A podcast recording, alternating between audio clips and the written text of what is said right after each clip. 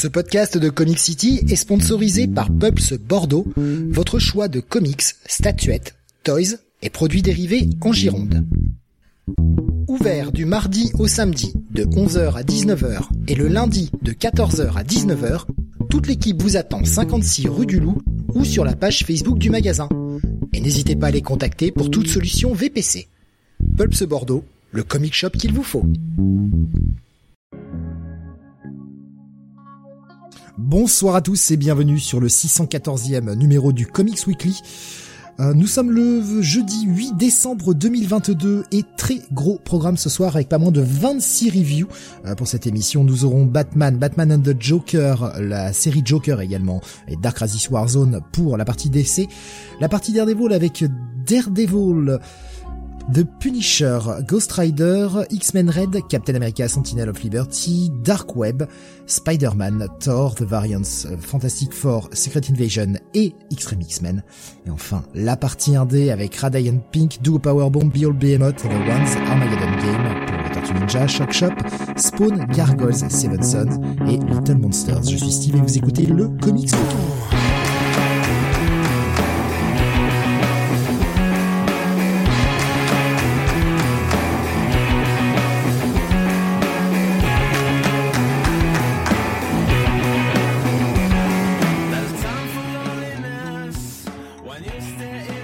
Et avec moi ce soir pour vous parler de ces très nombreuses reviews, Mister René Bunny. Bonsoir à toutes et à tous. Et Don Jonath. Salut à tous. Et comme je le disais, un programme extrêmement chargé. Hein. Je, je, vous ai vraiment eh tout cité. Euh, c'est un peu, c'est un peu débordé dans tous les sens. Et euh, autant le dire, on n'a pas forcément lu tous tout ce qu'on voulait. Hein. On a été obligé de faire des choix avec ce genre de, de semaine de barjo que l'on a. On avait prévenu la semaine dernière hein, qu'il y aurait beaucoup de titres. Quand même très très grosse semaine. Hein. Une semaine très riche. Ouais, et, et en plus, euh, semaine, euh, bah, comparé à la semaine dernière, euh, bien bien ah, meilleure. Hein. Ah oui, de qualité. Il y a plein de... moi j'annonce un plein de bails hein, ce soir hein, pour ma part. Ouais, c'est euh, pas mal de trucs. Ah, je vois Beaumasque qui nous dit sur Discord, hâte de discuter ah. de Batman, DD et FF. Il va y avoir des choses à dire. Bon après, euh, vous comprenez bien qu'avec le, le, le, planning, on va quand même faire des reviews sûrement plus courtes que la semaine dernière, où on a fait quand même des fois une demi-heure sur certains titres. Je pense que ce soir, ce sera pas le cas. Mais euh, voilà, on va... Ouais, on va devoir. Il y a en tout cas certaines reviews qui seront faites un peu en mode express, hein, où il n'y a pas quand même des grosses grosses choses à dire. Graf me demande si j'ai jeté l'éponge sur Avengers. Euh, bah en fait, j'ai lu Avengers la semaine dernière parce que je n'avais rien dans Marvel. Donc c'était vraiment en désespoir de cause euh, que ah euh, comme l'event commençait la semaine dernière, je me suis dit bon bah je vais voir le début mais j'ai aucun j'ai aucune hype particulière envers cet event, je m'en fous un petit peu. Par contre, j'ai une théorie en fond, par rapport à cet event.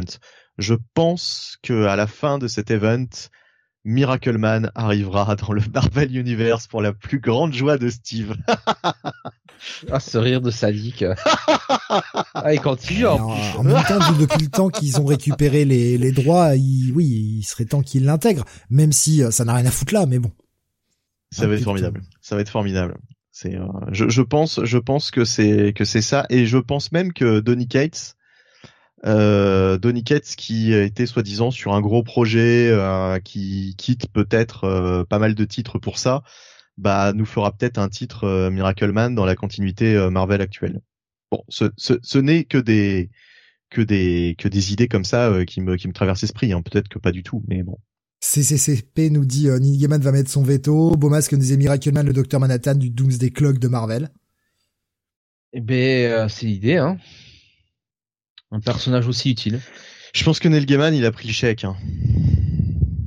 Oui, ça lui permet de puis de, financer aussi d'autres projets et puis bah là en plus je veux dire Sandman a le vent en poupe donc euh, c'est en ce moment ouais il se fait pas mal de blé quoi tant qu'il prend pas le prince ah CCP qui nous propose un crossover Miracle Man Angela Ouf On a envie de voir ce ça. Serait, ce serait un bouclage de boucle, puisque comme je l'expliquais, euh, McFarlane avait essayé de reprendre le personnage de Miracle Man. Malheureusement, il s'est rendu compte un peu tard qu'il n'avait pas vraiment les droits. Donc il avait créé un personnage qui s'appelait euh, l'homme miraculeux ou un truc comme ça, ou l'homme miracle, je ne sais plus. Euh, et, euh, et voilà. Et donc du coup, euh, du coup, oui, bah ça bouclerait la boucle. Euh, les deux persos euh, feraient enfin partie du même univers. Ouais. Même si euh, en soi, euh, tout le monde s'en fout. Je pense que. D'ailleurs, Angela est où entre parenthèses hein? Je pense qu'on la voit plus depuis depuis très longtemps, Angela dans le Marvel Universe. Ah oui, elle a totalement disparu.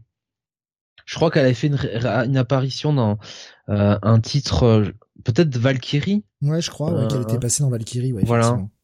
mais mais c'est lié à Thor, du coup. Ouais. Rubeus qui nous dit Marvel, la maison des idées des autres. Bah alors Graf dit euh, ce serait chelou quand même. Miracleman n'a rien à voir avec le run de Aaron, il sortirait nulle part. Le run de Aaron, euh, il est entièrement sur les le multiverse. Donc euh, bah voilà quoi, multiverse, Miracleman. Il y a tout un côté. Enfin je veux dire, à mon, avis, il sortirait nulle part. Si il sortirait d'un d'un des pans du multivers quoi, tout simplement. Et ce serait peut-être même le Deus Ex Machina puisque euh, ils affrontent quand même Mephisto. Donc qui peut battre Mephisto finalement, à part peut-être Miracleman quoi. C'est c'est c'est comme ça, hein, je dis ça comme ça. Peut-être, je n'ai aucun aucun argument euh, en particulier. C'est juste euh, c'est juste une idée. Je me dis euh, tiens, si Ouais, j'étais Marvel, euh, je ferais bien le je ferais bien ce Si coup-là. j'avais une Je idée à les, la con, ouais. je les sens je les sens bien capables. Bah oui, bah voilà, je les sens bien capables d'aller de prendre cette direction quoi. Ouais. Euh, pour euh, avant de, de commencer vite fait sur les reviews, je prends euh, deux petits trucs que j'ai vu passer euh, des auditeurs qui nous partagent leur WhatsApp, notamment Tommy, euh, qui dit mon seul WhatsApp, je suis allé voir Black Panther 2 mardi soir. Pardon, j'ai beaucoup aimé. Après le film a quelques petits défauts, l'origine du nom Namor, Oui. euh, mais dans l'ensemble ça passe super bien. Ah oui, oui, oui. Euh, il s'est réveillé avant la fin du film? Écoute, moi je lis tel quel. Euh, Cyril qui me disait aussi l'acteur Euh, Jacques, Bonjour Tommy. Jacques Siron est décédé à 94 ans. Homme de cinéma et de théâtre, il était devenu un très grand doubleur et vous connaissez sûrement comme la voix de Alfred dans les premiers Batman de Burton et Schumacher et aussi euh, qui faisait la voix dans Batman TAS. Ouais, ouais, la fameuse voix d'Alfred. Ouais.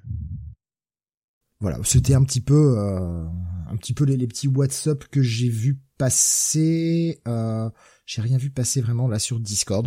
Donc eh bien, on va attaquer, hein, vu le programme. on va attaquer directement euh, les reviews de la semaine. On va attaquer, ouais. Ouais, parce que Ouais. parce que euh, bah 26 hein, voilà, on n'a pas battu le record de cette de, de cette année. Et oui, euh, le record cette Mhm. année c'est 28. Euh, c'est très bien, on le bat pas, c'est bien, ça me va. Et on va commencer tout de suite bah, Ah, par un... J'aurais dû rajouter d'autres titres hein, si j'avais su. Ouais, Moi, moi aussi, j'aurais pu en rajouter. Il y en a un que j'ai lu et que j'ai pas mis sur le conducteur parce qu'on s'en fout. En fait, c'est c'est pas intéressant. C'était Euh, quoi euh, Family. Euh... Ah merde, le, le titre complet, c'est euh, c'est un titre de chez Blaze. Euh, c'est Family Time. Voilà, Family Time. Time.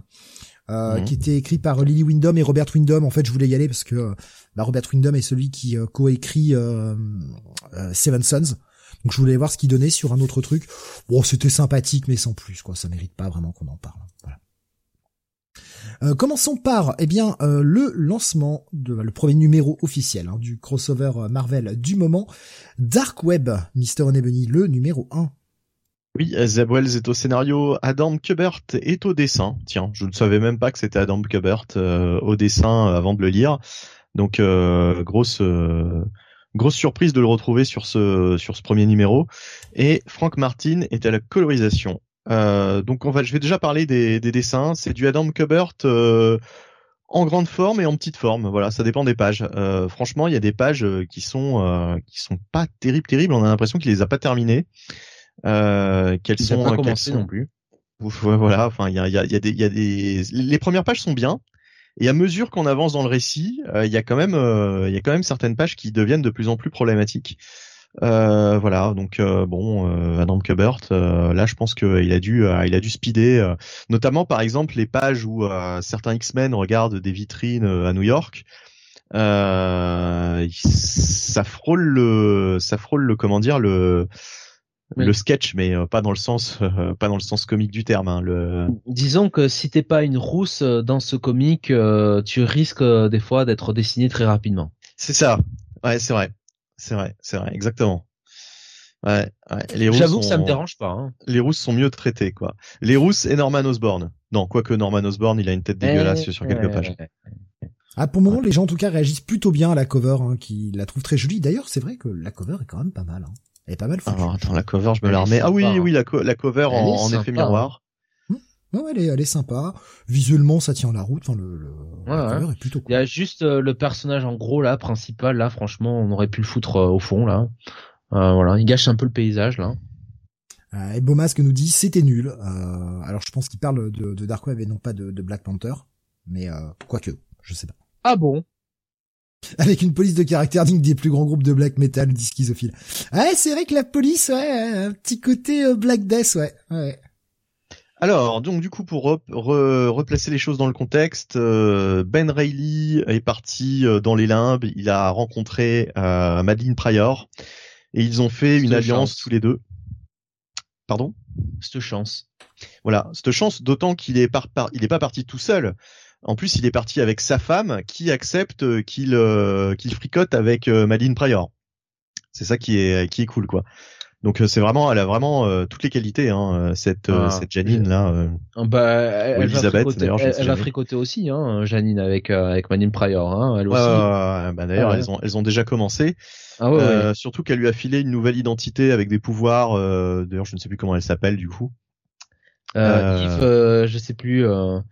Euh, bah je, vas-y vas-y continue je vais te chercher ça ouais ouais ouais euh, donc euh, donc on a cette cette alliance et euh, dès les premières pages, euh, nous est rappelé euh, effectivement le, le, statu quo de Ben. Donc pour ceux qui n'auraient rien lu depuis des mois, ça c'est très bien rappelé par le par le scénariste. Qu'est-ce qui est devenu Ben et quels quels sont ses, ses traumatismes récents, vu que bah, il a perdu une partie de sa mémoire, notamment au fait tout ce qui concerne la mémoire qui lui avait été implantée, donc la mémoire de Peter Parker et euh, il souhaite la, récupérer et en plus il est traumatisé euh, de tout ce qui lui arrivait euh, précédemment puisque sa mémoire en tant que, que Ben Reilly est vraiment pas enfin lui il lui est pas arrivé que des choses sympathiques. Donc lui il a un nouvel alter ego hein, il s'appelle Chasm Chasm ou comment comment on le dit euh, Kazum Kazum Kazum ouais. Kazum ouais Kazum Kazum ça, ça sonne ça sonne pourri Kazum tu vois tu peux tu peux prononcer Chasm à la française hein, puis c'est tout hein. Chasm Kazum Kazum ou Kazum Kazum Kazum Sosé voilà. Euh, ce qui va très bien pour Ben Reilly. Ah oui. Euh, prix Nobel. voilà, voilà, prix Nobel de la vanne. Euh, donc, euh, ouais, bah alors Kazum, euh, qui euh, qui fait tout un chasm de son état hein, actuel, euh, puisqu'il est, il est, donc comme je l'ai dit, il est, il est fâché contre le père Peter. Et là, l'histoire commence aussi du côté de la Terre. Hein, c'est l'anniversaire de Harry Osborn et Harry Osborn, eh bien, il est tout content. Bah non, il est pas là, Harry Osborn, il est mort. Il est bah mort depuis longtemps. Et oui, puisqu'on avait appris à la fin du run de, de Spencer que ce n'était pas le vrai Harry que nous avions dans les dans les comics depuis depuis son retour. C'était encore une espèce de clone. Hein. Bon, enfin bref, en tout cas, c'était pas c'était pas Harry. Et euh, Norman est, triste puisque euh, Norman, euh, on le rappelle, il a retrouvé ses esprits. Hein. c'est devenu Normal Osborn. Et du coup, du coup, bah voilà, il, son, son fils lui manque. alors lui, il est, il, est, très fort quand même puisqu'il est, il est enfin redevenu normal au moment où son fils passe l'arme à gauche. C'est con. Euh, donc, euh, donc euh, il regrette, il regrette, et il y a toute une scène donc de discussion avec Peter. voilà, on se remémore un petit peu Harry. de leur côté, les X-Men font une petite, font font des emplettes. ils vont à New York faire les magasins pour Noël. Ça rappelle grandement une scène, et là Steve, je pense que tu auras les mêmes souvenirs que moi d'un épisode où euh, dessiné par Madureira où les X-Men faisaient les courses de Noël et ils étaient euh, enlevés par les chaillards euh, au début. De mémoire comme ça, je vais te tenter le 325. Alors, je ne peux pas les vérifier puisque je suis en train de faire une review. mais, euh, mais moi, je vais vérifier. Moi, je vais vérifier et si je me suis planté, je vous le dirai. 325, d'accord. Euh... Donc voilà, donc c'était un, épisode euh, qui avait été publié dans les, premières euh, les premières années de X-Men euh, chez Panini en VF donc à la fin des années 90. voilà, donc ça rappelle un petit peu cette ambiance et bah, d'un seul coup, d'un seul coup sur Terre va s'abattre l'enfer, Inferno, c'est le retour ah. des, des, monstres partout. Des, alors là, faut appeler les Ghostbusters, mais euh, hélas, dans cette dimension, il n'y a pas les Ghostbusters, et ils en auraient bien besoin puisqu'on a des, des apparitions euh, très euh, très très bizarres. Et euh, là où l'auteur a, a, bien fait les choses, c'est que euh, bah en fait il y a un journal télé et on te, on te dit que on n'avait pas vu ça à New York depuis les événements d'Inferno, donc il, il, il, référence bien en fait les anciens événements donc de cette de cette de cette fameuse saga. donc ça c'est plutôt plaisant en fait de, de voir que, que ça n'a pas été oublié, hein, que c'est toujours dans la continuité tout ça. Et euh, Spider-Man donc va faire alliance avec les X-Men, euh, comme la couverture peut l'indiquer. Hein, de toute façon, enfin pas tous les X-Men. Hein, pour le moment, il y a juste euh, Jean Grey comme par hasard et euh, Scott qui étaient là, euh, assis, ainsi que Magic, ce qui pourrait bien servir à Spider-Man. Oui, le hasard fait bien les choses dans cette histoire, il est vrai. et, et voilà. Il aurait pu tomber sur Katy Pride, là, il aurait été un peu plus emmerdé. oui, à part traverser les murs, bon, je sais pas. Useless. Conduire des pattes. Ouais. Voilà. Euh, et euh, de son côté, il va y avoir aussi euh, donc euh, qui va euh, Shazam, pardon, ou, ou Kazum, Kazum, qui va Kazum, qui va rendre ah. visite à, à Norman Osborn. voilà, donc je ne vous en dis pas plus. Hein, les choses se mettent en place c'est le début. Ah oui, puis à la fin, il y a Here Comes the New Challenger aussi. Alors vous pouvez deviner qui c'est puisque euh, je crois qu'il est sur la couverture. Euh, mais enfin voilà, les choses se mettent en place et ma foi, je trouvais que c'était une lecture plaisante. Alors évidemment, on est un peu plus dans le blockbuster et moins dans la dans la psychologie comme c'était le cas pour l'épisode 14 d'Amazing Spider-Man qu'on a chroniqué euh, la semaine dernière ou la fois d'avant, je ne sais plus. là, on, on, rentre dans la un petit peu plus dans la dans l'action. Euh, mais c'est normal, hein, c'est ce qu'on attend d'un d'un event euh, qui s'appelle Dark Wave et euh, sur lequel on voit très bien que ça va être pif paf pouf hein, quand même pour pas pas mal de pas mal de pas mal de cases. mais voilà, enfin en tout cas j'ai j'ai pas trouvé ça complètement con. tu sais moi j'avais un petit peu peur de sur enfin, sur le papier ça faisait quand même assez peur et je trouve que pour l'instant en tout cas c'est plutôt bien écrit. Voilà, c'est pas, j'ai pas eu de, j'ai pas eu de moment euh, face palm euh, comme j'avais pu avoir sur les premiers épisodes de Spider-Man. Donc euh, voilà, Jonathan, ton avis? Écoute, je suis assez d'accord avec toi. c'est quand même, c'est toujours intéressant de toute façon quand on a la la, la mère gobelin qui qui qui manipule un peu tout le monde parce qu'on sent que bon, elle elle est déjà en train de, elle est déjà vraiment en train de manipuler euh, Ben hein, et, euh, et donc euh, et, donc Janine. Hein, elle s'en, elle s'en cache pas, mais mais mais malgré tout, Ben, on a l'impression que lui est pas est pas constant de ça encore. Voilà. il euh, il sait qu'il fait un pacte avec le diable, mais euh, il pense quand même qu'elle est euh, sincère dans son envie un petit peu de bah, de la faire à l'envers à Jean quoi, de prendre sa revanche sur sur l'original. Donc on a une, une Goblin Queen toujours aussi perfide. alors moi, je le dis toujours, ça m'embête de voir Ben Ready en méchant, hein, enfin d'avoir tourné il. Hein, et devenir donc Kazam, ça, ça m'embête un peu qu'il ait toujours le rôle du, bah, du couillon, euh, du couillon connard. Mais je dois bien avouer que cette caractérisation-là, euh, avec en plus ce concept de départ de Kazam, est plutôt bien bien trouvé et plutôt bien utilisé par par Zeb Wells. le personnage de, de, Ben est quand même développé. ça c'est bien, ça c'est quand même intéressant. Euh, il n'est pas, il n'est pas dans une forme, euh, une forme d'inertie. Euh, bah, le personnage, donc, enfin, comment dire, le personnage de, Norman, c'est bien de le revoir. Et clairement, il aura de toute façon, je pense, un rôle à jouer, un rôle à jouer là-dedans, puisque bah, de, de facto, il est lié à, Ben avec la saga des clones, saga du clone.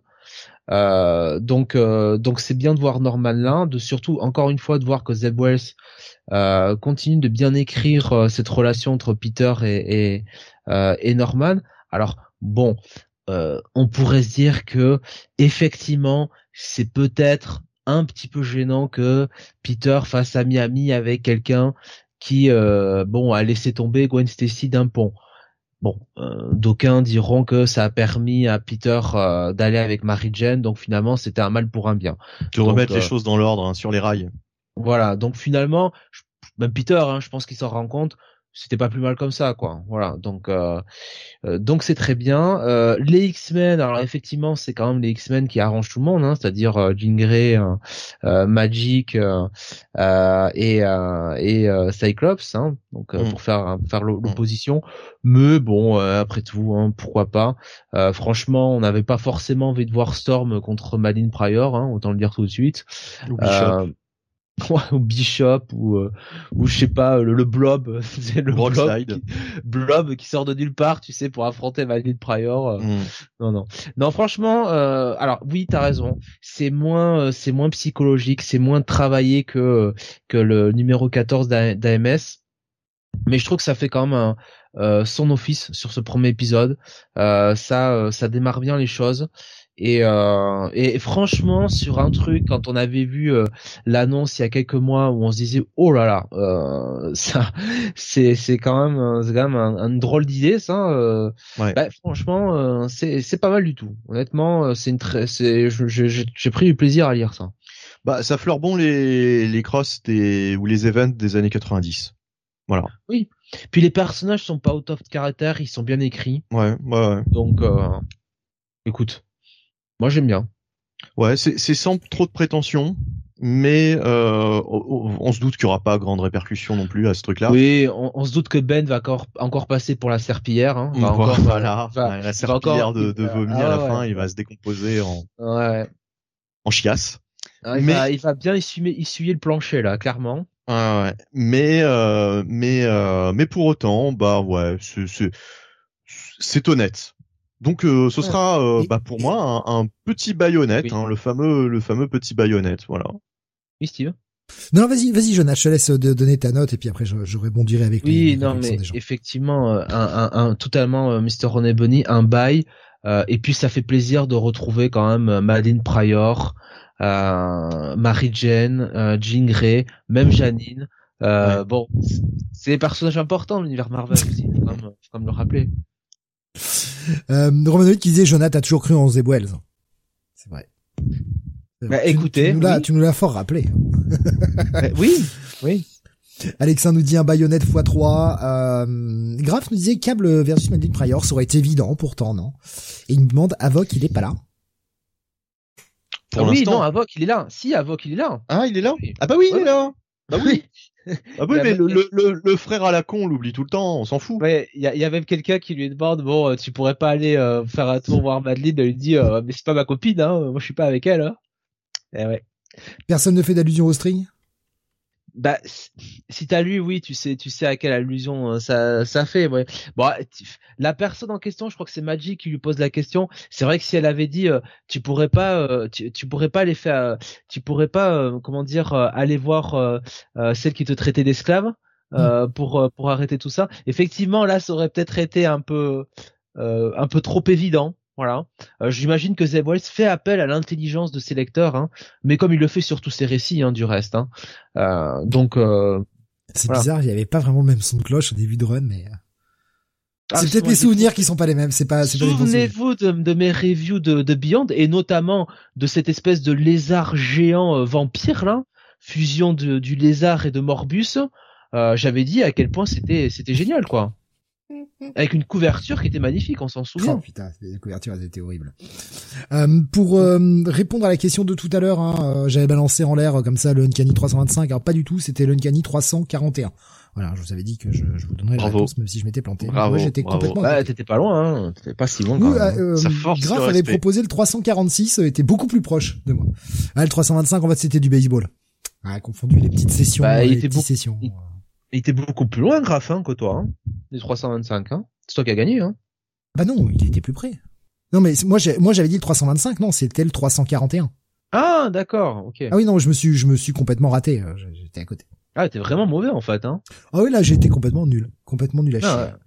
Euh, il y avait une Oui. Pardon, vas-y, je t'en prie. Grave qui nous, qui nous disait à propos de ça, euh, des fois pour m'endormir, je me récite tous les numéros de Uncanny X-Men, au moins période Clermont.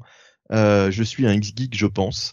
Euh, ben, écoute, euh, Graf, euh, je fais un peu la même chose avec les, les numéros des, d'Amazing Spider-Man.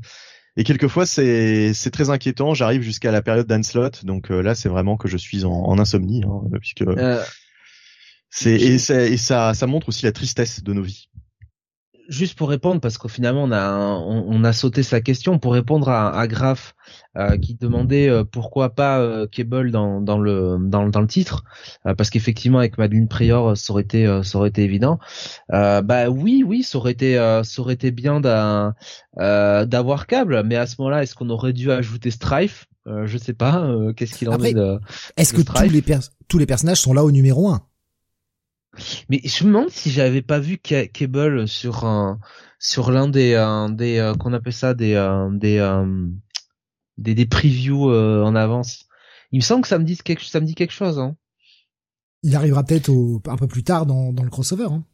On n'a pas précisé parce que effectivement c'est tout un crossover. Alors il y aura X numéros de de, de prévus, hein, X tie-in. il y aura même je crois des mini-séries. Pour un crossover X-Men. Eh oui. Mais oui, mais oui, tout est calculé. Euh, J'essaye de vous retrouver ça, mais euh... euh il y avait pendant ce temps-là, il y a une question de question de quelqu'un. Je, je, je, peux pas lire le pseudo. Je suis désolé, c'est un pseudo en japonais, je peux pas le lire. Euh, euh, qui nous posait la question lire Dark Web quand on n'a pas lu de Spidey depuis 6 ans, c'est jouable ou on risque d'être perdu? Euh, c'est jouable, c'est jouable parce que euh, parce que enfin pas lu depuis six ans, oui c'est jouable parce que ça ça rappelle justement des choses euh, bien plus anciennes que ce qui s'est passé depuis six ans. Donc c'est jouable. Allez coucher. Voilà, c'est une question de aller coucher. T'auras t'auras quelques peut-être quelques surprises notamment à, propos de, de, Norman Osborn, mais euh, mais euh, tu auras les réponses. Euh, enfin, de toute façon, tout est tout est expliqué euh, succinctement, mais euh, tu as tous les éléments. Oui, alors je disais, il y aura une série, une mini-série Dark Web X-Men, il y aura un tie-in avec Mary Jane Black Cat. Il y aura du Dark Web Miss Marvel, il y aura la la série Gold Goblin aussi qui sera tie-in. Ah, c'est génial. Il y aura des tie avec Venom euh, et je crois qu'on a fait le tour. Euh, ouais, je crois qu'on a fait le tour. Et ça se terminera par un numéro euh, Dark Web Down. Donc au lieu de faire un alpha et un, un oméga, là c'était le, le Dark Web Dusk en fait pour ce premier numéro. Euh, Bomasque qui demandait s'il y avait un Dark Web Daredevil. Non. Et non, c'est dommage hein, parce que bah, vu ce qui se passe en moment chez Daredevil, bon, euh, il y avait effectivement euh, quelque chose, quelque chose à, à écrire, ouais. Ben, en même temps, il est dans son coin. Euh, est-ce que c'est bien de le lier avec il est déjà bien occupé avec d'autres d'autres pans de l'univers Marvel actuellement. Surtout rappelons-nous la fin du, du Daredevil 7, quoi. On parlera du 8 tout à l'heure. Non, du. Il... Oui, c'est bah, ça. Du. Il aurait... Non, du 5, pardon. Du 5 et on parlera du, aurait... 6 tout à l'heure il aurait pu envoyer euh, certains de ses souffrir, par exemple, euh, souffrir, pardon, par exemple Foggy. On aurait pu faire un, un tying euh, Dark Web, Dark Web Foggy. Voilà. Ouais, Dark Web Folie. Après tout, il est roux lui aussi. Il est roux. Euh, il y a, je vous rappelle qu'à un moment, il était mort aussi, hein. Donc lui aussi, hein, il est revenu des des limbes. Ah, c'est vrai, ouais. Il y en a beaucoup qui sont qui, qui y sont passés d'ailleurs. Oui.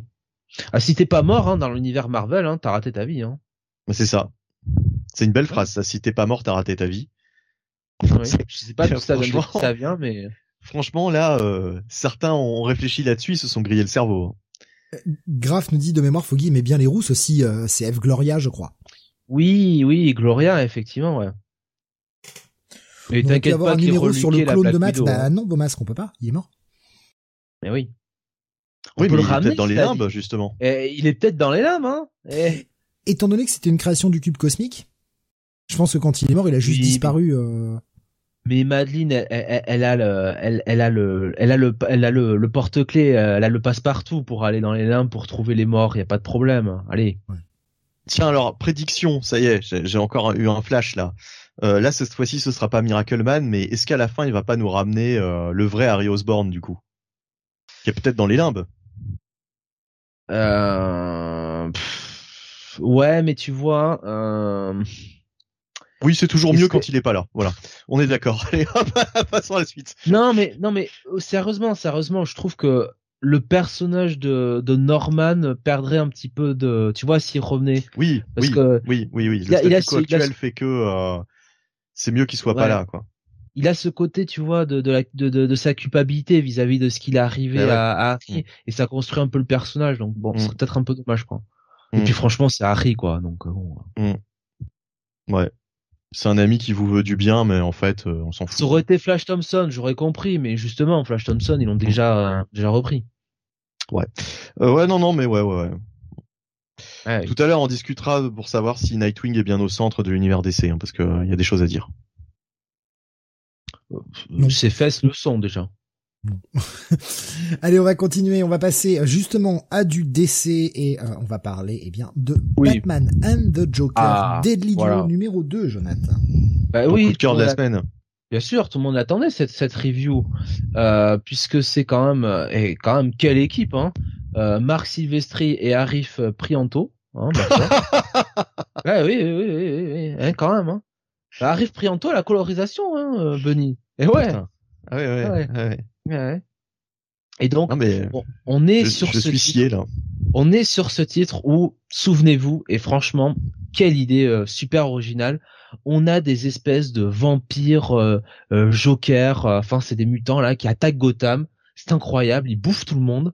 et en fait, Batman, il sait pas quoi faire et arrive le Joker qui lui propose euh, bah, de faire un duo, le nouveau dynamique duo pour combattre les vampires Joker. Voilà. Est-ce que Batman allait d'accord ou pas? C'était la question du premier épisode.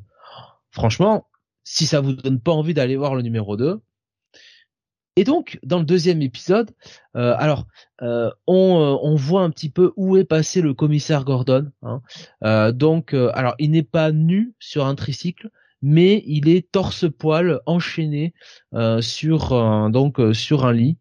Euh, ma foi, c'est un peu c'est un peu cocasse. alors est-ce que c'est lui ou c'est ou c'est pas lui? Non, visiblement c'est pas lui. C'est un autre moustachu.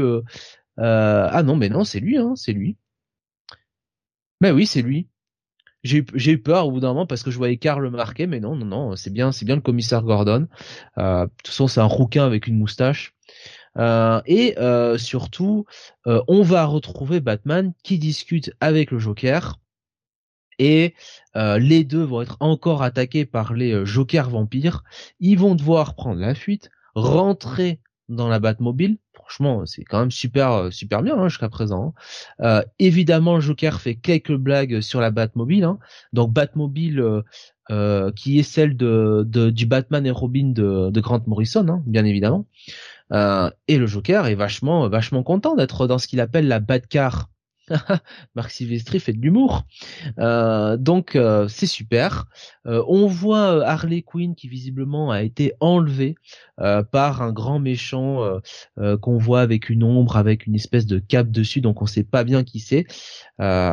évidemment que ça doit être Razal Ghul, une connerie du genre.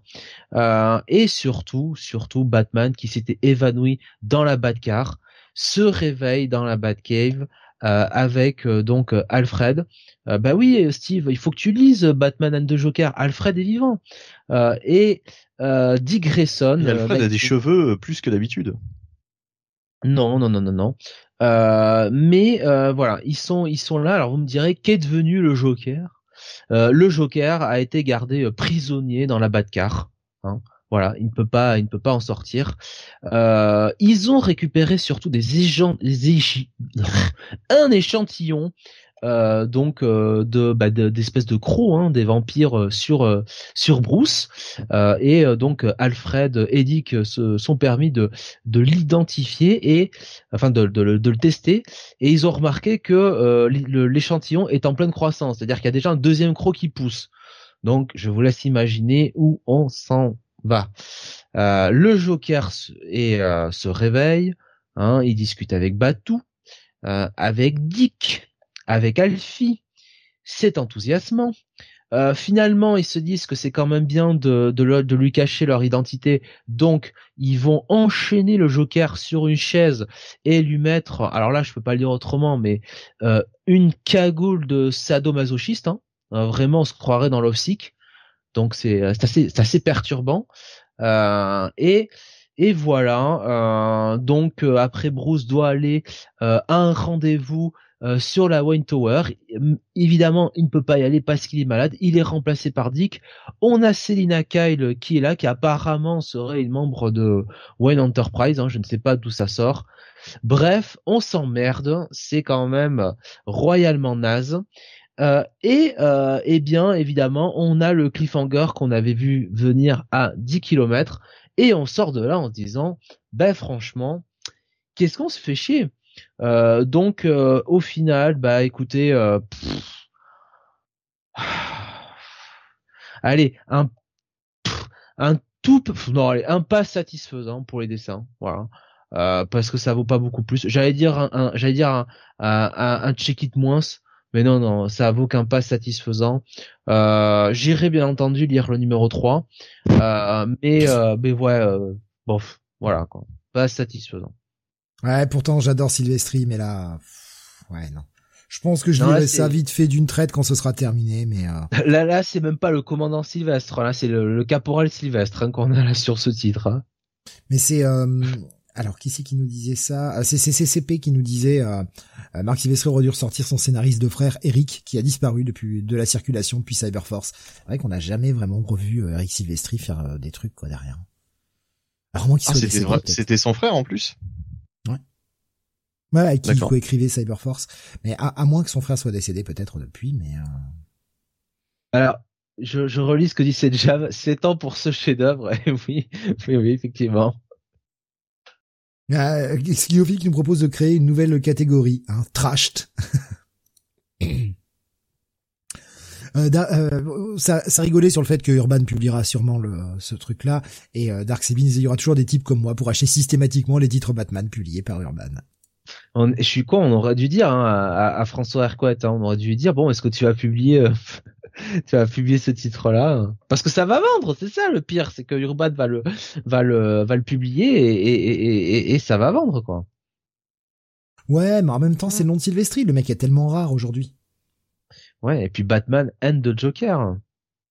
je, hein. je, pense, je pense sincèrement que les gens achèteront simplement parce que Sylvestri sur Batman. Oui, non, c'est sûr. Pour pour la pour la gloire qu'il a été euh, à, une époque en fait. Enfin, je veux dire. Euh, Père Sylvestri, il avait quand même un sacré coup de crayon euh, à une époque. Il a été, euh, franchement, regardez l'époque où il dessinait les X-Men, quoi. C'était, euh, c'était fou, franchement. Sylvestri sur les X-Men, c'était excellent. Donc, ben ouais, ben ouais, mais non, bah, mais. Ben, mais que nous dit-il si connu en France? Ouais, par des vieux, par des vieux lecteurs en fait. Donc c'est le, le, genre de produit d'appel qui on est très loin de The Darkness, de, on est très loin aussi de Darkness, pardon. nous disait Schizophile, c'est vrai, Darkness c'était lui aussi, Darkness c'était beau, putain. C'était très très beau, Darkness. Ah, pour l'époque, après à remettre dans le contexte, hein, évidemment, euh, par rapport au style qu'on avait fin des années 90, Darkness c'était vraiment le haut du panier.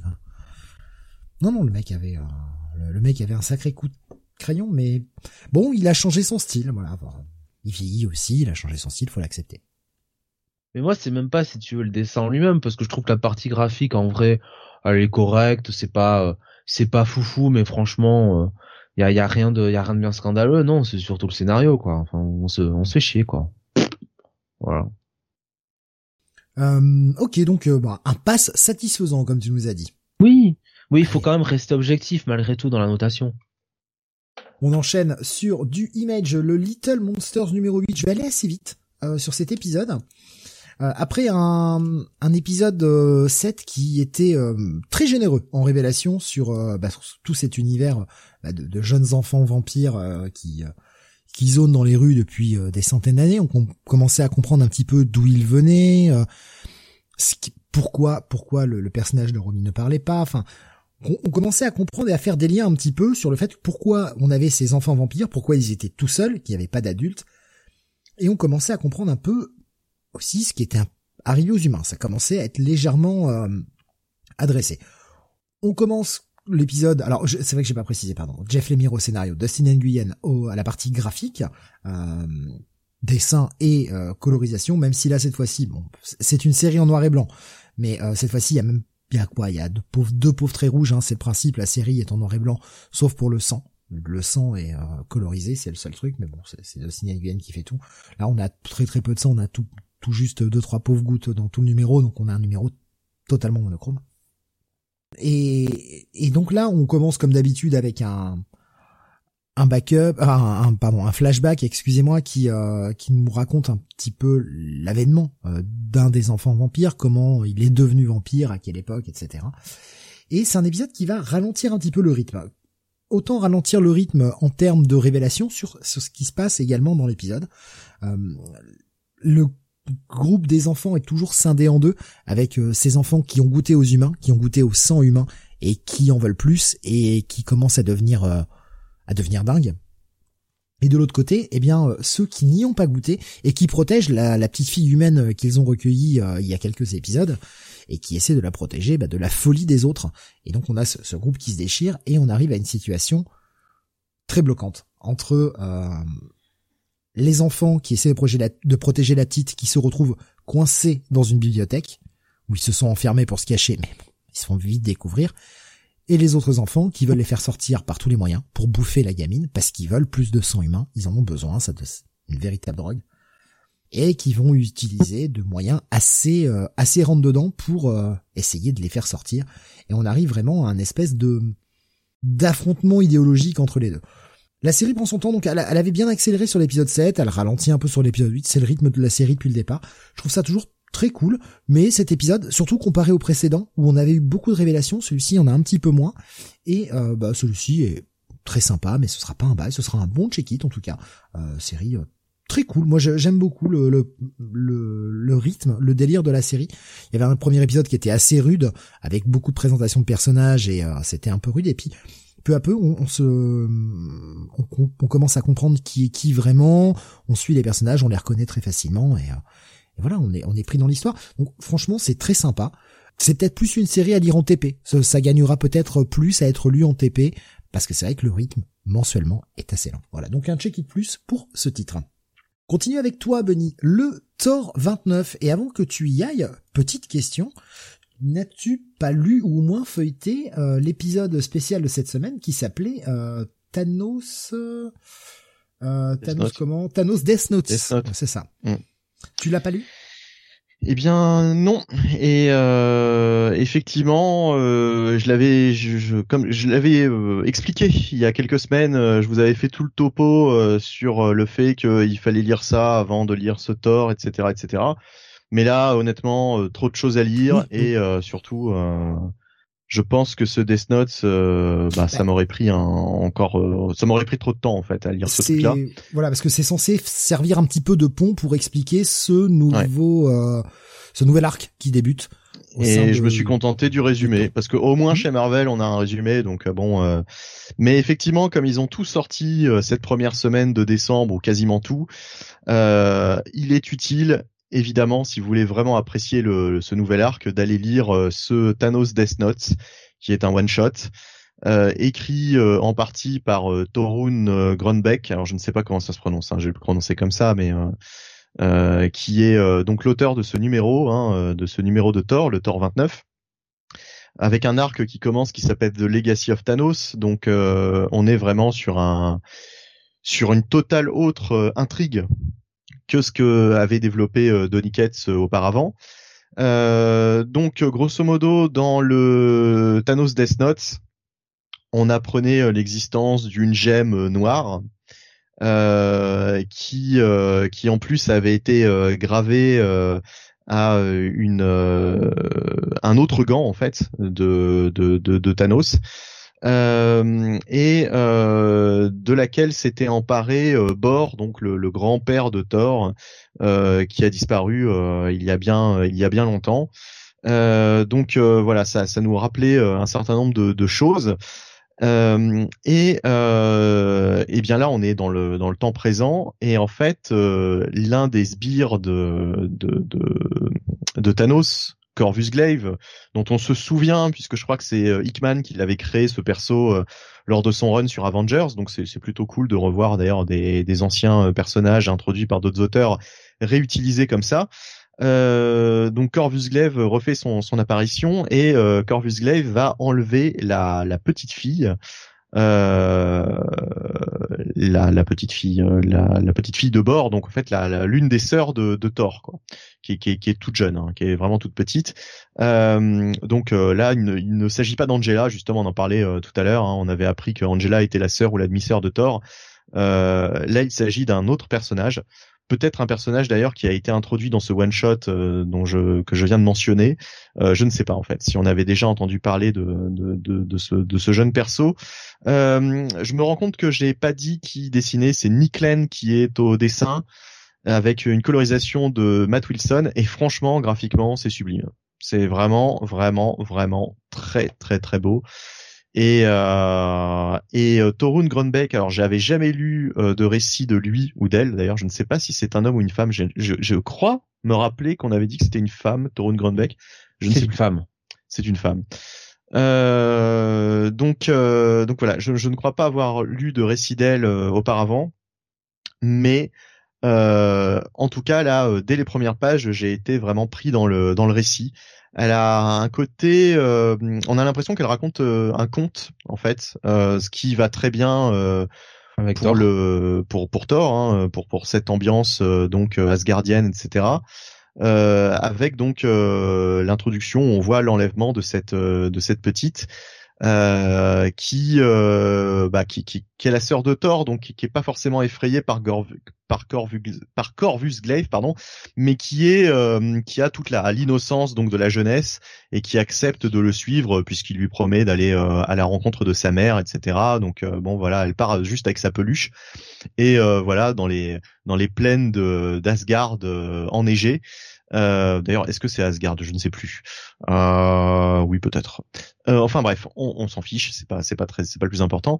Euh, donc de son côté, Thor apprend euh, l'enlèvement de sa sœur et décide de partir à sa recherche. il va chercher de l'aide du côté d'une ancienne alliée, donc d'une des, des anciennes Valkyries euh, qui est sur Terre, qui, qui est en train de de, de, bah, de, de faire un petit euh, une petite rencontre. Hein, euh, voilà, elle est pas allée sur Tinder, mais mais c'est tout comme. Un petit barbecue. Voilà. elle a croisé une nana qui lui qui lui plaît bien. donc donc mais hélas, elle va être interrompue par par Thor. qui qui a d'autres qui a d'autres plans pour elle. Projet. Donc ils vont partir à l'aventure, euh, rechercher euh, donc cette cet enfant et euh, et ça va les amener donc sur la piste effectivement bah, de certains ennemis liés à Thanos et le, final est assez assez intrigant. voilà, je vais pas en dire plus, mais j'ai vraiment aimé. J'ai vraiment aimé ce récit.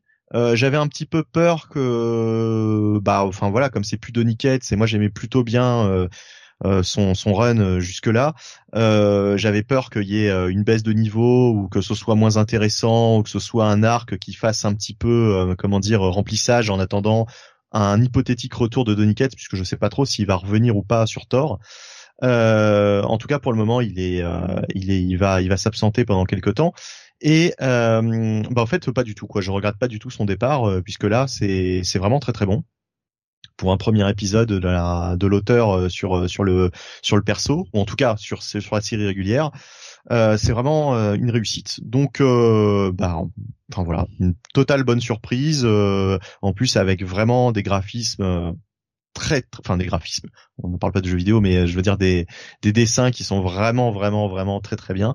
Donc pour moi c'est un bail quoi. C'est c'est vraiment une l'une des bonnes lectures de la semaine J'attendais euh, la, fin de ta review, mais Graf nous l'a rappelé hein, sur le chat. Euh, effectivement, Torun avait euh, coécrit avec Aaron sur la série Valkyrie, entre autres. Oui, d'accord. Okay, déjà, bah, elle a déjà un petit peu de, elle a un petit peu déjà l'expérience, on va dire, de l'univers Thor en général. Ouais, ouais. C'est pour ça qu'elle ramène certainement ce personnage qui est l'une des anciennes Valkyries, quoi. Donc un bon petit bail hein, pour ce numéro. Ah ouais ouais non mais totalement totalement un bon petit bail et euh, et, euh, et voilà petit point d'entrée pour, euh, pour ce nouveau run de, de Thor ou pas? Bah non, lisez euh, lisez Death Note quoi. Enfin, lisez le, le Thanos Death Note quoi. Oui, enfin je veux dire ce, ce, ce, nouvel arc est un bon petit point d'entrée pour euh, ce oui. cette, ce relaunch de Thor euh, oui. de Nick Cage, quoi. Oui, oui, totalement, puisque puisque ça coupe, euh, ça, ça, ça, part totalement sur une autre intrigue que ce que Tony Cates avait euh, avait mis en place jusque là, quoi. Donc on n'est pas on n'est pas perdu, quoi. On peut commencer là, ouais, tout à fait. Ok. Euh, on va passer à IDW maintenant avec toi, Jonathan. Euh, le troisième numéro bah, du, crossover euh, IDW du moment, Teenage Mutant Ninja Turtles, The Armageddon Game. Oui, donc c'est toujours scénarisé par Tom Walsh avec des dessins de Vincenzo Federici et une colorisation de Matt euh, et euh, non, euh, on est donc sur la troisième partie de cet Armageddon game. Et je dois vous dire que ce numéro m'a laissé un peu perplexe. on commence avec donc bah, le Rat King qui joue de la flûte traversière, hein, poursuivi, enfin avec derrière des rats. Euh, c'est super passionnant.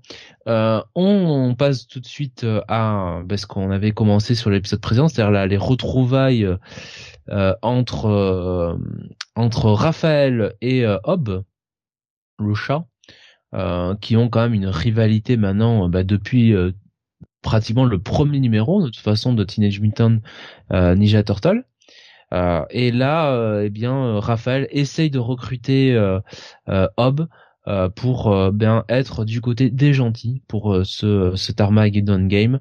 Hob lui lui parle de son projet de bah de de faire une véritable île mutante, une véritable nation mutante. Hein. Pourquoi pas ne pourquoi ne pas appeler ça Utopia par exemple Je dis ça comme ça. donc parce que les mutants l'ont déjà fait. Mutants de chez Marvel. Est-ce qu'ils ont est-ce qu'ils ont déposé le, copyright? Hein? Premier degré. Hein. Hein? Moi, je sais pas. Voilà. Donc. Euh... Moi, je propose Genosha. En plus, en plus, pour un chat. Euh... Genosha, oui, pour un chat, très bien, très très bien. Démocratie en plus Genosha, donc ça tombe bien. Mm. Mm. Euh, et, euh, et voilà, donc ils discutent, c'est sympa. Ensuite, on a les euh, quatre fausses tortues qui ont été euh, plus ou moins créées par Madame Null pour aider Baxter, Baxter Stockman à foutre le bordel dans Mutanton. Et eh ben, ils font tout exploser à coup de ces quatre on se serait cru euh, dans un vieil épisode de Stargate CSG1 euh, avec euh, le commandant Neil qui faisait sauter les pyramides hein, à coup de C4. C'était nul. et après, on va dans l'espace, on suit, on suit Michelangelo, les, alors les neutrinos, je crois que c'était comme ça qu'ils s'appelaient. donc c'est, c'est, c'est, c'est, c'est, comment dire, euh, je sais plus comment dire, ces habitants de l'espace, voilà, ces extraterrestres, je vais y arriver.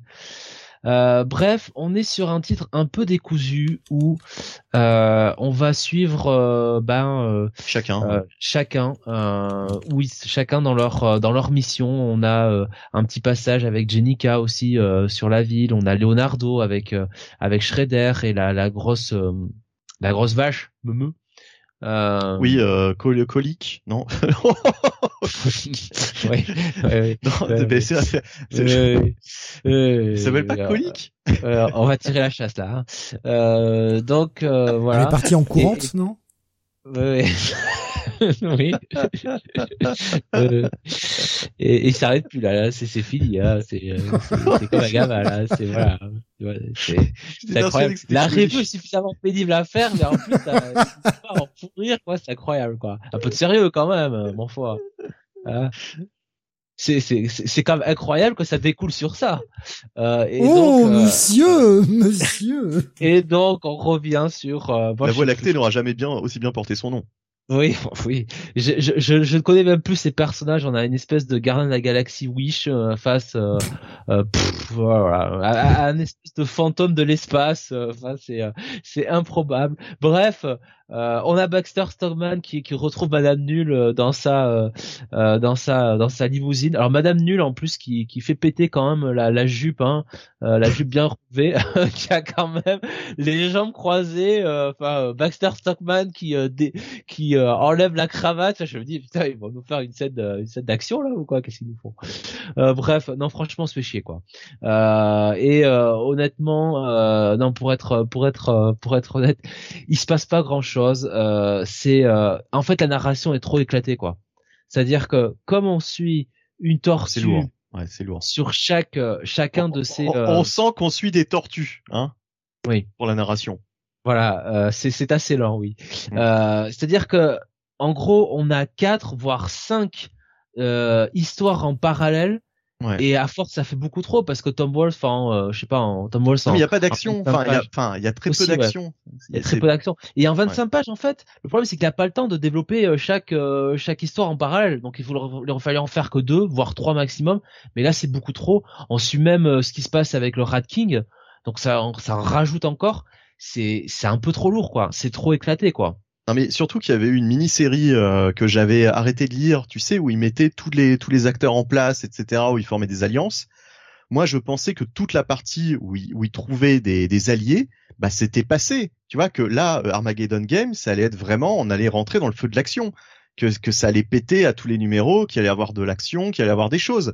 Et là, on a l'impression qu'au numéro 3, qu'ils sont encore dans la phase de euh, ah bah on va faire une alliance avec un tel, faut qu'on trouve truc muche, enfin c'est euh, c'est quand même un peu euh, un peu lent quoi. Enfin je je euh, en plus je crois qu'il y a six numéros ou sept, je ne sais plus, mais mais on en est à la moitié de de l'event principal et on en est toujours dans de la mise en place en fait. Il y en a il y en a huit en fait. Il y en a huit. Bon, bah, on est presque à la moitié et on est toujours dans la mise en place. Et moi, je pensais que cette mise en place, elle avait été expédiée bah, dans la mini-série euh, qui s'appelait, oh, je sais plus, Jonathan. Toi, je pense que tu l'avais lu, euh, ce truc où euh, chacun formait son petit groupe là. Euh, ben non. D'accord. Ah si si si. Euh, je sais plus, on s'en fout. Je sais pas, c'était au moins en trois ou quatre numéros. Oui, euh, euh, euh je sais plus comment ça s'appelait, The Armageddon Game Prélude ou je ne sais quoi. Enfin, il y avait un, il y avait oui, enfin, il y avait, il y avait un truc euh, comme quoi on comprenait dans le titre que chacun allait euh, former son équipe, mais mais mais mais voilà, enfin, je pensais que c'était qu'on en avait terminé avec ça. Et en fait, ça continue, quoi. Ça continue et euh, il se passe quasiment rien. Euh, depuis le depuis le premier numéro, euh, le, le, seul truc vraiment d'action qu'on ait eu, c'est euh, les quatre tortues là mystérieuses là qui ont fait un attentat. ouais, qui font péter là, qui font péter les trucs avec du C4, quoi. Voilà. Ouais, ouais, là, non, mais là, c'est un peu trop. Enfin, je sais pas. Ça, ça, ça n'avance pas tellement, quoi. On avait ce, ce mystère qui était quand même intéressant, intrigant sur la première partie. Mais là, honnêtement, euh, en fait, tu, tu, peux ne pas lire ce, ce, numéro 3. Tu peux louper ce numéro 3. C'est pas grave. C'est pas grave. Tu auras pas loupé grand chose, quoi. Parce que franchement, euh, arrêter le mec euh, de l'espace, là, qui a volé une espèce de créature, là, l'espèce de pluche. Alors, Tiens, par contre, le, le, le, le, le seul truc sympathique, c'est que figure-toi que ce, ce petit ce petit bonhomme là, cette espèce de petite peluche qui se transforme en gros monstre, et eh ben c'était euh, il était dans l'un des épisodes de la série euh, des années euh, des années 80 tu sais du cartoon qu'on voyait quand on était petit quoi. C'était c'était même enfin le, nom de cette espèce c'était le, le titre de l'épisode en question. Alors j'ai oublié le nom de la du, du, du de la créature hein, mais c'est pas grave. Bon enfin voilà donc il y a des petits clins d'œil, des petits renvois à euh, des choses du dessin animé, etc. Mais euh, franchement, euh, c'est trop peu, quoi. C'est, enfin, c'est, c'est Armageddon Game. On nous a promis un truc pendant des mois. il est temps que ça, que, que, que, ça pète, quoi, qu'il se passe un truc, quoi. Donc ouais, je suis comme toi. Là, c'est un peu Unforgiven Game hein, pour l'instant. Voilà, pour le moment, c'est pas, c'est pas, c'est, c'est, comme tu dis, hein, je me suis fait chier. Hein, c'est voilà, j'ai, je suis arrivé à la fin, je me suis dit, putain, c'est tout. Enfin, ouais, j'ai, j'ai, j'ai regardé, euh, j'ai, j'ai trouvé le temps long, quoi. J'ai trouvé le temps long avec cette lecture, donc euh, ouais, juste un check it, hein, je pense. Hein, je, je l'ai pas mis, euh, je l'ai pas mis sur, oui, la, la, liste. J'allais te poser la question si tu l'avais lu, Jonathan, justement. Le Teenage Mutant Ninja Turtle numéro 135, ouais. euh, parce que je voulais pas alourdir quand même trop mm. l'émission, euh, donc bah, par Sophie Campbell. Et franchement, j'ai préféré ce numéro-là euh, c'était euh, c'était plus clair parce qu'on suivait on mm. suivait Donatello, euh, on suivait aussi Jenica. Enfin voilà, la narration était moins éclatée et, et il se passait des choses quoi. Il se passait des choses là-dedans et Sophie Campbell continue un petit peu aussi de de construire un petit peu son son récit pour l'après Armageddon Game quoi. là c'était vraiment ce, ce, ce numéro 3 d'Armageddon Game euh, beaucoup trop lourd quoi. Dans la narration beaucoup trop éclaté euh, enfin moi j'avais un mal de crâne quoi à suivre tout ce qui se passait enfin c'est Jeff nous propose Forgettable Game euh, comme nom de crossover. Ouais. Bah pour l'instant enfin ouais, oui oui. Ouais, oui. C'est dommage parce que franchement la hype était là quoi. Oui totalement. G Graf rajoute et eh ben au moins l'épisode d'Avengers ça bougeait bien donc vous avez eu tort de ne pas y aller non, on a toujours raison de ne pas aller vers, euh, c'est clair. Franchement, l'Avenger, ça pue. Mais euh, attendez la prochaine review, vous allez voir que ça bouge là. Vous allez voir. Alors c'est quoi la prochaine Moi, je vais- Oh, moi, moi, je vais... moi, je vais pas lire du Armageddon Game, messieurs. Je vais Ça lire des... bouge autant que dans un bal dansant de 60 soixantenaire. Hein. Je préfère On autant. devrait euh, faire un je- jeu euh, que va lire Steve cette semaine parce que Euh. j'étais certain que t'allais lire ça, quoi. Ça, Je- autant- je ça, ça bouge autant que dans la kermesse du coin. Là, hein. Donc, Armageddon Game numéro 3, euh, check it seulement pour vous deux, c'est ça? Ah, check it. Ouais, ouais, petit check it. Ouais. Et du coup, Ah ouais. vite, vite fait ta note pour le, pour le euh, Tortue 135 de cette semaine, euh, Jonathan? Euh, bah écoute, pour moi un petit bail hein, quand même. Hein. J'ai Ok. bien aimé. Allez, on continue, on revient chez Marvel. Ah, début de nouvelle série. Ah, je suis joie. Ah. Oh, c'est une mini-série. Ah. Oh, je suis triste. Oh, oh, X-Ray X-Men. Le retour. Regardez avec cette cover là qui sent bon le passé là. Vous le sentez là, le, que ça sent bon le passé? Bah Moi, ouais. dit qu'il sent pas le pâté plutôt. Eh, c'est du, Ça c'est, c'est, le c'est- pâté, c'est le, le- le passé, hein, le, le vrai passé. Hein. Chris Claremont est au scénario. C'est pour ça que j'y suis allé. Évidemment. Bah, même, même en fait, la police, enfin la la maquette en fait de la couverture oui, euh, reprend totalement la l'ancienne maquette. quoi. Non, mais Ah, c'est- totalement vois- ça. Je, je vois la team alignée là, la, la team. Alors là, c'est vraiment la team Clermont par excellence. Ça me Avec deux, deux Dominos. Ah ouais. Ah ouais, ça me donne encore encore moins. c'est pas Domino, c'est Sage. Ah, c'est Sage. Bah oui, Ah bah oui, bah encore oui, y a pas Domino ouais. en plus. Sage, oui, celle Mais- qui mais oui, les, les ordi là. c'est l'équipe, c'est l'équipe d'X-Ray et X-Men. C'est Euh, et on a. Salvador Larocca au dessin. Ils ont vraiment re- reformé la, vie- la même team. On a Allons, Gang- ça va Gangsta- fort. Il y a un On a- match ce soir. On a Gangsta Bishop hein, aussi. Mais alors qu'est-ce que fout Rachel Summers? Parce qu'elle était pas dans Extreme X-Men. Si, oui, si. mais Au, au bout d'un moment. Ah, au bout d'un moment, d'accord. Parce ouais. que ça se passe après X-Men, et après Extreme X-Men. Le papy Claremont, il s'est pas fait chier, il s'est dit, eh, vous avez écrit des trucs depuis, j'en ai rien à foutre. Moi, j'écris mon truc, ma suite Oh, à toujours. moi. Toujours. On est dans ces mini-séries euh, de Marvel actuellement, Pourquoi pas qui nous racontent des trucs du passé, dont on se Pourquoi pas contrefout. Non, on s'en fout, bien ça sert à fait. rien. Mais non, ça sert à rien. Ça sert à Bah, rien à un si c'est bien fait, ça fait un bon un bon boitif si tu veux. C'est pas très grave, mais euh, c'est juste que c'est pas super quoi en fait. Ah, Kael qui nous demande où sont Slipstream et Lifeguard. Pas là. Tant mieux pour nous. Voilà. Sur Euh, la plage. Euh, Oui. c'est CCP qui nous dit le voilà, Claremont, 153 bulles de texte par page. Alors, il a mis pédale d'un peu douce. Alors, ça dépend des pages. Il y a des pages où il y a quand même sa dégueule de texte, mais j'ai trouvé te que fait le, est-ce qu'il te fait le guide touristique de l'étape du jour? Tu sais, Non. genre, on est euh, au Costa Rica, euh, il y a tant de population, euh, la température est de temps. Non, même pas? Non, non. Il est en petite forme, alors. il a, euh, il y a des pages qui dégueulent le texte, mais dans l'ensemble, franchement, c'est quand même du Claremont euh, calme. C'est pas du Claremont verbeux qui dégueule de partout. Tant mieux, tant mieux. Bon, il y en a. Hein, bah, par rapport à un comic d'aujourd'hui, effectivement, c'est un peu plus verbeux. Mais franchement, euh, on a connu bien pire. De quoi ça nous parle? Alors, je vais pas citer le coloriste, un gourou IFX. Bon, voilà, gourou IFX qui, qui, qui colorise, comme à l'époque. Hein, vraiment, comme à l'époque. De quoi ça parle? Ça parle eh bien de euh, Kitty Pride. Et oui, euh, la meuf tout en cuir que vous voyez à l'avant avec des, des ranjos et compagnie. Eh bien, c'est Kitty Pride. Elle a changé de look. Bien sûr. Elle a changé de look. Pourquoi? Parce que, eh bien, Kitty Pride, pour payer ses études à l'université de Chicago, eh oui, vous voyez que, le trottoir. vous voyez que ça, ça- on n'est pas du tout dans le dans le, le, le canon actuel des X-Men. Hein. Eh bien, elle travaille dans un bar, le le Bells of Hell. Et euh, quand elle arrive dans ce bar, eh bien, euh, déjà, elle rentre dans le bar et c'est en noir et blanc. Donc déjà, faut te poser des questions.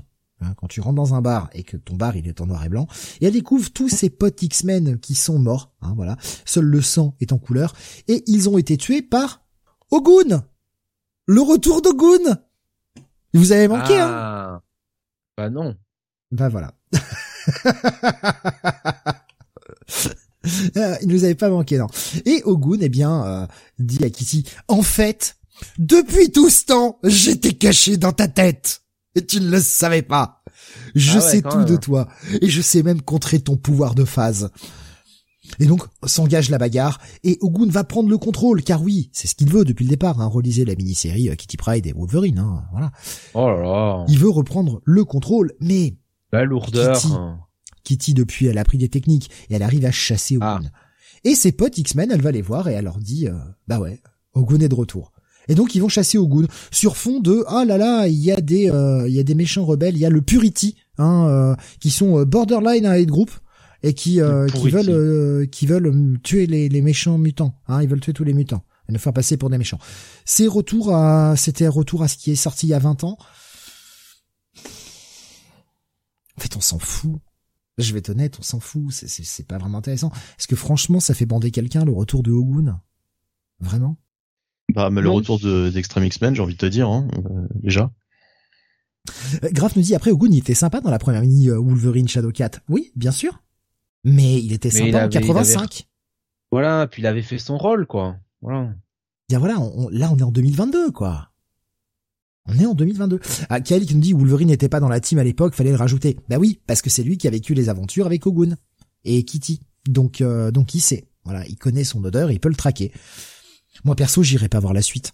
Alors visuellement, c'est pas c'est pas dégueu. Je franchement, euh, par rapport à du Larocca de moderne, on est plus un Larocca de de l'époque. Donc c'est quand même franchement plus agréable à regarder. C'est assez statique, on est d'accord, mais c'est pas le Larocca moche dégueulasse qui nous fait ces espèces de trucs euh, à l'ordi. Euh, rappelez-vous le Larocca sur Iron Man par exemple, c'était quand même assez pénible à regarder. Non non, là on est sur un Larocca qui est tout à fait euh, visuellement très acceptable en fait. Et visuellement le, truc cool, c'est plutôt bien. Mais franchement le scénar, j'ai envie de dire qu'il y a vraiment aucun intérêt quoi. C'est pas que les personnages sont mal écrits, ils sont plutôt bien campés, enfin Claremont les connaît bien, hein, il les a quand même écrits assez longtemps. Il y a rien qui, dénote, c'est juste que quel est l'intérêt de plus de 20 ans plus tard, nous ramener Extreme X-Men, peut-être pas plus de 20 ans, mais un peu moins de 20 ans plus tard, nous ramener Extreme X-Men, faire des références à Wolverine Shadow 4 de 85, ça sert à quoi? On sait déjà que c'est une mini en 5 et que ça n'aura strictement aucune conséquence. Bah les gars, c'est un passe quoi. Voilà, c'est c'est pas euh, franchement euh, non, c'est pas c'est pas intéressant. Moi, je peux pas vous encourager à perdre votre temps à lire ça. Vraiment, ça n'apportera rien. Surtout si vous êtes fan du, du, du des X-Men actuels. Parce que là, pas question de Krakoa, de House of X, Powers of Ten, y a rien de tout ça. On est vraiment à l'époque, euh, on est juste à la fin de Extreme X-Men en fait. Extreme X-Men s'arrête, cette mini-série enchaîne. Donc euh, replacez-vous il y a 17 euh, ans en arrière. Aucun intérêt. Allez, on continue avec toi, Bunny. la fin d'une mini-série, la fin d'une mini-série d'horreur chez Dark Horse, Shock Shop numéro 4. Ouais, Ouais, ouais, ouais. Euh, Shock Shop numéro 4, euh, fin effectivement de ces deux intrigues euh, engagées par Cullen Bunn. Euh, la première était dessinée par Danny Luckert avec une colorisation. Bah non, non, en fait non, il fait tout en fait, j'ai l'impression. Voilà. donc fin de cette intrigue où on avait un couple et leurs amis euh, dans les bois euh, qui faisaient face à des monstres euh, assez dégueulasses qui les zigouillaient les uns après les autres. Et on se rendait compte que, enfin, on l'avait deviné hein, assez rapidement que bah, ça venait du couple lui-même. Ces espèces de manifestations, ces espèces de monstres. Et franchement, franchement, tout ça pour ça, quoi. Tout ça pour ça, c'est bah, j'espérais, j'espérais qu'il y ait un petit twist, tu vois, un petit truc qui qui rattrape au fait bah, euh, cette histoire que je trouvais assez moisie. Il y a deux twists en fait. On apprend pourquoi ils se font la gueule. Ouais, mais on parce que jusque là on ne le savait pas. Et euh, et puis bah il y a la dernière case. Ouais, ouais, franchement. Euh... Ah mais euh, voilà, c'est deux petits twists. J'ai pas dit que c'était incroyable. Hein. C'est les deux petits twists. Moi, je vais être honnête. Hein c'est de la merde. Enfin, non, mais c'est décevant. On est d'accord que c'est décevant. Quatre numéros, quatre numéros pour en arriver à ça, en fait, et ça va être le, le, le, le reproche que je vais faire. Ouais. Quatre ou deux, en fait, parce que c'est deux, c'est deux petites histoires, deux histoires de dix pages, donc en, Oui, non, mais enfin, au final, tu auras acheté quatre numéros, quoi. Ouais. ce que je veux dire. Je, je pense qu'on l'aurait sorti en one shot, ça aurait été cool. Oui. Tout lire d'un coup, en fait. Ça aurait été, ça aurait été déjà plus sympa, mais honnêtement, euh, en fait, je m'attendais à, je sais pas à quelque chose à quelque chose de plus parce que là ça me rappelle quasiment les vu au, vu des fins ça me rappelle quasiment les les chutes d'un épisode de Creepshow et au moins dans Creepshow c'est c'est court quoi. Là euh, nous faire patienter euh, quatre mois pour euh, pour pour pour ce final là hmm. je me suis dit oh putain bah j'espère que ça va rattraper le coup la, la deuxième intrigue qui qui nous plaisait plus que la première donc Cullen Bunn est au scénario, euh, Leila Letts est au dessin avec une colorisation de Bill Crabtree. Ouais. Euh, Leila Letts que j'ai trouvé encore moins inspiré que dans les épisodes précédents. Hein. j'ai l'impression que cette fin est rushée. Visuellement, je l'ai trouvé dégueulasse la fin. Ouais, ouais, ben elle est pas que rushée visuellement, hélas. Euh, du point de vue du scénario, c'est vraiment la partie qui le qui m'a le moins plu.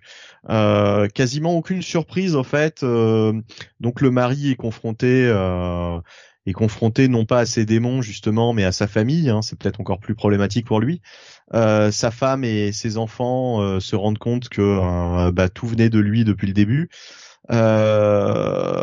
et il va essayer de, de, résoudre ce problème donc de ces trois démons qui qu'il a pris en fait dont il a pris le contrôle et qui sont devenus un petit peu ces ces ces, ces démons à tout faire quoi on va dire. C'est-à-dire que non seulement ils lui font son ménage mais ils règlent ses problèmes de manière un petit peu expéditive.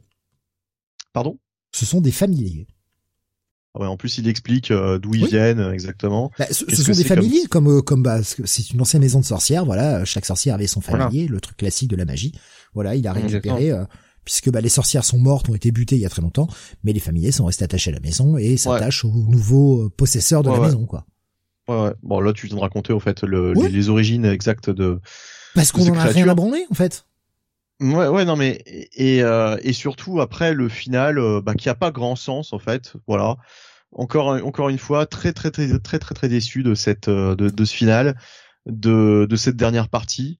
Euh, alors que d'habitude ça relevait un peu le niveau, mais alors là vraiment en voyant cette fin, je me suis dit oh putain bah ça aussi c'est mauvais au fait. La, et fin, euh, la fin n'est pas bonne, le, visuellement c'est dégueulasse parce que franchement ce dernier épisode, déjà le dessin moi de Leila Letts depuis le départ je suis pas fan. Mais mm. ça pouvait encore passer. Mais là, franchement, ce bordel a été fait en trois jours. C'est pas possible. C'est mm. absolument affreux. Regardez les oreilles, elles sont jamais alignées avec les yeux. Il y a rien qui va là-dedans. Rien va. C'est horrible. Et même la dernière page qui est censée te mettre un petit twist, ce petit truc choc, la page elle est immonde. À un moment, non quoi. Franchement, j'ai vraiment l'impression de m'être fait enfler sur ce quatrième épisode. Je suis hyper déçu. Ah oui, non mais pour, pour moi là, c'est ça va être un pass. Hein. Vraiment très mauvais épisode. Euh, c'est une telle déception. Enfin, c'est pas une telle déception. C'est une déception, quoi. Voilà, par rapport à ce qu'on a pu être teasé euh, avant, euh, surtout sur la, le deuxième segment. Donc euh, voilà, et, et, le pire, c'est que à l'aune de ce quatrième épisode qui clôture, enfin de ce quatrième numéro qui clôture en fait les deux intrigues, je vais juger euh, toute la toute la mini quoi toute la toute la série euh, et franchement euh, bah je vais pas vous le conseiller quoi. C'est vraiment un pass choc shop parce que parce que voilà quoi les les, les deux finales ne tiennent pas leurs promesses hein, c'est c'est très moyen quoi moi je vous les conseillerais si chaque histoire est alors bon je pense qu'ils vont faire qu'un seul TPB mais si vous trouvez le TPB à 5 balles ouais ça passe ouais les deux histoires cas de figure les deux histoires mais voilà tu vois, j'estime que ça vaut 5 balles. Ouais, mais c'est vraiment un cas de figure extraordinaire. Enfin, extraordinaire. Il y a peu de chance, quoi. Tu vois que ça, bien sûr. Donc ça, prouve, ça prouve ce que j'ai ressenti. Franchement, euh, je suis assez, je suis vraiment déçu. Je suis vraiment déçu parce que l'ensemble était plutôt cool. À la rigueur, j'aimerais bien revoir le personnage du de de, de, la conteuse finalement, euh, Desmond euh, Dea, je sais plus quoi. Ouais, bon, on aimerait bien la revoir, hein, euh, même si elle a une main. Euh. Le, personnage était plutôt cool parce qu'il y avait toujours ce petit discours méta, vendeuse de comics, machin. C'était, c'était assez rigolo, tu vois. Ça pouvait être sympa, mais franchement, pitié, plus jamais ça, quoi. Parce que là, vraiment, sûr que... on a l'impression de se faire baiser. Tu allais dire, Jonathan? Non, c'est sûr que si elle vendait du poisson, ça aurait tout de suite été moins intéressant. Mais il y avait le, tout le petit discours méta à chaque fois qui était toujours euh, sympathique, tu vois, et ça te crée une nouvelle une espèce de nouvelle icône façon façon Crypt Keeper et compagnie. Et ça, c'est toujours sympa, mais c'est le seul truc à sauver. Ça représente 8 pages sur les 4 épisodes. 8. C'est dommage, le, début était prometteur, mais les fins sont tellement nazes que ça éclipse tout le reste. Bah ça c'est c'est l'effet euh, que j'avais eu avec le récit de James Tanyon Ford euh, sur euh, The Closet quoi. Vraiment je m'étais dit au bout du troisième numéro putain tout ça pour ça c'était nul en fait cette histoire et là, euh, là c'est pareil, quoi. C'est-à-dire qu'on te tease un truc et euh, ça n'arrive pas. Ça n'arrive pas. La, la fin, euh, la fin. Bah voilà, les, deux chutes sont pourries. c'est, c'est ouais, c'est, c'est, c'est. Et ce qui, ce qui est terrible, c'est que moi j'aime beaucoup les récits anthologiques horrifiques et euh, je pensais qu'il allait y avoir un certain renouveau avec Shock Shop et surtout avec Show. Et euh, franchement, les deux titres sont à éviter, quoi. C'est c'est c'est tout moisi. Hein. Euh, allez lire plutôt les anciens récits des Tales from the Crypt, ce genre de choses. vous allez vraiment trouver des histoires, pour le coup, vraiment effrayantes et qui qui qui qui qui, qui n'ont pas vieilli quoi. Même, même si elles ont été écrites dans les années 40 50 plutôt d'ailleurs Tales from the Crypt dans les années 50 ça n'a pas vieilli. C'est c'est toujours euh, c'est ça fait toujours flipper il y a toujours de très bonnes idées. Et en quelques pages ils arrivent à te raconter une histoire complète. Là euh, on a euh, quatre fois euh, combien? Euh, quatre fois 10 pages quoi. Mmh. euh, 10, 12 ouais, par là Ouais, voilà. Et en 40 pages, euh, Cullen Bunn, qui est pourtant un scénariste assez confirmé, n'arrive pas à nous sortir une bonne histoire euh, sur ces deux fois 40 pages, quoi. Non, mais le truc, c'est que c'est bon pitch de départ, ouais. mais c'est tout. L'idée de ça, base est pas cool, et, et, et, pas con, je veux dire, elle est plutôt cool même. Mmh. Euh, mmh. mais, mais, mais le reste. Euh, mais c'est le cas sur les shows aussi, quoi. En fait, les shows, c'est toujours un peu pareil. Il y a des idées, il y a des idées, il y a des idées de pitch et à chaque fois on se dit bah tiens ça démarre pas mal et après bah non en fait c'est tout moisi quoi la, la, la, chute est toute pourrie euh, et, euh, et c'est un peu l'école de maintenant quoi c'est il y a toute une euh, à chaque fois que je lis des histoires horrifiques ça démarre bien et puis après ils savent pas terminer alors qu'avant, putain, justement, c'était euh, tout l'intérêt des Tales from the Crypt, c'était le final, quoi. C'est la dernière case dont tu te souviens. C'est c'est le c'est c'est le choc, quoi, de la de la le, révélation le côté finale. le côté petite morale, le côté truc comme ça qui, qui, est plutôt cool. Il y a le revers de la médaille, il y a euh, le, ouais, le, quelquefois ouais, c'est super bien pensé quoi. Quelquefois tu, tu ne tu ne vois pas la fin arriver, tu te la prends dans la tronche. Là, euh, c'est hyper convenu, c'est c'est c'est c'est hyper décevant quoi. C'est hyper décevant. C'est l'école Marc Millard quoi. C'est euh, j'ai un pitch mais j'ai j'ai rien de plus à te vendre. On, on est c'est euh, c'est voilà quoi. De l'ambiance comme tu disais Tale from the Crypt ou même en faisant un peu moins horrifique de la quatrième dimension il y a, y a pas il y a pas cette ambiance là euh, malheureusement. Euh, c'est c'est comme ça. Euh, bah tiens enfin petit bout de WhatsApp vraiment speed. J'ai regardé un épisode du l'étrange cabinet de curiosité là de, de Guillermo del Toro sur Netflix. Ah t'as vu lequel j'ai regardé celui sur les rats parce qu'il était il était ah très oui bah c'est c'est le premier que j'ai commencé ouais. Que j'ai que j'ai trouvé vraiment très bon en fait Ouais. Euh, réalisé par ouais. Vincenzo Natali. Euh, franchement, visuellement, le truc tient la route. Les effets sont plutôt gore, sont plutôt cool. Il Mm. y en a pas des tonnes. Ça fait bien son job. En, en une petite demi-heure, l'épisode fait 37 minutes. Euh, T'as une bonne histoire, t'as une bonne chute. Là, j'ai retrouvé, tu vois, ce côté euh, from the Crypt, De- de ce côté quatrième euh, dans les- dans dimension. le- Voilà, c'était c'était super bien. chute dans tous les sens du terme hein, dans cet épisode. Ah ben euh, justement, euh, on a Obi qui nous disait euh, j'ai vraiment aimé aussi cette mini-série, cet épisode particulièrement. Ouais, c'était franchement, c'était. Ah, je regarderai les autres, mais là j'ai eu le temps de regarder que celui-ci. Euh, et, et franchement, il était vachement bien. Et en histoire d'horreur, alors ouais, on n'est pas sur de l'anthologique, mais franchement, une des meilleures histoires d'horreur de cette année, c'est The Crimson Cage. Oui, ah oui, oui, oui, totalement. Alors on n'est pas sur de l'anthologique, mais bon, on est sur une mini en 5, tu vois, donc c'est pas non plus un Mm. truc qui, va euh, qui est au, au long cours. Mais en termes d'horreur, là c'était maîtrisé. On a un début, on a un milieu, une fin, euh, et on n'a pas une fin à la, à la petite semaine, quoi. Dommage. Ouais. Et Mais- c'est sans, concé- et c'est sans concession. Ouais, ouais, ouais. Oui, oui. Mais euh, ouais, enfin vraiment déçu, vraiment déçu. Euh, c'est c'est bon. Alors euh, sur le chat, ça parle beaucoup. euh, Il y a Beaumasque qui disait Ice Cream Man est plus étrange qu'horrifique. Oui, et c'est pour ça que j'y suis pas encore allé parce que j'ai pas l'impression que ce soit exactement euh, un Tales from the Crypt. euh, non, on Ice est plus sur la quatrième dimension. c'est ça, oui, la oui, voilà. dimension.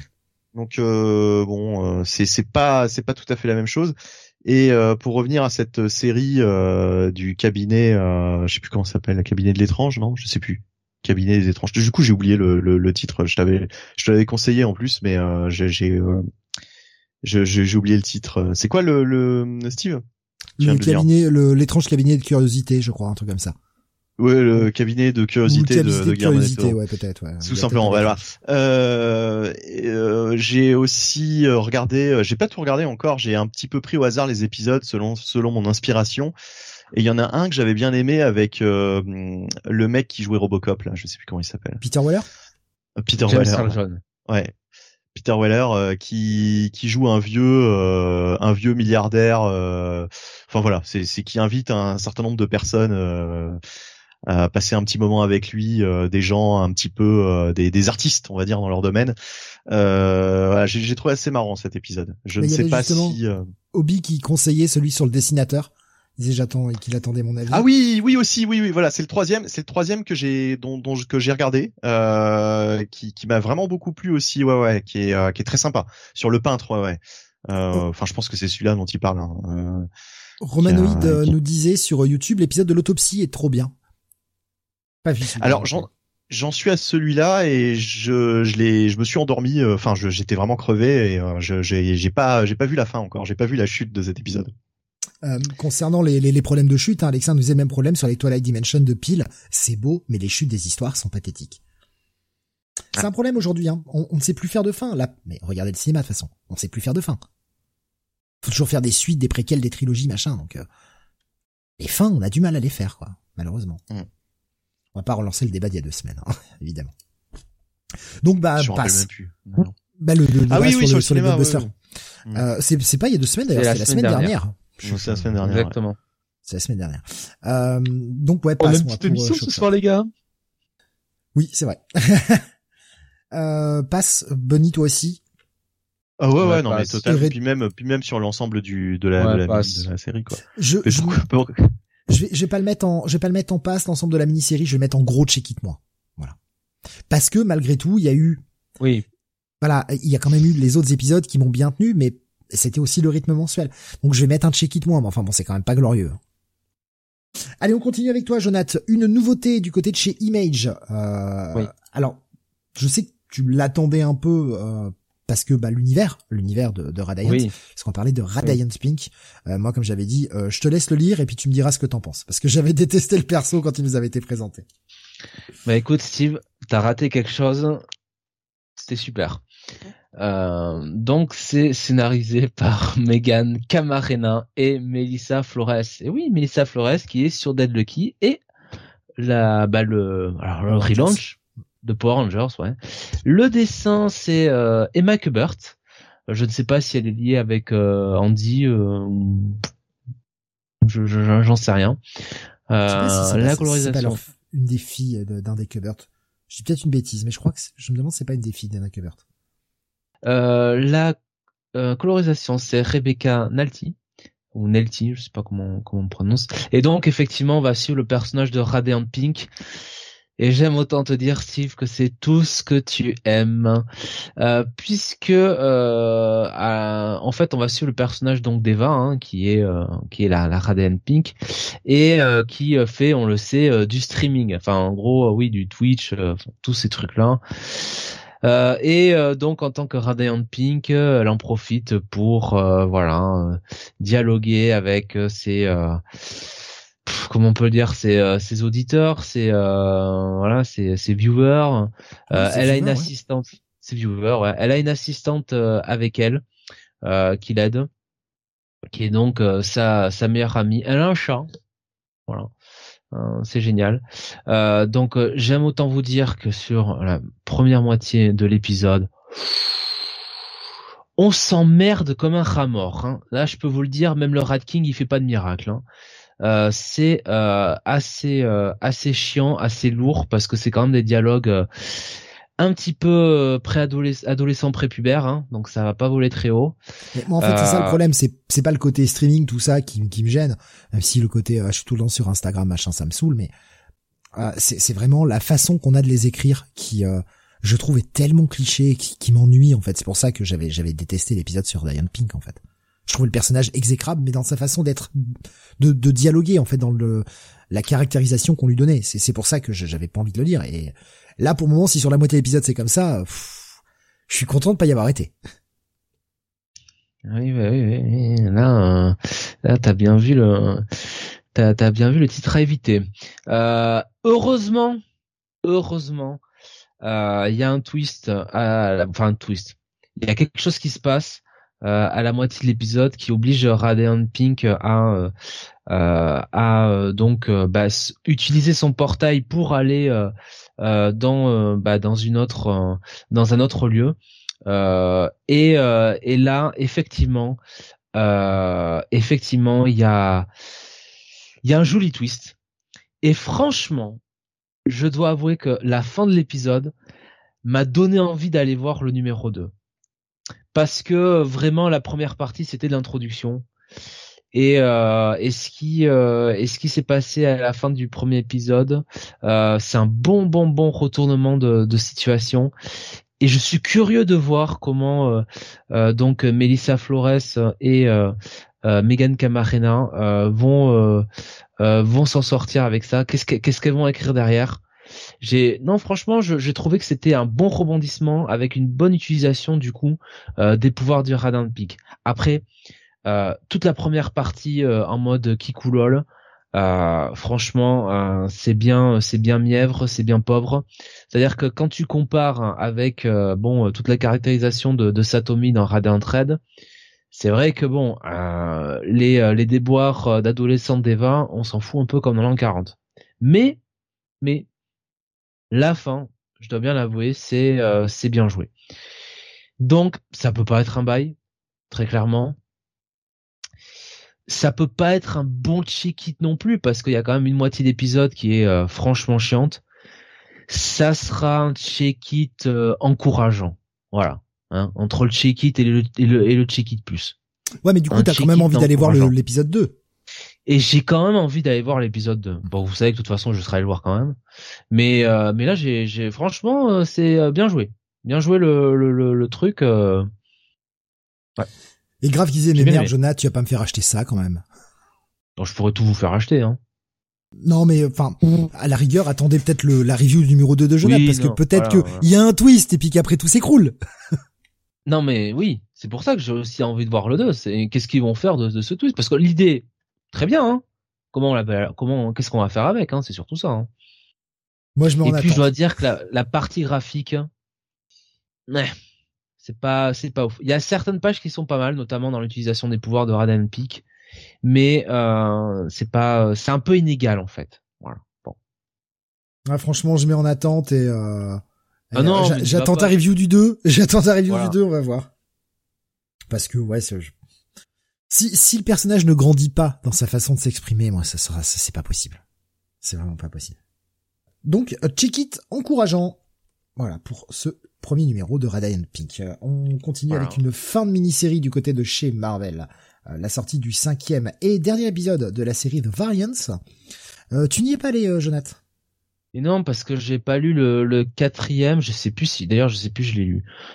mais comme j'ai, je crois que j'avais fait la review seul. Non, non, non, donc. Alors c'est écrit par Gail Simon, dessiné par Finn.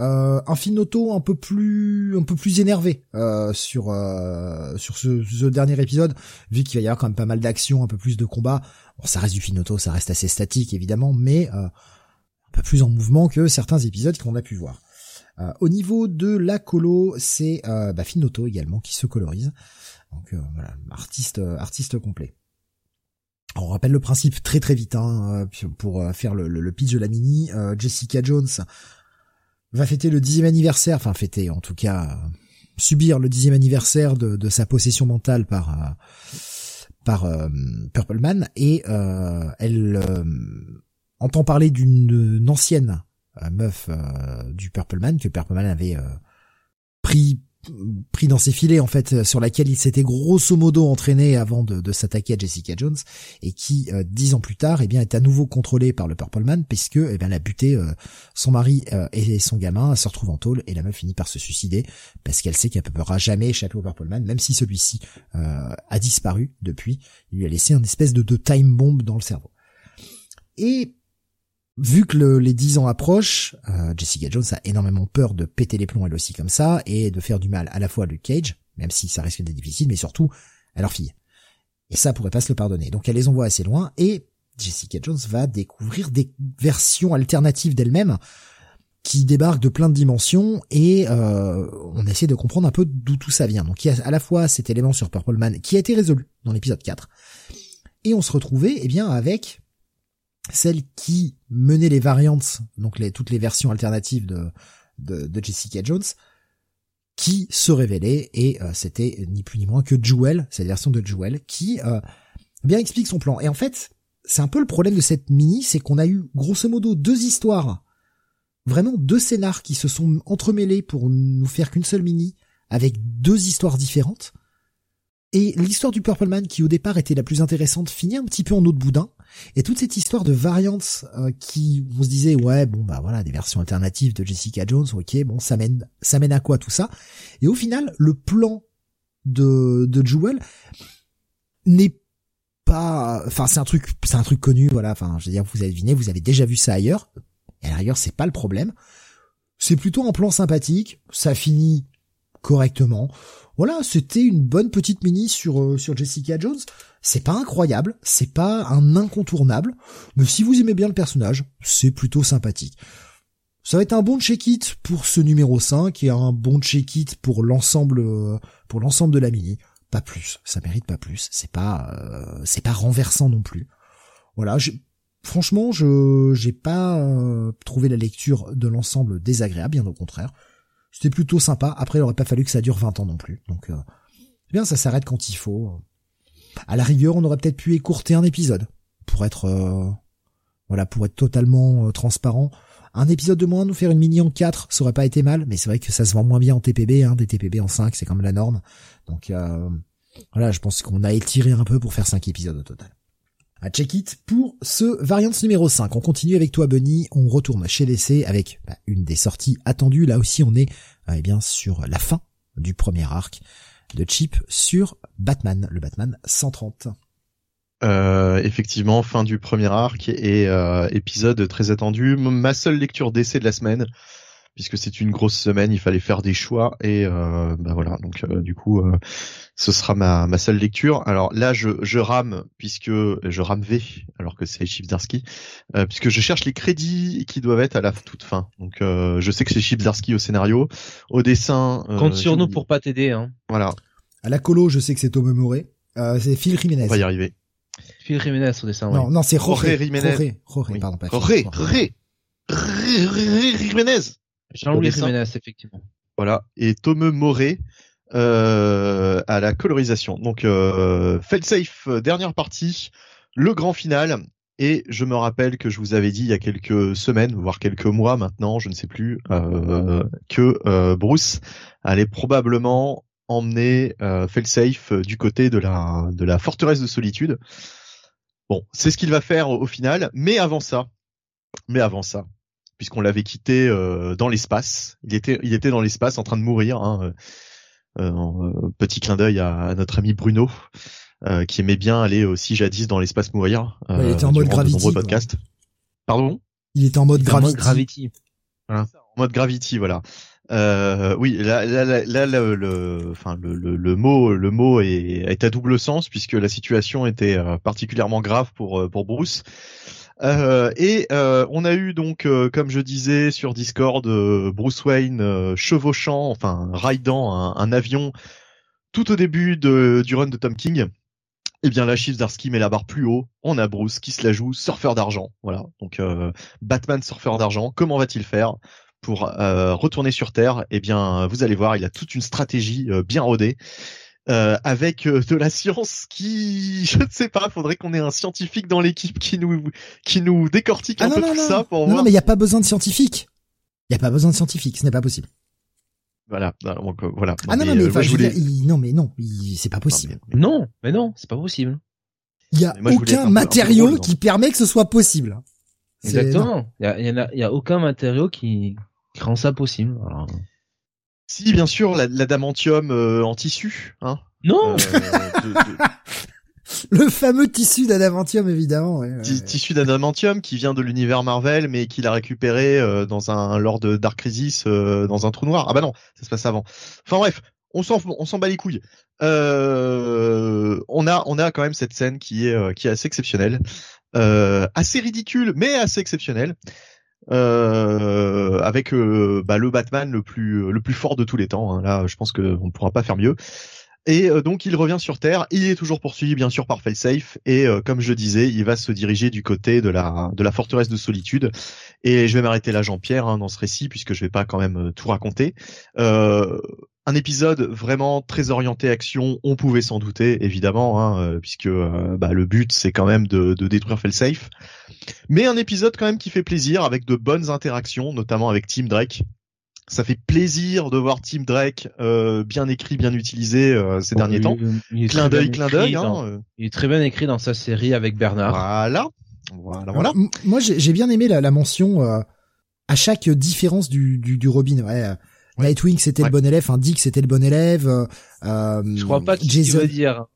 Jason c'était Oui, avec Guy qui dit, vas-y, je, j'ai tendance de rechercher la bulle justement. Dit qu'en gros, il, est, il, est, il, semble dire qu'il qu'il respecte pas le plan, qu'il improvise à chaque fois. Euh, Jason, euh, il dit que euh, en gros, bah, ouais, voilà, il voulait, voilà, c'est ça. Et puis, euh, et en fait, euh, Tim est le seul qui qui a accepté d'être, enfin, de suivre le plan jusqu'au bout, quoi. Oui, puis mm. c'était le côté vraiment tandem qu'il avait avec avec Tim Drake. Et c'est cool, c'est cool que effectivement, je, suis d'accord avec Bonif, c'est cool qu'on ramène un peu Tim Drake en, guise de Robin. C'est bien, ah bah, qu'on n'ait pas oublié. Là... ça a quand même été un Robin qui, qui, a duré vachement longtemps, quoi. Ah oui, oui. Cette alchimie. Plus que Jason Todd, hein. Cette alchimie et puis cette case hyper iconique où tu les vois courir côte à côte, qui rappelle carrément, euh, qui nous renvoie pratiquement au générique euh, du, du Batman des années 60. On les on les voyait euh, marcher. voilà, exactement. Voilà. Eh bien, euh, donc, donc, donc, donc, après cette interlude musicale fort bienvenue, hein, n'est-ce pas? Euh, eh bien oui, donc je disais oui, ça, ça, ça permet de, de remettre un petit peu du Team Drake au cœur du, du récit. Il est bien écrit, ça fait plaisir. Euh, voilà, euh, Chief Zarsky lui donne quand même un, un très bon rôle puisque euh, bah, autant Dick Grayson, euh, on le voit plus trop dans, dans le titre Batman, euh, on l'a vu hein, au cours de l'arc, mais euh, mais c'est pas, enfin, il avait pas un rôle hyper important. Jason Todd non plus. Autant là, Tim Drake, il est vraiment, euh, enfin, il fait partie de l'un des derniers persos à, à, vraiment aider Bruce pour le coup là à se débarrasser de, de Felsafe. voilà. Et donc, bah, j'ai vraiment j'ai passé un bon moment. Il y a ce final. Bon voilà, je, je vous laisserai peut-être rebondir dessus si vous avez des choses à en dire. Mais moi j'ai plus trouvé ça logique en fait euh, la manière dont, se termine cet épisode.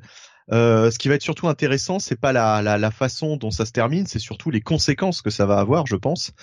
Et euh, bah, ça va être surtout ces conséquences-là que va nous, nous narrer, je suppose, l'auteur pour les prochains numéros.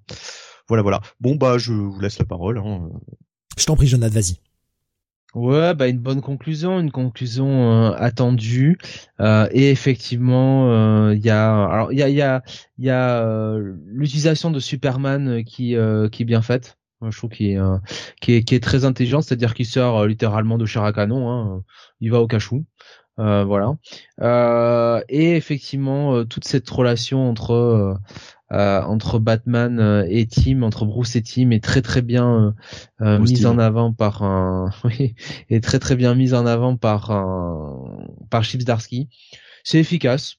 Voilà, ça restera pas le, évidemment, ça restera pas le l'arc, un arc définitif hein, sur le personnage, mais pour euh, pour un premier arc, pour une première introduction, euh, c'est euh, c'est c'est globalement efficace quoi. On sent que Chivzarsky prend bien en main le le personnage et nous repose un peu les bases ou en tout cas ses bases à lui. Bah je vais être le grincheux de la bande. Bah vas-y hein. Ah ouais, cet épisode. Non. Alors moi je j'ai rien contre le côté nanardos, ça me fait rigoler et tout, mais là c'est too much quoi. Là franchement c'est vraiment too much. Je là je me disais non mais c'est bon, un moment. Ça s'arrête où, quoi? Et donc ça va jusqu'au bout. Bah sur Terre. C'est-à-dire que non seulement une rentrée dans l'atmosphère se passe bien, mais en plus on peut atterrir, quoi. Et tout ça sans avion. C'est Batman. Non, fuck it. Non, c'est bon. Euh, stop. Faut arrêter les délires. Là, vraiment, c'est, c'est juste, non, c'est vraiment trop con. Là, c'est vraiment trop con. Là, Chibzarsky me, enfin, c'est pas qu'il ne tient pas bien la caractérisation même de Batman, parce que le, toute la partie où Batman échafaude ses plans. Enfin, le mec est quand même capable d'arriver à calculer une rentrée sur Terre de tête. J'avoue, j'avoue, j'avoue là, la rentrée sur Terre là, à moitié euh, sans déconner. dans l'espace. Non mais attends, le mec il calcule, il calcule la trajectoire et tout. Non mais attends, ça va. Si, si j'arrête de respirer toutes les 26 secondes, ça va marcher. ouais, non mais enfin, je, je, je veux bien, mais ah, tu vois, voilà. Là, là, c'est too much. En fait, là, c'est vraiment too much pour moi. Je, je, je Après, le reste, le reste est cool. La seconde partie de l'épisode avec le plan, etc. Ça, c'est bien. Ça, c'est très bien. Mais toute la première partie, non. C'est vraiment, euh, je me, là, c'était facepalm, quoi. C'est vraiment facepalm, mais euh, je, je, je, je peux pas y croire. Vraiment, je peux pas y croire. Je veux bien, c'est des comics et je, je, je peux accepter beaucoup de choses, mais là, ça reste Batman, quoi. C'est un putain d'humain. un moment, c'est bon, quoi. Donc euh, non, je j'y arrive pas. Là, je, toute la partie, arrive pas. Donc euh, bon, non, euh, vraiment, c'est un épisode qui m'a un peu déçu. Quoi. il y avait pas grand chose à faire. Quelqu'un venait le sauver. Enfin, c'est, non, vraiment. Euh, bon, après, bon, la fin, on va voir. On va voir. Je, je suis perplexe. Gotham Girl et Gotham Boy, là, venez le sauver. Mais je suis perplexe. Et puis, et puis, je suis désolé, c'est mon cheval de bataille depuis maintenant des mois, voire des années. Je déteste la colo de Tomeu Murray, je la trouve dégueulasse. Elle est immonde cette colo, putain. Ça me sort du truc à chaque fois, putain, les teintes qu'il choisit et tout, c'est crade. Je trouve ça affreux, vraiment, je trouve ça, visuellement, je trouve ça affreux. Et je parle bien de la colo, je parle pas des dessins. Vraiment, mais c'est immonde, quoi. Je, n'y arrive pas, ce mec-là, me, ce mec-là me dégoûte. Je vois un comique de lui, j'ai pas envie d'aller le lire, quoi. Quand je sais qu'il est sur la colo, franchement, Batman, je fais un effort, mais putain, j'ai pas envie de voir ça, quoi. Regardez les teintes choisies sur la dernière page. Mais c'est à gerber, ce truc-là. C'est crade, putain, c'est moche. Et ça passe. On dirait c'est cool. Mais non, c'est pas cool, c'est laid. C'est vraiment laid. Ah, je... putain, virez-le, quoi. Virez-le. Foutez un vrai coloriste là-dessus, quoi. Euh, on parle du backup, vite fait? Oui, bah oui. Chip Zarsky au scénario, Leonardo Romero euh, au dessin, euh, Jordi Belair à la colorisation cette fois-ci. Ah bah c'est beaucoup mieux. Hein. Leonardo, Romero. Ou... Leonardo ou César? Non, Leonardo Romero. Hum, voilà, les deux. Leonardo Romero qui nous fait donc les dessins très rétro et ça tombe bien puisqu'on est totalement dans les années 50 ou 60, je ne sais plus, Zoran Har, je crois que c'est dans les années 50, euh, avec euh, donc euh, cette intrigue du Batman de Zoran Har, ou plutôt cette année 1, enfin cette, cette origin story de... de, de D'ailleurs, ça s'appelait pas, maintenant que j'y pense, Zoran Har année 1 à la base? Oui. Parce que c'est marqué I'm a gun, finally. Sur, sur la sur la cover, tu vois bien Batman Zurenar Year One, ouais. D'accord, ok, ok. Ouais, donc le, le titre n'est pas le même dans l'épisode en fait. Ok, bon, j'avais pas, j'avais pas remarqué en fait euh, dès le début, mais euh, mais en tout cas, euh, voilà, donc on a cette espèce d'origine story du, du Batman de Har. En gros, euh, Batman, bah c'est quand Batman devient le Joker, quoi. En fait, voilà. C'est-à-dire qu'il s'est créé une personnalité qui limite, qui est limite aussi folle que, que le Joker, à tel point que confronté au Joker, même le Joker est étonné de la réaction de Batman et Batman va essayer de reprendre ses esprits. Euh, honnêtement, j'ai pas été euh, plus emporté que ça sur l'ensemble de, de, de, cette intrigue, mais euh, ça fait le taf. Enfin, j'ai plutôt bien aimé quoi ce récit, même si la présence du Joker à chaque fois me, me dérange parce que on le voit trop, c'est toujours le Joker. J'aurais bien aimé qu'on s'en passe en fait du Joker, mais là c'était pour montrer l'opposition à quel point en fait Batman est fou, donc qui de mieux que le Joker à mettre en face, quoi, finalement. Donc bon, ça se comprend. D'un autre côté, ça se comprend. Euh, voilà, voilà. Bon bah, rien de plus à ajouter sur ce backup, euh, messieurs. Euh. Ouais. Ouais, bah un backup qui se finit, qui se finit correctement. Moi, encore une fois, j'aurais pas fait ça sur sur Zoranar. J'aurais j'aurais exploité un petit peu le le le bah un autre pan de, de l'univers que dépeint euh, Chips Darsky dans son Batman, comme il avait fait dans le premier backup avec euh, mm. avec le pingouin. Bon, après, euh, c'est euh, c'était correct, c'était pas c'était pas déplaisant. Ouais, correct sans plus. Bon, de toute façon, en même temps, moi, j'ai jamais été vendu au concept de Zoran One, j'en avais rien à foutre. Puis dès qu'on a vu que c'était le Joker, dès l'épisode 1, on va non, quoi. Ah ouais, c'est vrai. Non, Euh, Graf nous disait euh, origine story de failsafe je trouve plutôt au, final ce, ce Batman Zurenar enfin ce Zurenar Year One, pardon. Euh, excusez peut-être pour un futur arc sur le Joker, le Joker de Zurenar. Ah, c'est bien possible, hein. C'est bien possible. J'y pensais justement en lisant cette, ce backup. Je me disais, euh, un jour on aura le Joker qui va prendre le, costume de, du Batman de Zurenar. Ah. D'ailleurs, il a déjà fait. Je crois qu'il a déjà fait. Je me demande si euh, dans le run de Tanyon Force, c'était pas le costume de que, que le Joker avait emprunté. Bon, ce que disait, ce serait intéressant que le Joker ait une personnalité à la Batman du coup, et il y avait CCCP qui répond bah, c'est pas un peu le synopsis de White Knight au final? Bah pas vraiment. Enfin, euh, White Knight c'est un c'est un peu différent euh, vu que c'est dans un c'est c'est le ah. Joker qui veut qui qui veut faire passer Batman pour plus fou que lui en fait. Le le le je crois qu'il fait un procès d'ailleurs à Batman dans le dans la première mini euh, Il me semble, hein, je dis ça de mémoire, Jonathan, peut-être que oui, tu parce qu'il cause. Non, mais moi je, je, je, te le confirme, oui, puisqu'il cause des dégâts partout et euh, mm. il fait en sorte que la ville attaque Batman. Mais on voit pas. Euh, je pense que Bomas qui veut dire que euh, voir le Joker en, costume de Batman, essayer de, de, de, de, faire la justice, ou en tout cas sa justice, quoi, sa version de la justice. Je pense que c'est plus ça l'idée de, de mais bon.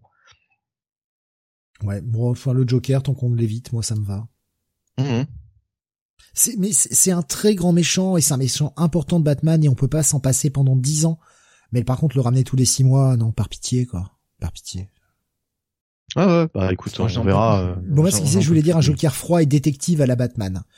Mmh. Oh non, non, non, pitié. On a déjà un Joker froid dans un autre titre là dont on va parler. Euh, merci. Euh, non. Bah, au, au, final, les notes sur ce Batman pour qu'on avance un petit peu. Bah écoute, moi ça reste un bon bail malgré tout. Hein. Un petit bail pour moi. Voilà. Check it plus pour moi. Ah ouais. Ah, j'avais dit, je suis un peu plus grincheux là. toute la première partie m'a vraiment cassé les couilles. Ouh là là, check it plus, on est grincheux. Check it plus, oui, je, le mets pas un bail, voilà. C'est bon. attention. Hein. Ça reste la fin de l'arc. De toute façon, ça reste un, épisode relativement indispensable, mais euh, non, franchement, la moitié de l'épisode est vraiment trop con, trop con pour moi. Quoi. Allez, on continue avec toi, Jonathan. On passe chez Marvel maintenant. Eh euh, l'autre titre euh, de Chivzarsky, on fait le petit combo là, avec la oh. sortie du Daredevil numéro 6. Oui, Daredevil numéro 6. Et je me rends compte que je fais la review tous les mois finalement. C'est très bien. Euh, je te le mets, je sais que tu aimes, donc j'en profite, bah, je te le mets. Exactement. Mettons quelqu'un de passionné sur cette review et de passionnant aussi, on peut le dire. Chips Darsky est au scénario, Raphaël de la Torre est au dessin, Matthew Wilson est à la colorisation. Euh, et donc on est sur cette sixième partie de The Red Fist saga. Euh, un titre auquel Sam aurait vraiment pu penser, j'en suis sûr. Euh, donc Daredevil est marié, figurez-vous, il s'est marié avec Electra. Euh, donc ce sont maintenant le, le, king et la, la queen du fist. Euh, et donc, euh, eh bien, maintenant ils ont ils ont par leur mariage gagné des nouveaux pouvoirs et quelque part donné surtout des pouvoirs aux membres de leur leur culte, je vais le dire comme ça, de leur de leur confrérie, voilà, et notamment Foggy, euh, Foggy qui maintenant est un athlète euh, olympique. Euh, voilà. Foggy Nelson, oui oui. et dans l'épisode précédent, on voit Foggy? Dans l'épisode précédent, oui, on le voit, il gambade partout, là, il fait des sauts, il est tout content, là. Ah, et il non, dans l'épisode précédent, d'accord, d'accord. Non, mais je le cherchais ah dans cet épisode, en fait. Ok, ok. Euh, et donc, dans l'épisode précédent, la fin de l'épisode précédent, euh, on voyait euh, Daredevil et son équipe qui attaquaient euh, la prison Myrmidon pour recruter une une armée de bah, de, de vilains hein, de l'univers Marvel et les faire rejoindre leur cause. Oui, oui. Euh, et, euh, et, et, euh, et, donc voilà, euh, on est sur cette partie-là. Et on va commencer l'épisode avec très vite Doc Samson qui bah, va va faire des séances des séances aux différents méchants qui ont été qui ont été récupérés. Donc on a on a qui? On a Steedman notamment, on a Stegron, The Breaker. Enfin bref, que des des Billisters. On a Agony aussi. On a Belette, qu'on va avoir beaucoup. Oui, on n'a pas le renard par contre. Euh, on a Fansidal. Et on l'entend. oui, oui, oui. Euh, et euh, et donc euh, bah par contre Agony donc qui est un symbiote hein, elle elle, n'est pas contente et elle elle attaque ce pauvre Doc Sanson qui sait juste de faire son travail heureusement nous avons quand même ce cher Matt Murdock euh, ou Rael Murdoch, on dirait euh, certains, euh, qui arrête Agony et bah lui, bah lui, lui, lui dit tout simplement que elle ne peut souffrir que que de l'amour. Voilà, c'est beau, c'est beau. Et ça arrête Agony. Voilà. Elle dit et la pauvre Agony dit quand même que cette île est une torture. Je rappelle qu'elle revient de prison. Euh, donc voilà, donc Matt il est très calme, hein. lui tout va très bien. Euh, il a quand même la moitié de son d'un bâtiment qui a été euh, explosé dans la baston, mais tout va bien, Madame la Marquise. et en fait, on va surtout le voir finalement Matt interagir avec le personnage de Belette. Euh, et, euh, et, en fait, autant vous le dire tout de suite, j'ai beaucoup apprécié cette partie de l'histoire écrite par Chivzarsky parce qu'en gros, c'est Chivzarsky qui nous fait, euh, euh, qui nous donne un peu son idée de la euh, de la réinsertion, de, de la rédemption et la difficulté que bah, que c'est pour les gens hein, qui ont qui ont fait de la prison de bah, de pouvoir se réinsérer euh, et, et, et aussi de d'être accepté tout simplement par euh, par les gens et et, et, et Matt quelque part euh, ben, il illustre bien euh, par son discours euh, toute l'hypocrisie qu'il y a autour du sujet, quoi. Voilà, parce que selon ce que tu as fait ou pas, ben, le, on te donne plus ou moins facilement ton pardon, même si tu as tu as expié ta peine. Euh, donc voilà, j'ai bien aimé, j'ai bien aimé cette discussion entre les deux.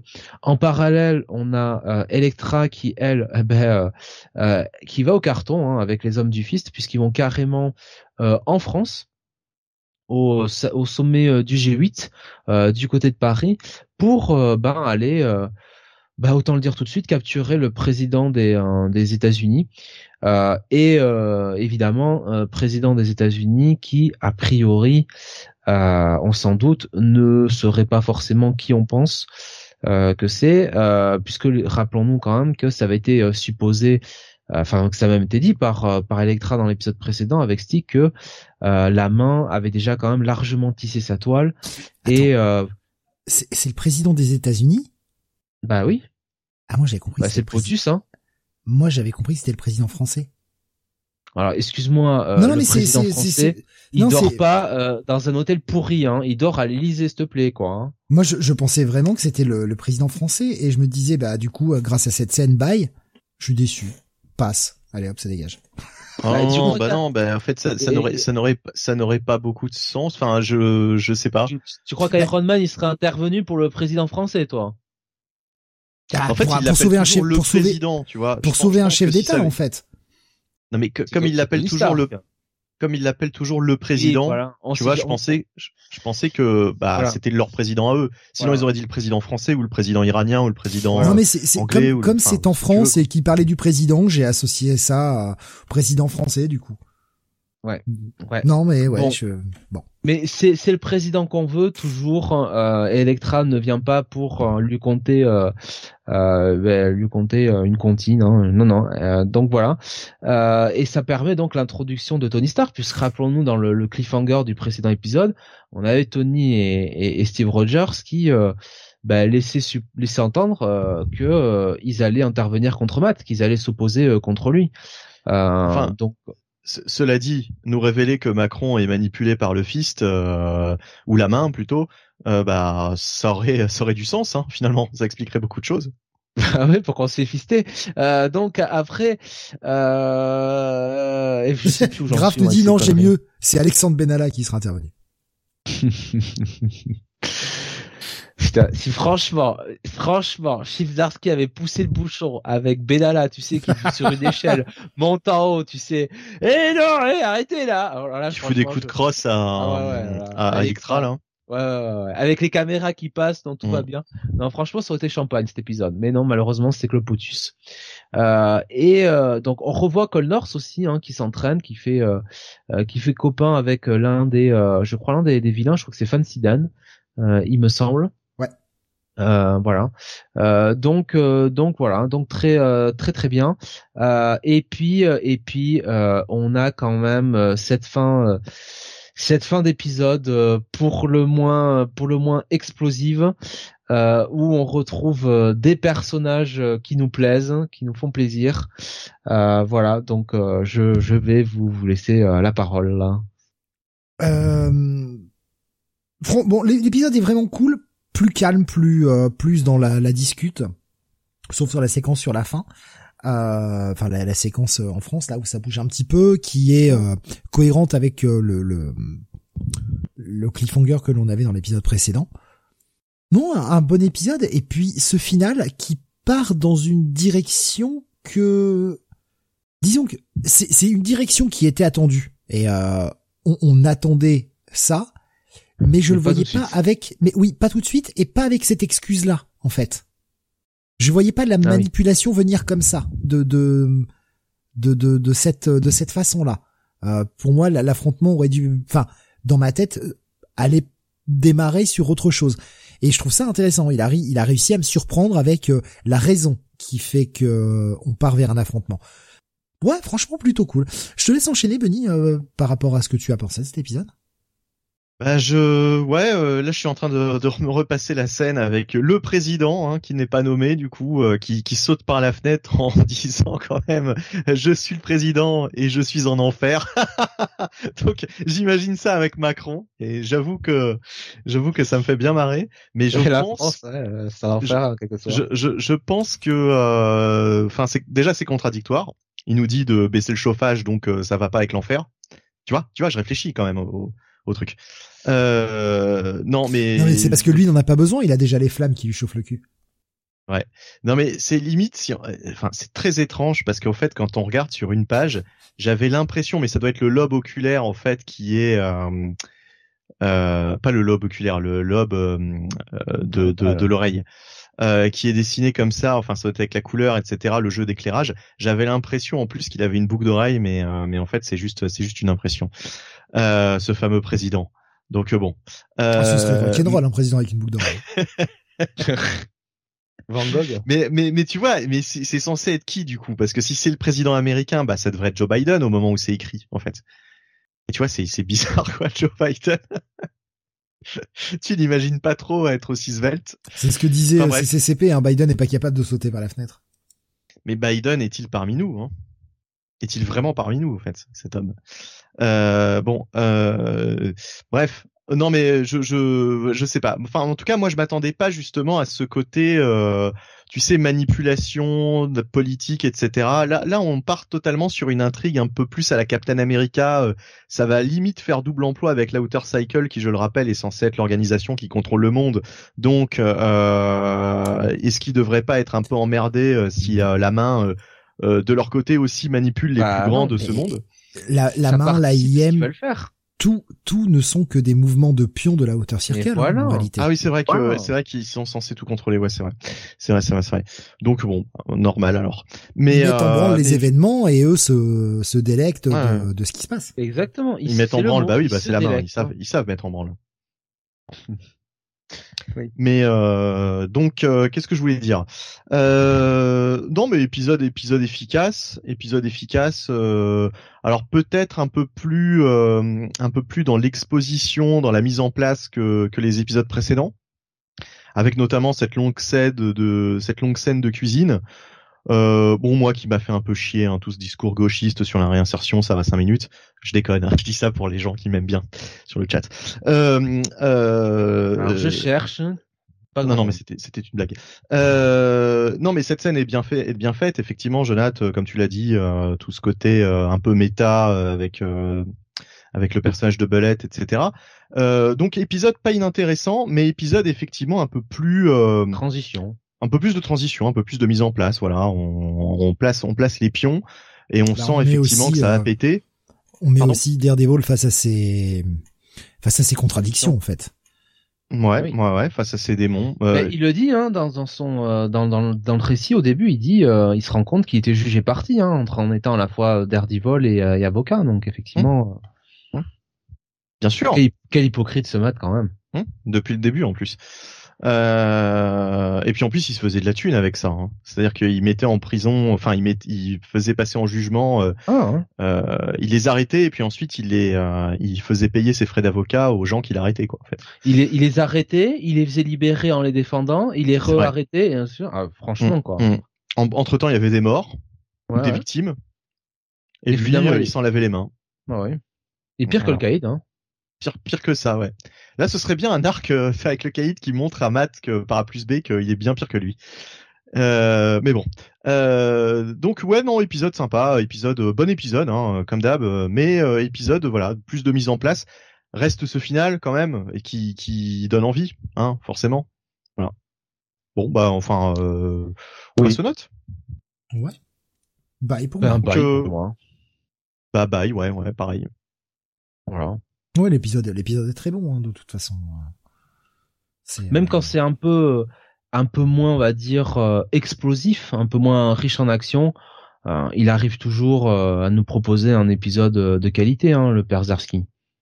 Oui, c'est-à-dire que même quand il fait un move euh, vraiment euh, très euh, out of character du personnage, l'épisode d'après, on a quand même un Daredevil qui essaye de se persuader lui-même de ses propres contradictions. Donc, oui. C'est pas, ça sort pas du chapeau. Tu vois que le, le truc est pas genre, c'est, j'ai décidé de faire ça, c'est out of character, mais je m'en fous, je le fais, puis j'explique même pas. C'est, c'est comme ça et pas autrement. Non, non, il prend le temps de, de, de faire peser le pour et le contre, l'apport de, de Doc Samson justement, qui, qui est là pour contrebalancer tout ça. Non, c'est pas c'est pas gratuit en fait. Disons que si on fait la comparaison par rapport à Shadowland, alors à Shadowland c'est toujours toujours particulier parce que le, début était plutôt réussi, mais là vraiment, euh, même s'il est euh, altéré Matt euh, dans sa conscience par son mariage avec Electra, il, il, reste un petit peu, il reste conscient de ce qu'il fait quoi. Euh, et euh, et euh, et de la et, et, il se demande s'il va être capable de, de tenir le coup. Donc c'est pas non plus un mat voilà je sais pas moi mais convaincu de ce qu'il fait enfin leader de prêche enfin non il est quand même il reste un, minimum rationnel quoi là-dedans. Il y Grave qui disait meilleur run de DD depuis Miller est-ce qu'on peut le dire? Et Bomas nous disait Toujours la meilleure série. Je sais pas si on peut parler de, de meilleur run depuis Miller, mais ça trône facilement et depuis un bon moment au comté de Bendis, Nocenti, Wade et Brubaker. C'est-à-dire qu'il n'y a pas eu beaucoup de mauvaises séries hein, de, de Daredevil hein, entre nous. Hein. Les débuts sont un peu rudes. Les, euh, débuts, Ouais, les débuts de Daredevil. Vraiment, les débuts, les premières années, ça se cherche ah un peu quand même. Ouais, ouais, je croyais que tu disais les débuts de Run en général. En général non, non, non, le, début de la série. Heureusement qu'on avait euh, qu'on avait du Colan dessus pour euh, graphiquement ah t'envoyer la patate parce que scénaristiquement c'était quand même pas incroyable quoi. Jusqu'à ce que le Black Widow arrive. Bon. Euh, et, Soul euh, nous disait c'est Java, c'est vrai, c'est vrai. Non mais Soul, Soul, moi j'ai moi j'ai aimé Soul. Voilà. Rien que pour 604 et 605, euh, on devrait on, ouais, mais j'ai tu vois, j'ai préféré le, le, what the fuck de, de du 604 605 à, à la rentrée sur Terre de Batman quand même. Ah bah oui. Bah euh, bien sûr, des prêtres volants, euh, des écuries en plein New, en plein New York, un gros ah, tas de merde qui explose. Il y en a puisqu'il y a comme des, des, des policiers euh, à cheval à New York. Donc il y en a des, écuries. Est-ce qu'il y a est-ce qu'il y a des mais l'euro est-ce que est-ce qu'il y a vraiment des roues qui peuvent endormir tout New York? Ça, je suis pas sûr. Est-ce que est-ce que le maire de New York va venir euh, cul nu en sortant de l'hôpital Hein? Non, je crois pas. Hein. Bah si tous les lundis soirs, il y a, y a, des héros qui peuvent endormir tout New York, hein, même tous les États-Unis. Grave nous disait je mettrais dans l'ordre Miller en 1, Zarski en 2 et Wade en 3. Euh, j'ai bien aimé ce qu'il a fait, hein, Bendis, hein, dessus. Hein. Moi, je pense qu'il faut quand même attendre la fin d'un run pour juger vraiment de la globalité ah du truc, parce que on sait jamais, quoi. On sait jamais. Pour le moment, c'est bien parti, mais euh, Franchement, euh, si, est-ce qu'on aurait mis aussi haut dans les charts le run de Chizarski si on n'avait pas eu 604 et 605 hein? Justement, Graf nous disait, en, vrai, même Bendis et Brubaker, je trouve que des fois, ça patine un peu. Et Bomas répondait, Brubaker, c'est un sans faute à mes yeux, surtout vu le statu quo que lui a légué Bendis. Euh, et c'est CCP qui nous disait, c'est aussi facile de trouver une bonne série DD qu'une mauvaise Spider-Man. Ça tacle. Voilà. Ça tacle avec les crampons euh, bien haut. Hein. On est en Coupe du Monde, je peux y aller pour la métaphore euh, football. Oui, pas mal, pas mal. On l'avait pas comprise. Merci Steve. C'est vraiment parce que c'est la Coupe du Monde. Hein. Je fais un effort. Hein. Je prends sur moi pour faire cette blague. Parce qu'on sait à quel point t'aimes le sport en plus. Oh, bah euh, pas celui-là en tout cas. C'est pas vraiment pas le sport qui m'intéresse. Je dois faire partie des, rares qui, qui n'ont pas vu un match et qu'on n'ont rien à faire. Franchement, si, on faisait une Coupe du Monde de NASCAR, là, Steve, il sera à fond là. Ouais. Ah ouais. J'avoue. Ah j'avoue, j'avoue. Même si j'ai malheureusement plus le temps de regarder depuis quelques années. Euh, des mois ninja, on en a en France, oui, c'est déjà, c'est le documentaire Les Rivières Pourpres 2 qui l'ont prouvé. c'est pas beau, ça. C'est à l'époque où Benoît Magimel était pas encore euh, en train de consommer de la coque. Hein. c'est Sophie qui dit, euh, sais-tu au moins que Zidane ne joue plus en équipe de France? Non, je savais pas. Moi, je pensais qu'il était encore là. Bah, on aimerait bien hein, qu'il soit C'est pas le goal maintenant de l'équipe, non C'est pas S'il est trop vieux pour courir. Non, non, Hugo Lloris, malheureusement pour lui, il a, il ressent, c'est le portrait craché de, de personnes peu fréquentables ces derniers temps, puisqu'on a eu le pauvre, enfin le pauvre, on a Yannick Agnel qui, euh, bon, euh, a des ennuis avec la justice, je laisserai, je, je, je laisserai voir, hein, c'est, c'est, c'est pas, c'est pas génial, hein, le champion olympique euh, de natation en 2012 à Londres, et surtout, malheureusement pour lui, Hugo Lloris, il a un petit côté Francis Solme quand même, hein, j'aurais pas dire, donc voilà, notre gardien de but et capitaine, il est quand même euh, bon. Ah, c'est lui le capitaine, je savais pas. Ah ouais, c'est lui le capitaine depuis euh, depuis depuis depuis euh, pouf euh, 10 ans probablement, ouais. En même temps, je veux dire c'est un pilier, enfin il est là depuis longtemps mais je sais pas que c'était bah, le capitaine, tu vois. Il, il, bat le record de sélection, il me semble samedi contre l'Angleterre. Donc ouais, c'est un pilier hein. Bon, triple bail hein, donc pour ce, ce ah, numéro 6 et euh, bah je crois que tous les trois et euh, beaucoup sur le chat, on a quand même hâte de lire la suite euh, au vu de ce qui se prépare vis-à-vis de ce cliffhanger. Totalement. On va continuer avec eh bien un titre de Shimage, là aussi une fin de série, une série à laquelle on dit au revoir. Il y en aura d'autres ce soir. Seven Sons, le septième épisode. pour le moment, rien d'annoncé pour la suite. Et euh, ben, au vu du final, euh, je vais rester très perplexe. Évidemment, je vais pas vous dévoiler la dernière page, mais euh, je suis resté euh, très perplexe. C'est une série, eh bien, de de chez Image, écrite par, je retrouve les crédits, excusez-moi, Robert Windom et Kelvin Mao au scénario. On a Jelly au dessin de colorisation de Jun Chung. c'est donc un, titre qui nous parle d'une espèce de, nouvelle société, d'une nouvelle religion qui s'est créée euh, suite à tout un tas de manipulations. Je vais pas dévoiler toute la série. Euh, bon, on l'a fait, on a, traité chaque épisode et je vais faire vraiment assez vite sur ce dernier épisode. Euh, et on doit couronner l'avènement du nouveau Messie, le nouvel enfant de Dieu, la venue du second Messie, euh, qui, qui sera le nouveau représentant de cette religion sur Terre. À la fin de l'épisode 6, on avait le retour au début de l'épisode 1. En fait, qu'on n'avait pas, enfin, à la fin de l'épisode 1, qu'on n'avait pas forcément vu, on n'avait pas compris comment ça se passait. On avait cette espèce de mec qui se retrouvait au milieu des poubelles, là, quand, euh, l'épisode commence, qui sort et qui essaie de comprendre. Et en fait, on a fait la boucle et on arrivé là. En fait, tout ce qu'on suivait depuis, euh, depuis l'épisode 2, c'était, euh, ou en tout cas, le milieu de l'épisode 1, c'était grosso modo du flashback. Sauf qu'on l'avait pas forcément compris. C'était un peu, un peu nébuleux. Mais une fois que t'as compris le truc, c'est bien fait en fait. Euh. Et, et on a donc le, le retour de Delphes, qui est ressuscité, comme comme Jésus. Hein. Euh, donc le mec est ressuscité, vraiment, au bout de trois jours, puisqu'il se faisait euh, descendre comme une merde dans l'épisode 5. Et on a tous les plans qui vont se mettre en place. C'est-à-dire que Delphes, ressuscité, euh, veut se pointer à la cérémonie. On a euh, les enfants d'Allah qui sont là pour justement empêcher l'avènement euh, de ce nouveau Messie parce que c'est pas c'est pas la bonne religion pour eux. Et on a Nicolaus qui est là pour essayer de couronner son petit protégé avec bah, justement toutes les manipulations qui vont avec cette cérémonie. Euh, tu vas guérir une paralytique, mais de toute façon c'est pas une vraie. Euh, tu vas marcher sur l'eau, mais en fait c'est un c'est un espèce de, de truc en plastique, euh, caoutchouc. Euh, ça va donner l'impression que tu marches sur l'eau, mais en fait c'est du faux. Hein, tout ça c'est que de la manipulation. Sauf que, eh bien, Delphes est de retour et et Delphes est de retour avec la résurrection, mais aussi avec tout ce qui fait les miracles de Jésus la multiplication des pains, nourrir les, gens affamés alors qu'il y a rien, etc. Le mec va commencer à, faire des miracles dans tous les sens et va bien sûr se pointer à la cérémonie. C'est là que ça va partir dans tous les sens. Je vous dévoile pas la fin, évidemment là je vous ai vraiment raconté que le tout début euh, de l'épisode. Je vous dévoile pas la fin. Il y a vraiment de l'action constante. Il y a de très belles planches euh, de, Jelly, hein, si on est sensible à son style, évidemment. Et on a un final parce qu'on a un Delphes qui entend une voix tout au long qui l'aide dans sa quête en fait d'empêcher tout ça et de d'arrêter une espèce de fausse religion basée sur des mensonges. Euh, lui, c'est le vrai Messie, euh, cette fois-ci pour de vrai.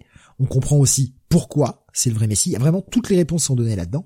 Et euh, il entend les voix, donc les voix de Dieu, et on a cette dernière page qui, bah, les deux dernières pages en fait, qui sont un espèce de twist un espèce d'énorme mindfuck que je vous avoue je n'ai pas encore compris.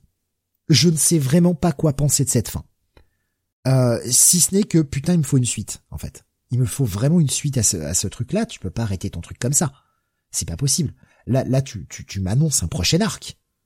Euh, je, enfin, vraiment, je suis, euh, je, je, trouve la fin excellente et en même temps très frustrante parce que pour le moment, je n'ai rien vu d'annoncé. Alors peut-être que je suis passé à côté d'une annonce, peut-être qu'il se repose aussi le temps d'écrire la suite et euh, le, le modèle à la image, hein, on reviendra, mais il y a rien d'annoncé que ce soit dans le comic, dans ce que j'ai vu passer euh, comme news.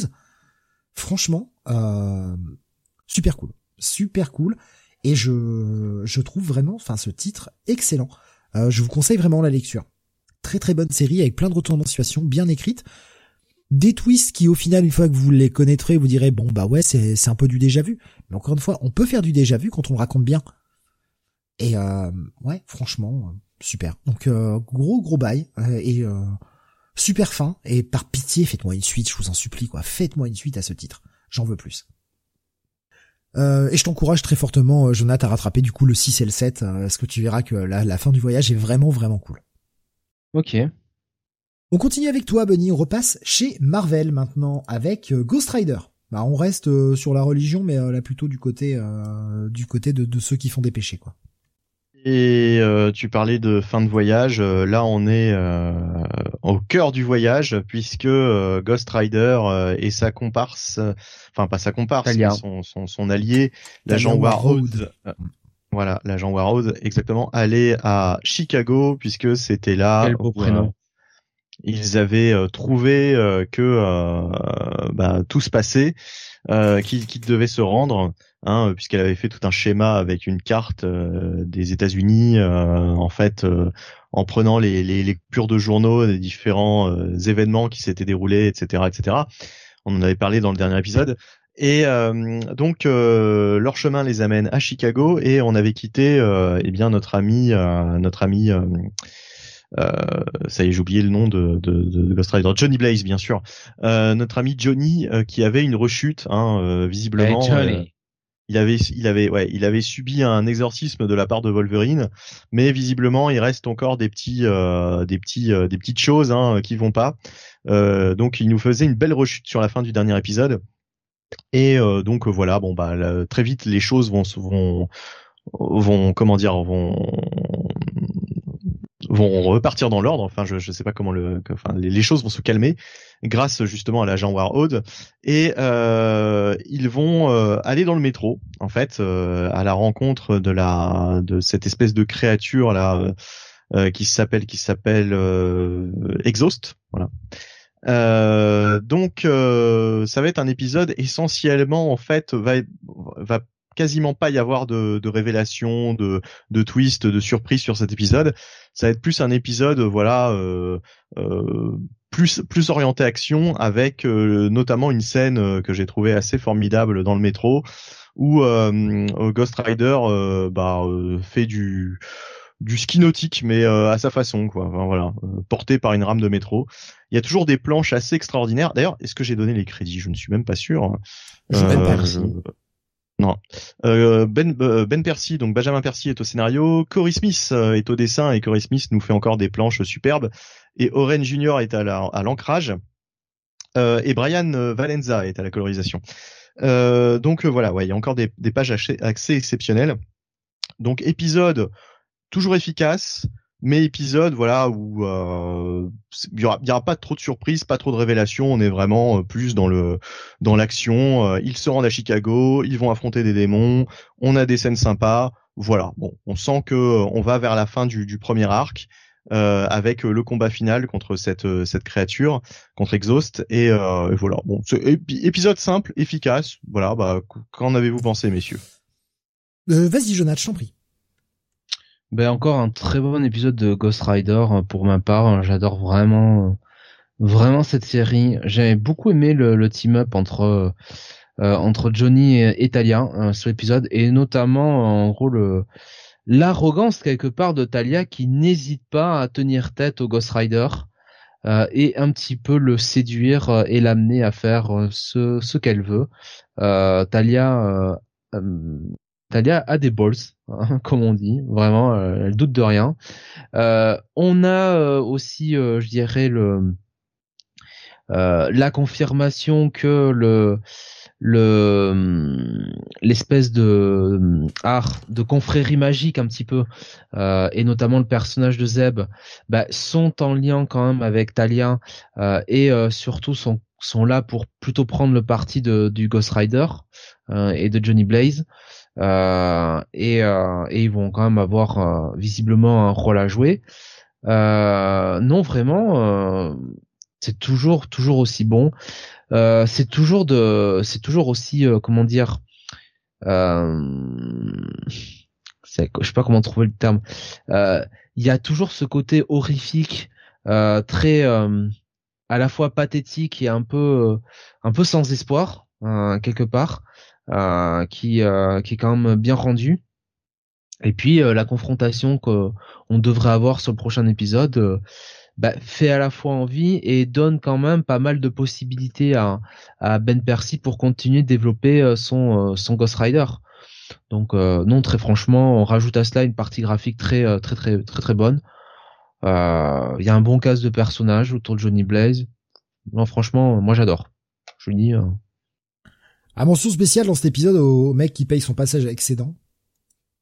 Ah putain oui, le pauvre. ah mais il y a pas mal de scènes assez crades et c'est c'est ce qu'on attend d'un petit Ghost Rider, quoi. Enfin, putain, c'est quand même un mec qui, qui, qui, a la peau qui, qui se met à brûler et qui devient une espèce de, de squelette enflammé pour aller bouffer les péchés des gens. Enfin, oui, c'est pas une série qui est censée être gentille, quoi.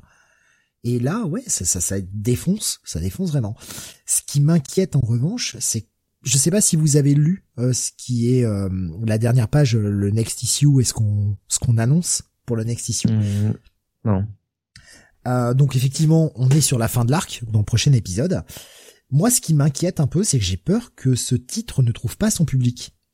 Parce que là, on est quand même en train de nous annoncer la fin de l'arc et on nous annonce déjà que dans l'épisode euh, suivant, donc le l'épisode d'après encore, donc le, le 11, pour le début du prochain arc, il y aura des anciennes têtes qui vont revenir, etc. Comme si on voulait dire, restez, vous allez voir si c'est pas le Ghost Rider que vous avez aimé.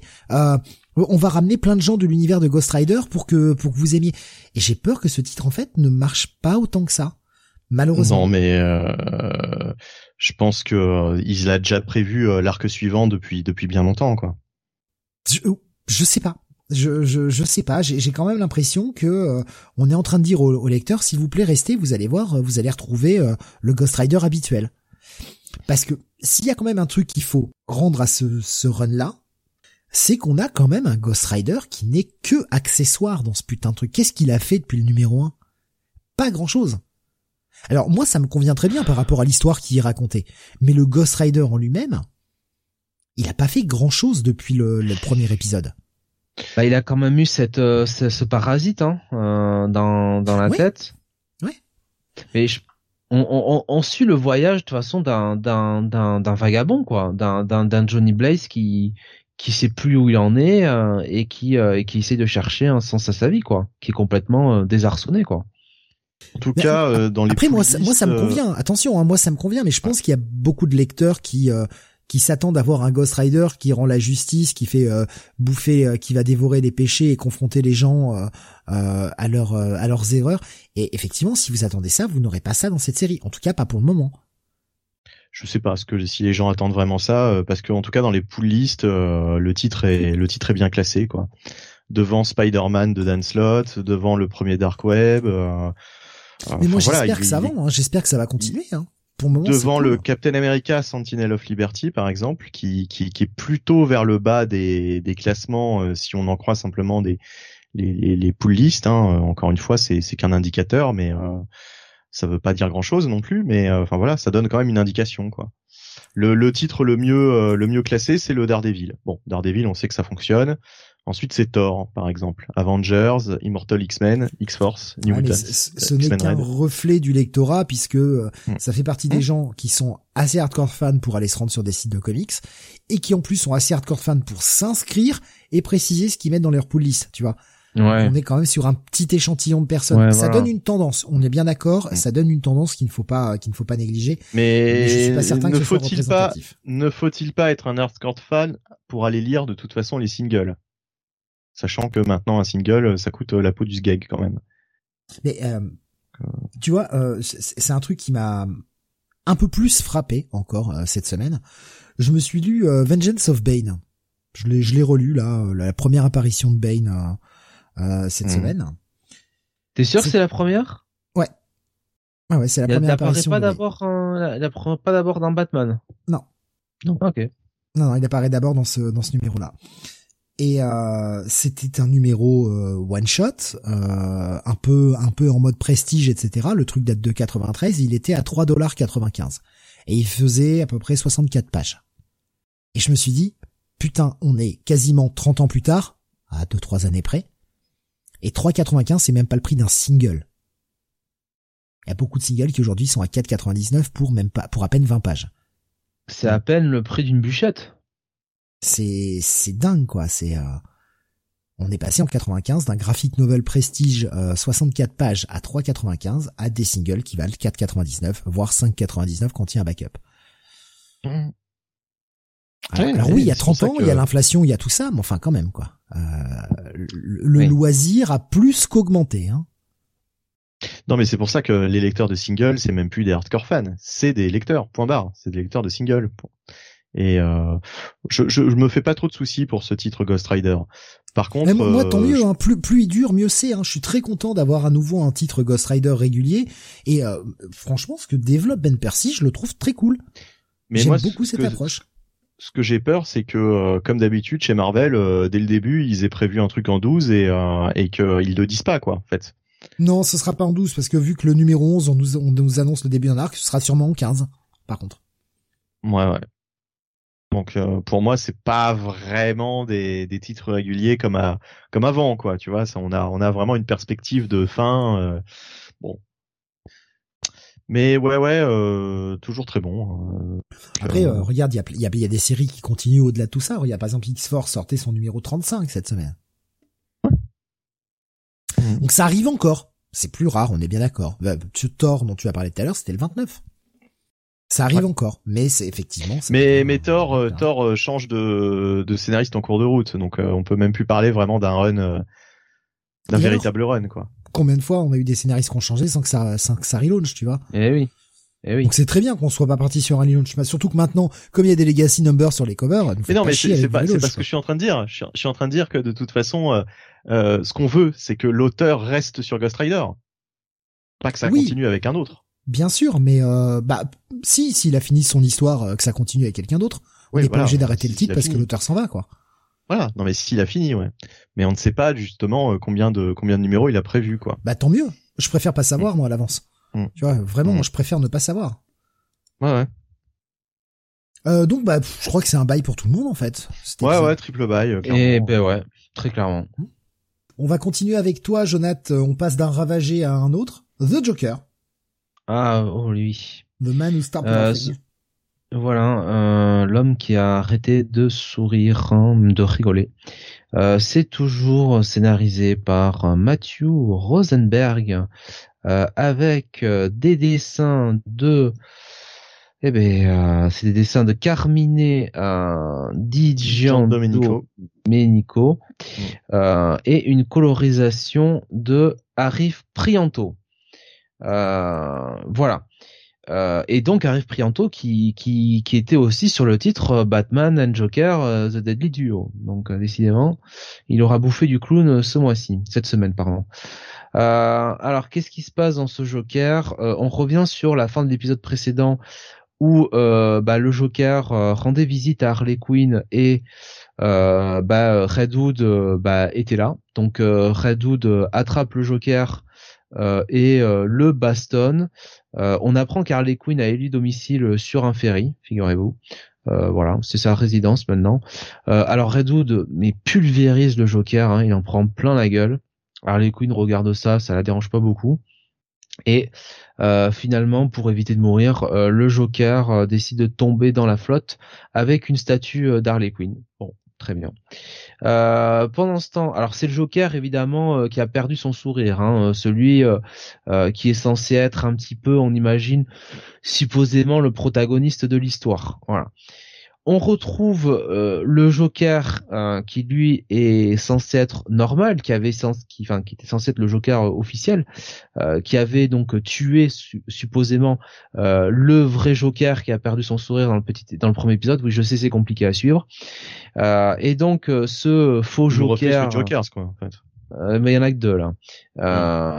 Voilà. Et donc le ce Joker là a une réunion avec son gang de clowns euh, avec euh, donc euh, bah j'imagine l'Injustice League. Voilà puisque c'est Lex Luthor Grodd Black Manta Sinestro Vanda Savage qui c'est qui a Cheetah et Captain Cold. Donc voilà hein, une fière équipe. Et en gros Lex et la bande lui fait comprendre au Joker qu'ils ont plus besoin de lui. Voilà.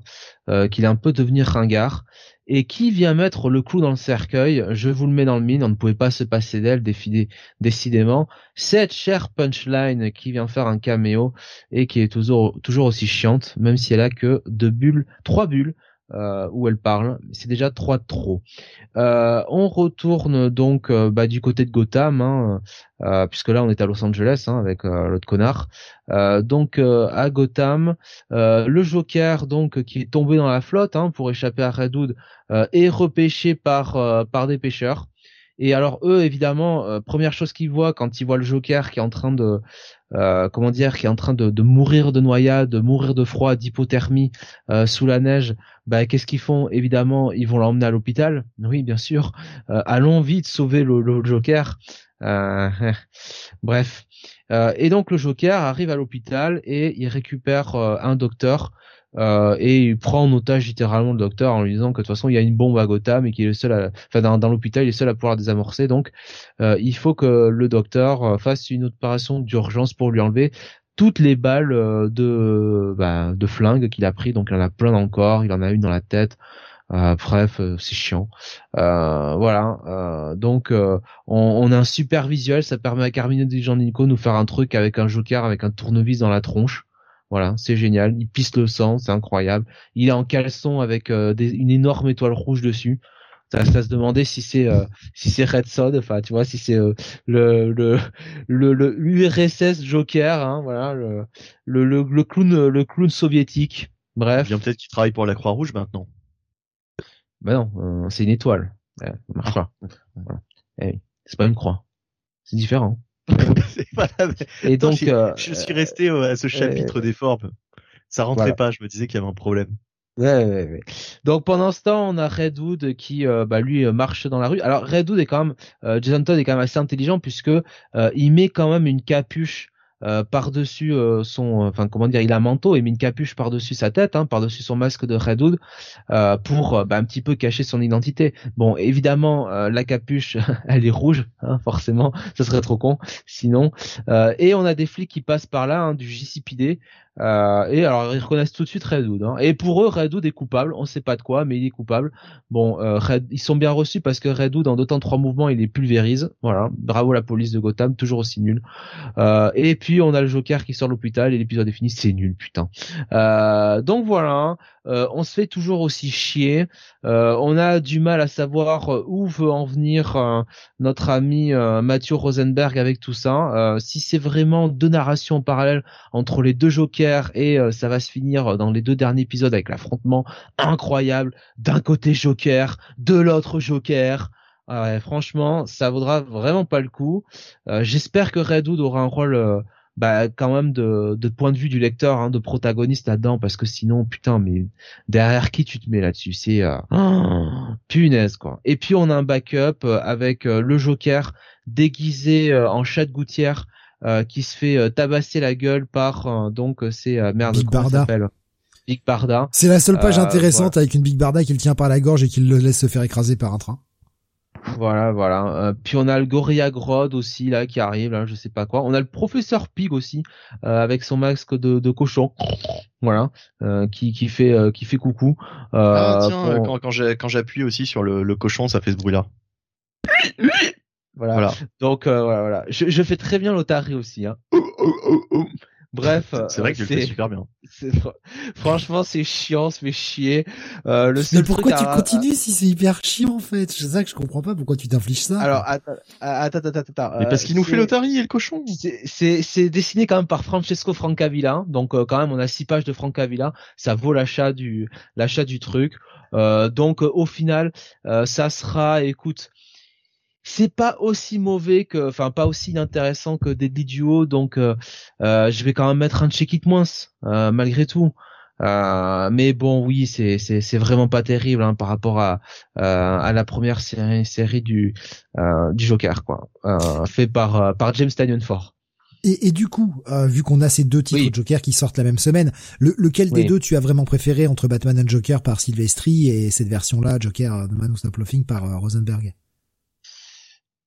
Très franchement, The Man Who Stop hein. The Man Who Stop Laughing parce que oui, il y a quand même plus de scénarios. On sent qu'il y a quand même une, malgré tout, même si on, a du mal à arriver, il y a quand même une direction. Il y a un backup qui est joli, qui est pas inintéressant. Euh, et puis encore une fois, bon, je, j'espère que Redwood sera un petit peu le, voilà le, le, mec qui va être le, le, point de vue du lecteur parce que Redwood quand même depuis l'épisode 2 là vraiment sur cet épisode il y a il, prend beaucoup d'importance.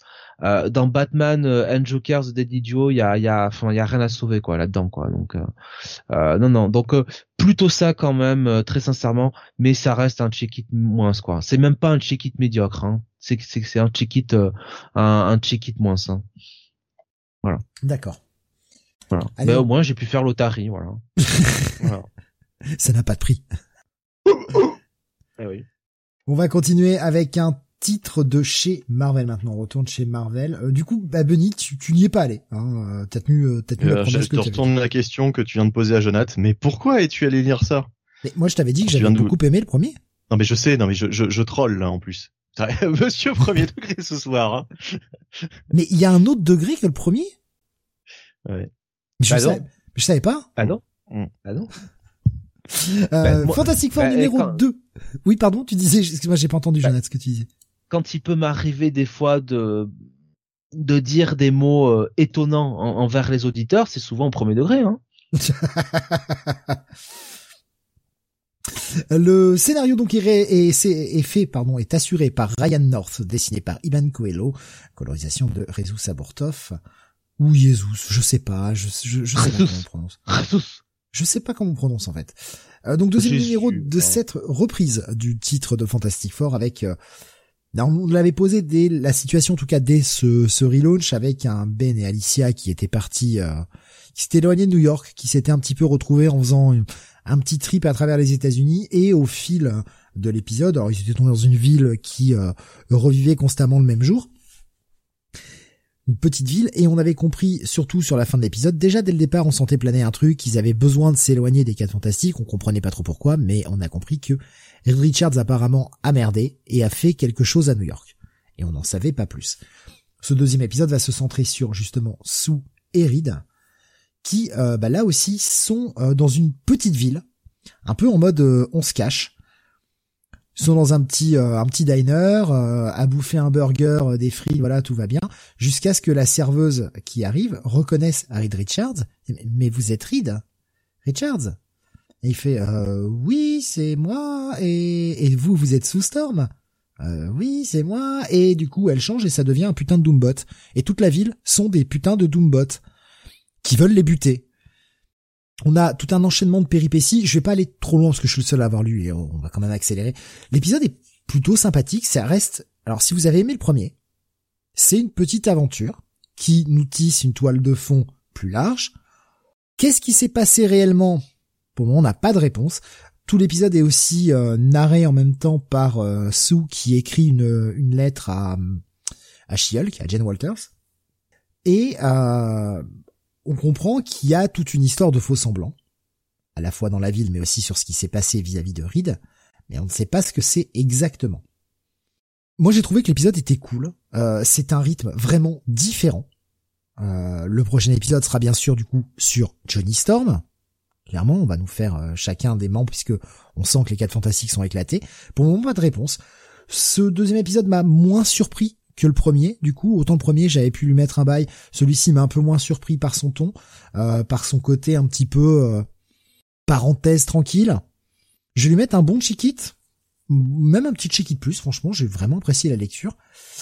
J'attends de voir où ça va, mais euh, pour le ça reste intrigant. Il, Ryan North, en fait, s'approprie peu à peu les chaque membre en prenant le temps de, les écrire et leur faire interagir en ayant vraiment une personnalité chacun. Après, il reste à voir où il va. Donc un check it plus, voilà, pour ce pour ce FF numéro 2. Je regarde s'il y a des gens qui euh, qui l'ont lu et qui ont quelques réactions. Euh, euh, le graphe disait le mieux, le, le 2 mieux que le 1, je trouve, pas encore complètement vendu par cette reprise, mais c'est plus à mon goût. Euh, Beaumasque, pardon, nous disait curieux de voir s'il arrivera à garder ce ton. Ouais, désolé, non, je, je, bafouille. En fait, il faut que j'aille boire. Je, je, vais profiter de, de, du début de la prochaine review pour aller boire un verre parce que là, j'ai la, la, bouche extrêmement sèche. On va demander à Bulmasque. Donc de voir s'il arrivera à garder ce ton une fois l'équipe au complet. Euh, Graf et Nousier, le couple ouais. marche très bien. Le mystère est plus intéressant que dans le premier. Voilà. Bon, Check bien plus que ce une bonne relance euh, de... pour Graf. Johnny Storm dans ce genre d'histoire, en gros, il remarque pas le côté paranormal et résout pas le mystère. Ce sera peut-être ça, Beaumasque, effectivement. Ça reste à voir. En tout cas, pour le moment, j'aime bien la reprise. Après, il faudra, faudra pas que ça dure 15 euh, numéros comme ça. Il va falloir aussi qu'il euh, qu'il aille sur cette toile de fond parce qu'il nous tisse quelque chose. Il va falloir qu'il qu'il réponde un petit peu aux attentes sans forcément dévoiler tout dès le numéro 3 ou 4 ou 5, mais par petites touches, continuer de faire avancer par petites touches, mais par contre, il faut que le mystère avance. Voilà, un, minimum. Moi, j'aime pas trop, hein, j'aime pas trop les FF euh, en général, mais visiblement, ça a l'air d'être une, une, une, une bonne relance.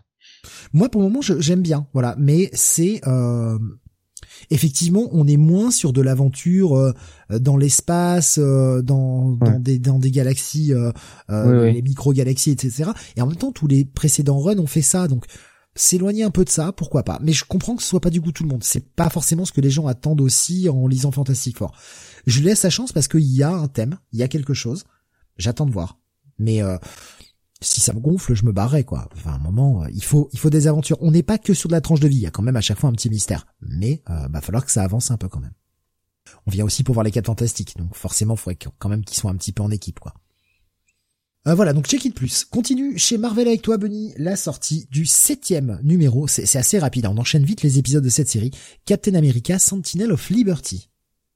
Ouais, ouais, ouais. Euh... Alors, alors, euh, Jackson Lanzig et Colin Kelly au scénario, bien entendu, cette équipe euh, qui monte. Euh, Carmen Carnero est au dessin et Nolan Woodward est à la colorisation. Euh, donc euh, déjà pour ce qui est des dessins, bah, c'est toujours très beau. Euh, je trouve que je l'ai déjà dit la, dernière fois. Alors la dernière fois, ça nous en a mis un peu plus plein les yeux parce qu'il y avait des, des bonnes scènes d'action, etc. ça voilà. dur. Là, on est plus dans des moments intimistes avec des parlottes. Peut-être pas forcément l'épisode d'avant, mais le, le 5 peut-être plus avec Steve contre contre Bucky. Bah, c'était pas l'épisode d'avant, Steve contre Bucky. Mais si, rappelle-toi, c'était celui d'avant. Non, le 6, je crois que c'est Bucky qui fait ses débuts dans euh, dans ah non, le c'était un one non, non, Bunny a raison, c'était dans le one shot, le 6, c'était bien l'affrontement entre les deux. Cul, hein, ça fait mal au cul, putain. C'est une belle rondelle là que je me prends, oui. Ah ouais, ouais. Puis j'y vais à fond, hein, attention. Euh, sec, hein, je vois. Bah comme un lapin quoi en fait, voilà. Mhm. Donc euh, bon tu l'as cherché, tu l'as, tu l'as trouvé. Euh, donc euh, non, mais par exemple la page, la page quand même, il nous fait alors Namor. Euh, souvent, je le trouve un peu pourri hein, dans son design. Mais alors là, putain, le ah Namor, euh, il apparaît. Euh... La classe, hein. Ah bah c'est pas le Namor du film Black Panther, hein. Voilà, non, non, ça, c'est pas, c'est, c'est, pas, c'est pas le, le, quatrième frère Rousseau. Hein, je te disais que euh. c'est Namor, c'est pas le de Pierre dans Black Panther, hein, déjà. Non mais enfin voilà. Donc euh, là franchement le Namor il est, il est classieux euh, il a du charisme euh, il, fait, il fait roi en fait. ouais voilà voilà. C'est sa majesté hein et puis on s'incline. Et, euh, et d'ailleurs c'est un petit peu ce que fait Steve Rogers euh, de toute façon il a pas trop le choix puisque Namor lui ramène quand même son fameux bouclier son précieux bouclier. Et donc Steve Rogers lui fait lui fait part pardon de ses déboires actuels hein son, son, son, sa brouille avec Bucky, et puis aussi euh, les probables euh, vraies origines de, euh, de, du symbole sur son bouclier. Même si bon, je trouve que par rapport à, à tout l'ensemble du scénario de Jason Lansing et Colin Kelly, c'est peut-être le truc que je trouve un peu plus un peu plus faible. L'explication de comme par hasard, oui, ça représente ça parce que regarde, ça a plusieurs plusieurs significations, etc. Bon, Ok. C'est un peu capillotracté. Un peu capillotracté, quoi. C'est un peu pour se la péter encore plus, mais euh, en fait, ils avaient pas besoin de ça, quoi. Bon c'est pas grave, c'est pas grave, on leur en veut pas parce que franchement l'histoire est l'histoire est quand même vachement prenante et euh, très intéressante. Donc il y a cette euh, discussion avec Namor qui n'est pas inintéressante. On sent bien que pour l'instant Namor ne veut pas trop entendre parler des problèmes de Captain America, mais on sent très bien que s'il est là, c'est que c'est pas anodin et qu'il reviendra bien entendu au moment où on s'y attendra le moins certainement pour tirer Cap et ses alliés d'un mauvais pas prochainement. Mais tu rigoles, il va lui mettre un coup de trident dans la gueule pour l'achever. Ou, ou, ou peut-être, ou peut-être qu'en fait il fait partie euh, de Outer Cycle. Moi je le vois bien prendre le rôle de Love, tu vois. Peut-être qu'il va, peut-être qu'il en fait déjà partie d'une façon ou d'une autre. Peut-être qu'il est l'un des fameux soldats euh, du, du Outer Cycle. Ah, euh, On ne sait pas, puisque on sait qu'il y a Bucky, on sait qu'il y avait le Redacted, hein, je crois, je sais plus. Non, pas le Redacted, euh, c'était un autre. Enfin, je sais plus. Bref, euh, il, y avait, euh, il y a déjà euh, deux, deux agents qui ont été révélés, mais mais finalement les, on connaît autres, Les autres n'ont pas été révélés effectivement. Les, les, les pions principaux n'ont pas n'ont pas les été pions, révélés. Voilà. Exactement, exactement. Donc pourquoi pas hein, Ça tombe Namor en plus. c'est comment comment il a trouvé dans l'immensité de l'océan le bouclier Hein? Comment était-il au courant? Euh, Non, mais, en même temps, je sais pas si tu as remarqué, mais l'arc s'appelle The Invader, quoi. Ouais. Moi, je crois que le bouclier pue et que ça faisait de la pollution dans l'océan. Il pollue euh, surtout, il pollue, il pollue. Déjà, bah, c'est du vibranium, hein, moi je veux bien, hein, mais des métaux comme ça qui traînent dans l'océan, euh, c'est pas terrible. Hein. Ah, ah. Tu récupères ta merde là et tu te casses. En gros, c'est ce qu'il me dit. J'ai une euh... qui vient là, s'il te plaît, quoi. Voilà, voilà, voilà. Euh, non, mais en tout cas. J'ai les otaries qui sont en difficulté, là. Voilà, voilà. Jonath nous imite les otaries, là, ça va plus. Euh, c'est le début de la fin. Donc, euh, cette scène, en tout cas, n'est pas inintéressante et à mon avis aura des répercussions évidemment. Enfin, c'est évident. Mais euh, ensuite, on a un Steve Rogers euh, bah, qui retourne tout penaud à sa vie civile et euh, finalement, il reprend un petit peu du poil de la bête. Il, il rameute les, les troupes et donc il va il va retrouver notamment Sharon Carter hein, qui, qui, qui est toujours là. Alors là, on a les les, les, les, grosses scènes de retrouvailles. Hein, là, c'est l'amour fou. Euh, et euh, il va rassembler bah, son petit groupe hein, de d'alliés, euh, parmi lesquels donc on retrouve Black Widow, bien entendu, on retrouve des visages connus, euh, Clint Barton qui est là, etc. Enfin, on va pas tous les faire. Et euh, ils vont échafauder eh bien leur plan euh, d'attaque. Ils vont un petit peu analyser la situation. Et jusque là, je me suis dit bon bah très bien, euh, épisode de transition, hein, il fallait en passer par là. Euh, après avoir eu autant d'actions, euh, on a de la discussion, on a de la mise en place pour développer les, les, prochaines intrigues, etc. Et ce que, je trouve très, ce que je trouve très intéressant, c'est qu'ils ont ramené Nick Fury. Parce qu'on est quand même sur un truc vraiment gros espionnage, grosse bah conspiration, etc. Le fait que Nick Fury soit là, c'est cool aussi de l'avoir amené, qui est quand même un des emblèmes de Marvel en termes de d'espionnage et de contre-espionnage, quoi. Donc c'est bien qu'ils aient ramené ce perso.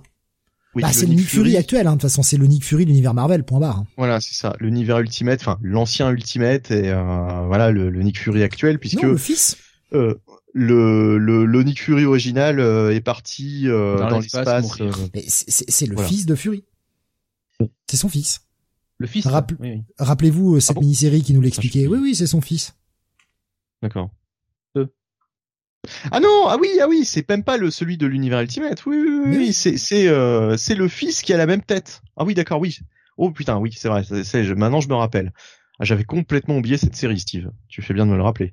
Ouais, ouais c'était pas mal, hein, d'avoir oublié, mais. Donc voilà, donc euh, en tout cas, ce qui, ce qui est, ce qui est très bien fait avec euh, cet épisode et avec ses auteurs, c'est-à-dire qu'on a donc cette phase de, de préparation, voilà, de discussion, et d'un seul coup, patatras, que se passe-t-il? Dernière page, mais où va-t-on? Euh, Qu'est-ce que c'est que ce final? Et justement, c'est tout l'intérêt de, bah, en fait, du prochain arc. Ça prend une direction euh, totalement, euh, bah, j'ai envie de dire assez assez surprenante. Euh, bon, alors c'est lié euh, par rapport à ce qui était annoncé, hein, euh, voilà, à l'une des menaces dont il parlait, mais je m'attendais pas à ce que ça ça démarre comme ça. voilà, épisode efficace, épisode intrigant avec pas mal pas mal de matière encore une fois cet épisode. Donc je vais vous laisser vous exprimer. Ah oui, puis on a toujours un code à la fin à déchiffrer. Alors je sais pas si vous amusez à déchiffrer le code. Moi, j'ai laissé tomber. Hein. Pas le temps. pas le temps.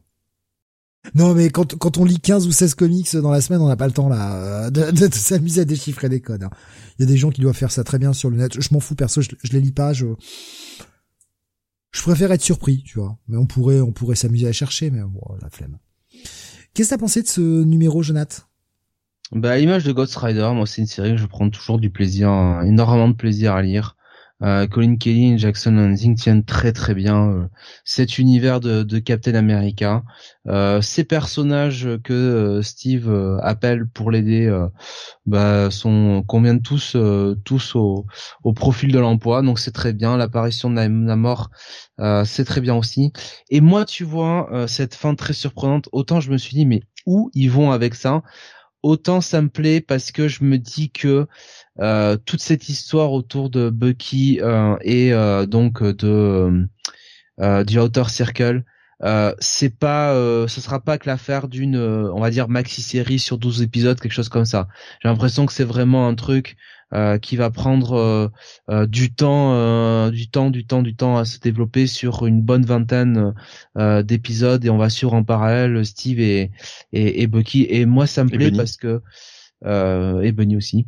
Et moi, ça me plaît parce que j'ai pas envie qu'on crame euh, ce euh, ce plot là euh, très vite. Donc non non très très bon. moi j'ai bien aimé cet épisode. Effectivement plus de transition. C'est un peu comme Daredevil hein, finalement. mais non c'est bien écrit, tiennent bien les personnages. Tiro Toto là. un petit peu ouais. Bah, tu sais les otaries de temps en temps hein, quand ça a mangé trop de poissons. Hein. Mm. Donc voilà. Ça pue, hein. ce qui est bien aussi c'est que euh, ils arrivent quand même à nous rendre. Alors, Captain America, euh, à la fois on a envie de se mettre derrière, lui euh, parce que bah on le prend un peu, enfin on a un peu de la peine pour lui, on se met à sa place, mais en même temps euh, ils nous l'écrivent pas non plus trop comme comme une pleureuse quoi. Enfin c'est ça que je veux dire. Enfin il est il est un peu désarçonné par ce qui s'est passé avec Bucky et il sait pas trop comment réagir. Mais bon voilà, ça reste quand même Steve Rogers.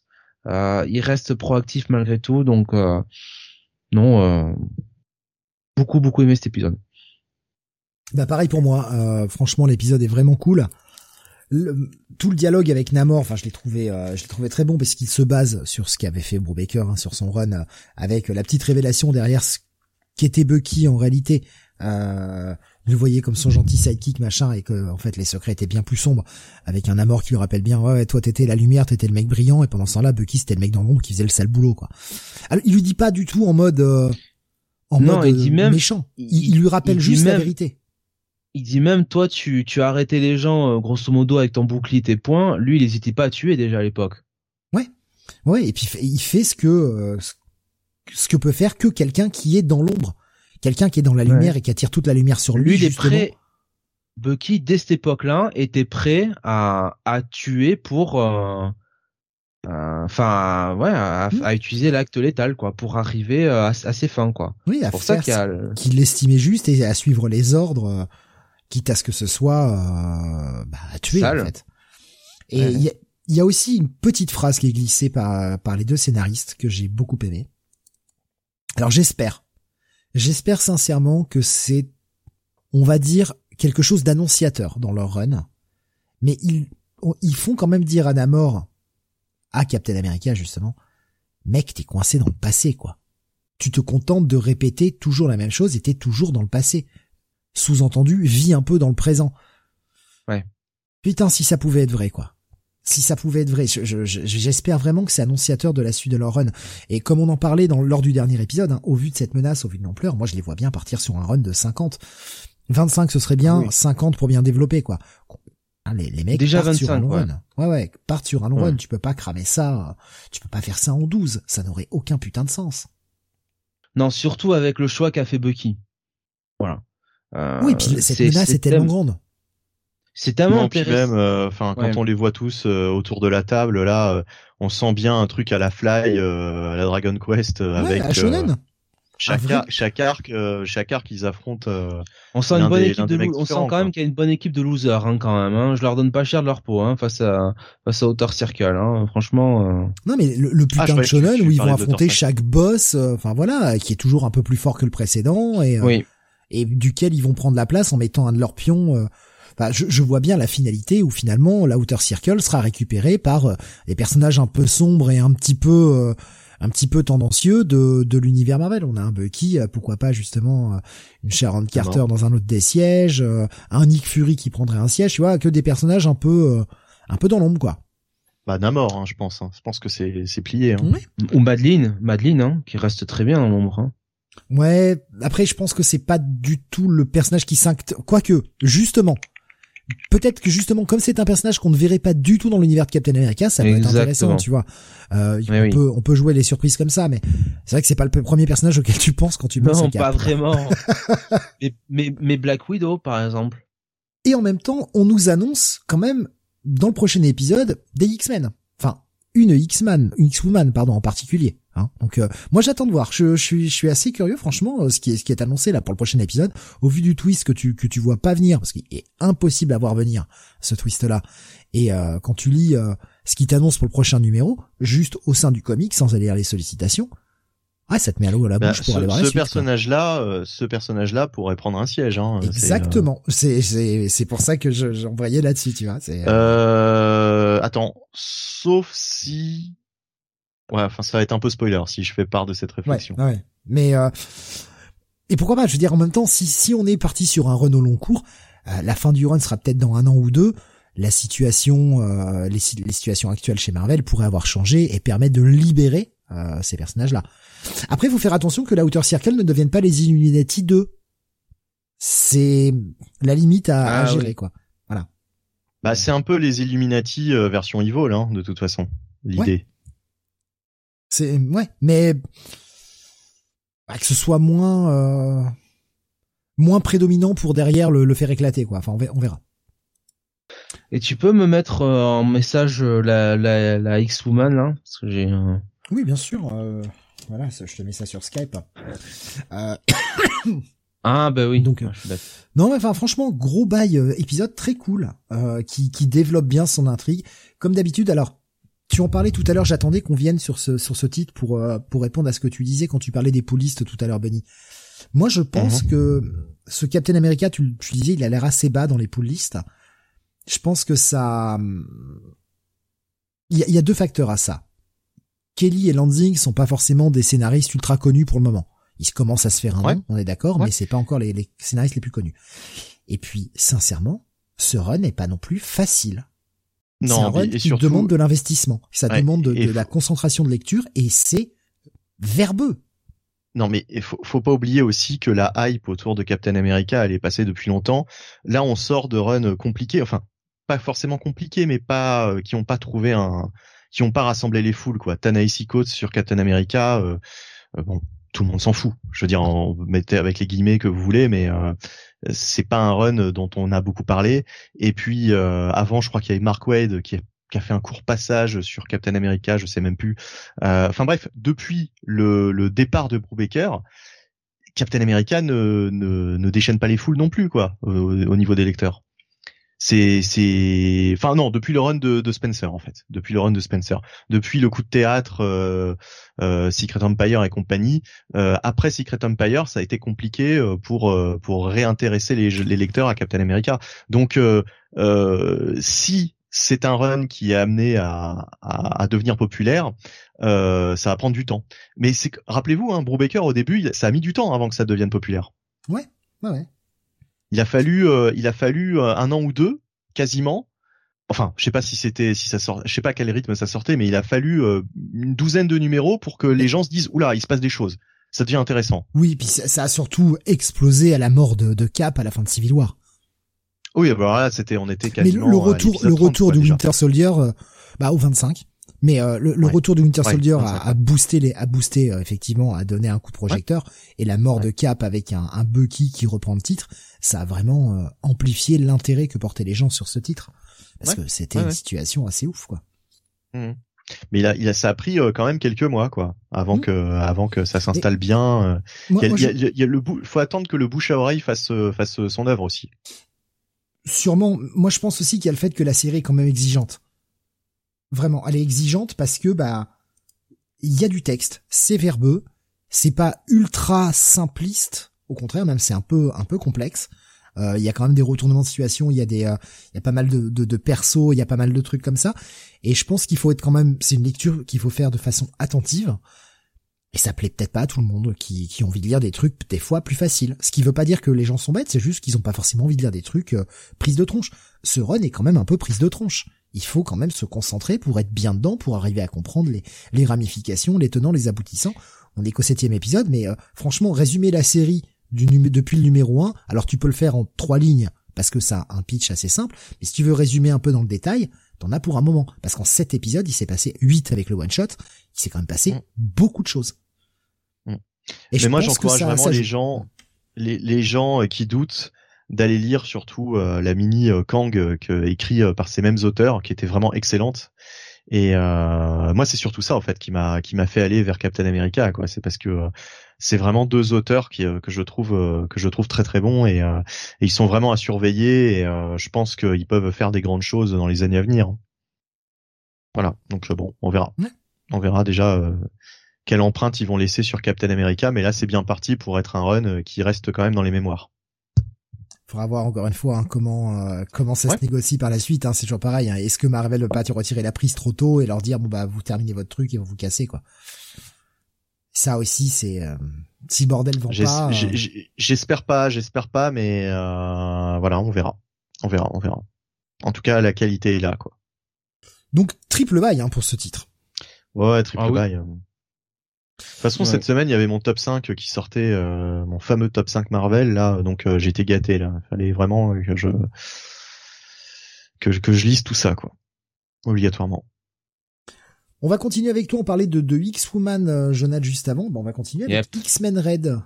Oui, X-Men Red, donc euh, c'est toujours euh, scénarisé par Ali Wing, avec des dessins d'Alessandro Caselli et une colorisation de Federico Bli. c'est Stefano Caselli, pardon, évidemment sur le sur la partie graphique, mais c'est bien Federico Bli à la colorisation et on revient donc euh, sur euh, bien euh, le chamboulement de l'épisode précédent où on avait appris que cette chère Abigail Brand avait tout manipulé depuis le début pour provoquer une guerre intergalactique et euh, et euh, bah, récupérer finalement euh, une forme de contrôle, hein, euh, obliger entre guillemets la Terre à lui donner un petit peu les pleins pouvoirs hein, au niveau de au niveau du Sword. bref, Abigail mène tranquillement sa barque, manipule tout ça en coulisses et elle utilise quand même un certain Vulcan euh, qui euh, donc au début de l'épisode euh, bah, finit par par ressusciter, mais surtout, eh bien avec ce qu'il a appris sur un épisode, il récupère sa bah, sa conscience hein, qui avait été effacée, enfin pas effacée, mais qui avait été mise en au repos, on va dire par l'ami l'ami Xavier. Donc on retrouve ce bon vieux Vulcan euh, bah, qui du début des années 2010, euh, hein, même la fin des années 2000, donc euh, qui qui veut tout conquérir. Et il se dirige vers euh, donc la zone la fameuse zone diplomatique avec les chiards avec les scrolls enfin ce, petit conseil qu'il y a. Il y a, Nova qui est là il y a donc il y a Gladiator. En gros Vulcan il fait bien comprendre que maintenant le trône il est pour lui et reprend l'empire chiar à sa tête euh, voilà, c'est comme ça, c'est pas autrement. Abigail Brand euh, regarde ça euh, très bien et donc elle dit bah grosso modo que bah, ça lui va ça lui va très très bien que Vulcan foute la merde puisque elle apparemment à sa de sa de sa à sa façon elle elle elle est enfin comment dire elle est concernée par le sort du système solaire euh, voilà, euh, elle a une drôle de façon de l'être. Euh, on a quand même Cable qui mène son équipe pour bah, justement retrouver retrouver Abigail Brandt ou un moyen de retrouver Abigail Brandt. donc ils vont avoir des ennemis des ennemis à, rencontrer. Bref, ça va être un épisode très spatial, un épisode qui va faire plaisir qui va faire plaisir aux amateurs des X-Men euh, euh, bah, quand ils ont eu des, petits passages cosmiques. Euh, voilà, très très bon, très très bon retournement de de situation qui franchement est, bien fichu. qui qui surprend Vulcan, qui surprend Abigail Brand et et bah alors un cliff qui sur le papier me fait chier parce que je vois bien euh, où on, va aller. Mais bon, ça reste, euh, ça reste quand même assez hypant malgré tout. Euh, franchement, moi je prends beaucoup de plaisir à lire ce titre. Euh, Wing, il tient très bien ses personnages. J'avoue que ça m'emmerde qu'on retrouve Vulcan version bah Mad King, hein, voilà, hein, autant le dire tout de suite. J'aurais aimé que, alors je vais pas dire que Vulcan ait sa rédemption, mais que à la limite maintenant qu'on soit passé à Krakoa, que euh, on utilise Vulcan pour autre chose, pas forcément euh, être le grand méchant. Bon là, la, la chose c'est que c'est le Mad King, mais en même temps il est euh, il est vraiment utilisé. Enfin, il, il, ne le sait pas, mais clairement Brand le manipule pour arriver à ses fins. On retrouve Nova aussi, euh, un Nova euh, plutôt bien écrit. C'est quand même toujours plaisir de euh, d'avoir ce personnage. Le, lequel Nova? Rich Rider ou Sam Alexander? Non, ça c'est c'est Richard Rider. Alors il n'est pas nommé, mais franchement, vu les lignes qu'il a, vu vu de toute façon, bah c'est c'est alors il est considéré comme le, Nova Prime, hein, mais c'est c'est Rich Rider. C'est Rich Rider, ouais. Mais vu la corpulence en plus, enfin il est grand, il est, enfin ouais non non. Euh, c'est euh, puis tu sens que il a une manière de parler euh, aux autres personnages notamment Gladiator euh, Deathbird tout ça. Euh, tu sens que ouais non c'est c'est c'est Richard c'est Richard Ryder quoi. Le meilleur hein, simplement. le seul. de, de, de Abnet et Lanning d'un coup là. Le seul. Le, le seul qui compte. Voilà donc euh, non non donc euh, allez Wing il tient il tient il tient bien ses personnages. Comme je dis voilà j'aurais préféré que bon, euh, on évite tout de suite de, remettre un Vulcan en mode euh, en mode gros gros cinglé de l'espace. Mais voilà, euh, Wing euh, va peut-être nous surprendre. il va y avoir des retournements de situation. J'aime quand même toujours sa caractérisation d'Abigail Brand, hein, franchement. donc voilà, très, très bon titre, honnêtement. Euh, moi qui me qui me donne du plaisir euh, en ce moment chaque mois. bon, malheureusement, enfin, il y a eu le, le petit passage avec euh, euh Axe euh, qui a un petit peu comment dire obligé euh, Wing à, à repousser un peu certains plans, hein, mettre en jachère un peu tout ça, mais voilà, là il est vraiment sur les deux trois derniers épisodes, il est reparti à fond et Ouais, les, et, euh, les, contraintes éditoriales qui ont fait qu'il a été obligé de mettre un peu son plot de côté pour se fondre dans le moule du moment, mais euh, il revient à son histoire, quoi. Ouais. Et puis, il y a, encore une fois, il y a des bons dessins de, de Stefano Caselli. Donc, euh, ouais, bon, euh, très bon, très bon épisode pour moi. pour moi, un bail hein, cette semaine, clairement. D'accord. continuons avec, bah, on va rester le côté un peu cosmique, hein, voilà, la grande crisis de l'univers DC, le Dark Crisis. Numéro oh, spécial oh, oh. qui s'appelle Warzone, un one shot, voilà. Bon, j'y suis allé, je me suis dit allez, allez. Bon, déjà la cover est dégueulasse, c'est immonde, elle est horrible, mais vraiment, mais horrible. Enfin, regardez la cover, quoi. C'est, rien que la bouche de Wally, quoi. Ah, c'est, c'est, c'est, non, quoi, non. Y a rien qui va sur cette cover. Bref, euh, revenons sur euh, l'épisode. Eh bien, c'est quatre petites euh, séquences. On va avoir une première histoire écrite par Jeremy Adams, dessinée par Fernando Pazarin, avec un ancrage pardon de, Matt Ryan et une colorisation de Matt Herms, donc euh, l'équipe qui, dessine Flash. Et on va voir justement eh bien les membres de la Flash Family étendus eh bien gérer les, crises avec bah, toute la bataille qui se passe sur Terre avec la, Dark Army et tous les super-héros qui essayent de leur résister avec justement le retour d'Iris West que faisait enfin Iris ouais Iris West la, compagne de, Barry Allen quoi qu'est-ce qu'elle fait aussi pendant tout ça et bah, comment elle va gérer avec Linda qui du coup elle a des pouvoirs. Petite histoire sympathique, franchement, c'est plutôt pas mal écrit, ça c'est se lire. Voilà, ce n'est que euh, en revanche euh, bien euh, 10 pages, enfin 8 pages. Ça, ça va assez vite, hein, c'est quatre petites histoires de 8 pages, hein, franchement, c'est enfin 8-10 pages, ça va assez vite. Deuxième histoire, euh, on va se concentrer eh bien sur Jim Corrigan, l'ancien avatar humain du spectre, qui justement voit le spectre faire autant de dégâts et qui euh, eh bien veut essayer de l'arrêter. C'est écrit par Frank Thierry, dessiné et ancré par Serge Acuna, pardon, colorisation là aussi de Matt Herms, avec eh bien un final qui j'espère sera suivi d'effets parce que euh, ça peut avoir des répercussions, ça peut changer des choses. J'espère que, que ce qui a été posé là servira pour la suite. Donc deuxième petite histoire plutôt sympa, voilà. Euh, pas incroyable, mais plutôt sympa, avec euh, pas mal de, membres assez jeunes. On va voir euh, Raven, on va voir euh, Blue Beetle, on va voir des, personnages comme ça, comme comme Red et compagnie.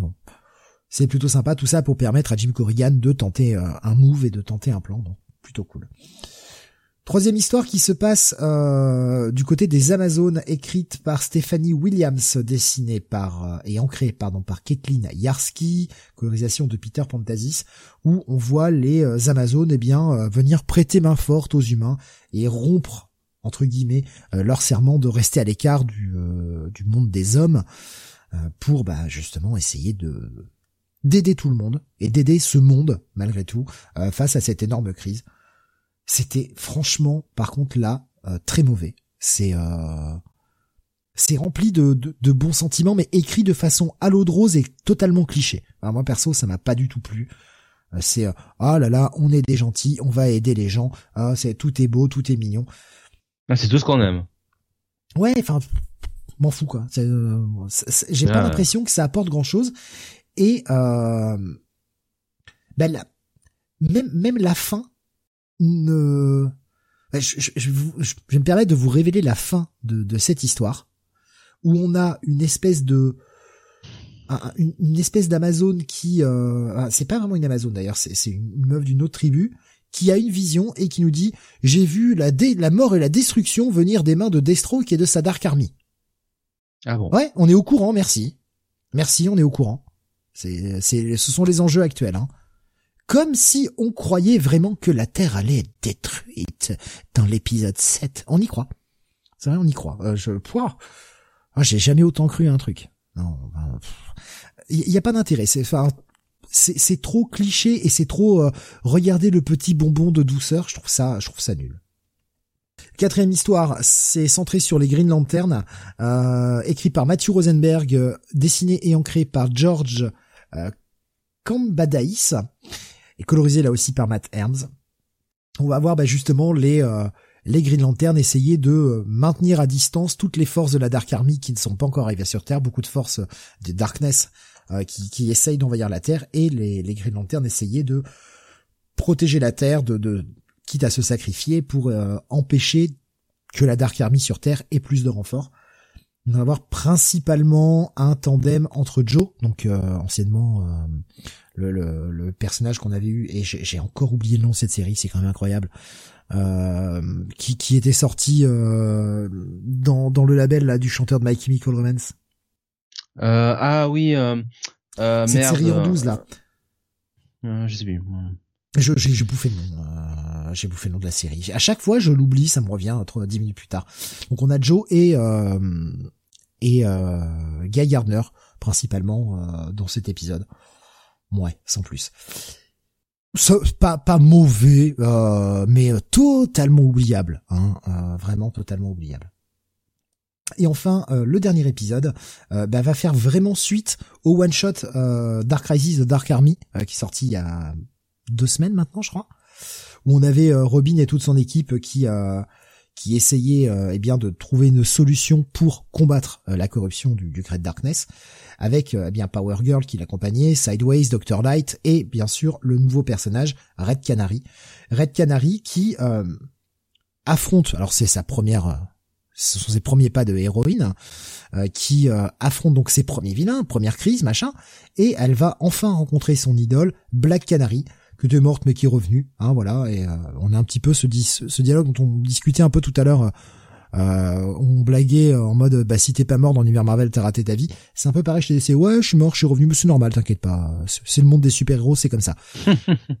ça ça fait un peu écho à ce que vous disiez tout à l'heure ce qui ce qui m'a fait rire quand je vous en entendais parler tout à l'heure. C'est très moyen. Euh, c'est écrit pareil du, du, point de vue très euh, très fangirl quoi. C'est euh, la fangirl qui rencontre son héroïne mais je sais pas je sais pas trouvé. Même Black Canary dans ses dialogues est pas pas très intéressante. Bon écrit par Delila S. Dawson, euh, dessiné et ancré par Tom Dereny, colorisé là aussi par Matt Herms, hein, qui a fait quasiment tout le bouquin. Dernière histoire, pas... franchement pas ouf. Après qu'on revoit le personnage de Red Canary pose pas de problème, hein, c'est juste qu'il faudrait euh, l'écrire un peu mieux, quoi, parce que là c'est... Euh, c'est très pauvre en fait. Ça te donne pas envie de suivre le personnage. Le personnage est pas inintéressant, il peut avoir du potentiel, mais pas écrit comme ça quoi. Écrit comme ça, c'est chiant. On s'emmerde.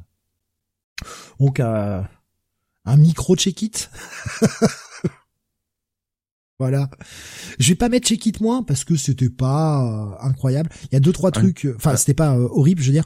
Il y a deux trois trucs sympathiques, mais bon, vous pouvez vous en passer. Un check it, un check it médiocre. Ouais, oh, j'irai pas jusqu'à médiocre. Il y a vraiment deux histoires qui sont en dessous.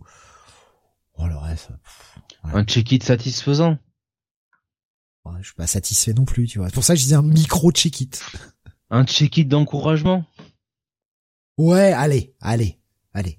Ah, ah non, ouais. non, franchement, franchement pas ouf. Vous pouvez passer votre chemin, vous ratez ça, euh, vous aurez rien raté par rapport à Dark Crisis. Hein. Euh, on continue avec euh, Gargoyles, Bunny, le retour de Gargoyles. Alors tu vois, Steve, là, je pensais que t'allais être le premier à aller euh, aller là-dessus. Ben non, ben je, je voulais. Bah non, finalement, je voulais. Ah non non mais je, je, je voulais le lire, mais euh, j'avais déjà 16 comics. Euh, je pouvais pas faire plus. Oh mais, enfin, moi je serais allé d'abord lire Gargoyles plutôt que Extreme X-Men par exemple, ou que je sais plus. C'était c'était pas prioritaire et surtout quand j'ai vu que vous l'aviez déjà lu. Hein. Non mais quand, j'ai vu que vous l'aviez lu tous les deux, je me suis dit bon, il y a des gens qui bah vont parler, donc euh, je peux me concentrer sur autre chose histoire de faire un éventail plus large. Par contre, je l'ai feuilleté. Moi, j'aime bien visuellement, j'aime bien quoi. J'aime beaucoup. Bon alors, euh, donc, euh, qu'est-ce que c'est que Gargoyles? Alors, retour des Gargoyles avec Greg Weisman au scénario et Roré, ou Georges tout simplement, d'ailleurs c'est Georges, euh, Cambadeis, Cambadeis. Celui, celui qui écrivait, celui qui a dessiné euh, justement le, le Green Lantern, le petit, la petite séquence sur Green Lantern dont j'ai parlé tout à l'heure, et je suis très surpris parce que je viens de leur feuilleter là le Green Lantern en en parlant, J'étais pas fan du visuel, alors que le Gargoyle, j'ai trouvé ça beaucoup mieux, en fait. Bon, c'est un bon, alors c'est un style très euh, très cartoony, euh, totalement. Euh, enfin, ceux, qui ont vu l'animé vont retrouver un petit peu cette ce, ce, ce, design hein, de toute façon des persos, l'ambiance, etc. de l'animé, quoi. Ça fait très très cartoon, effectivement.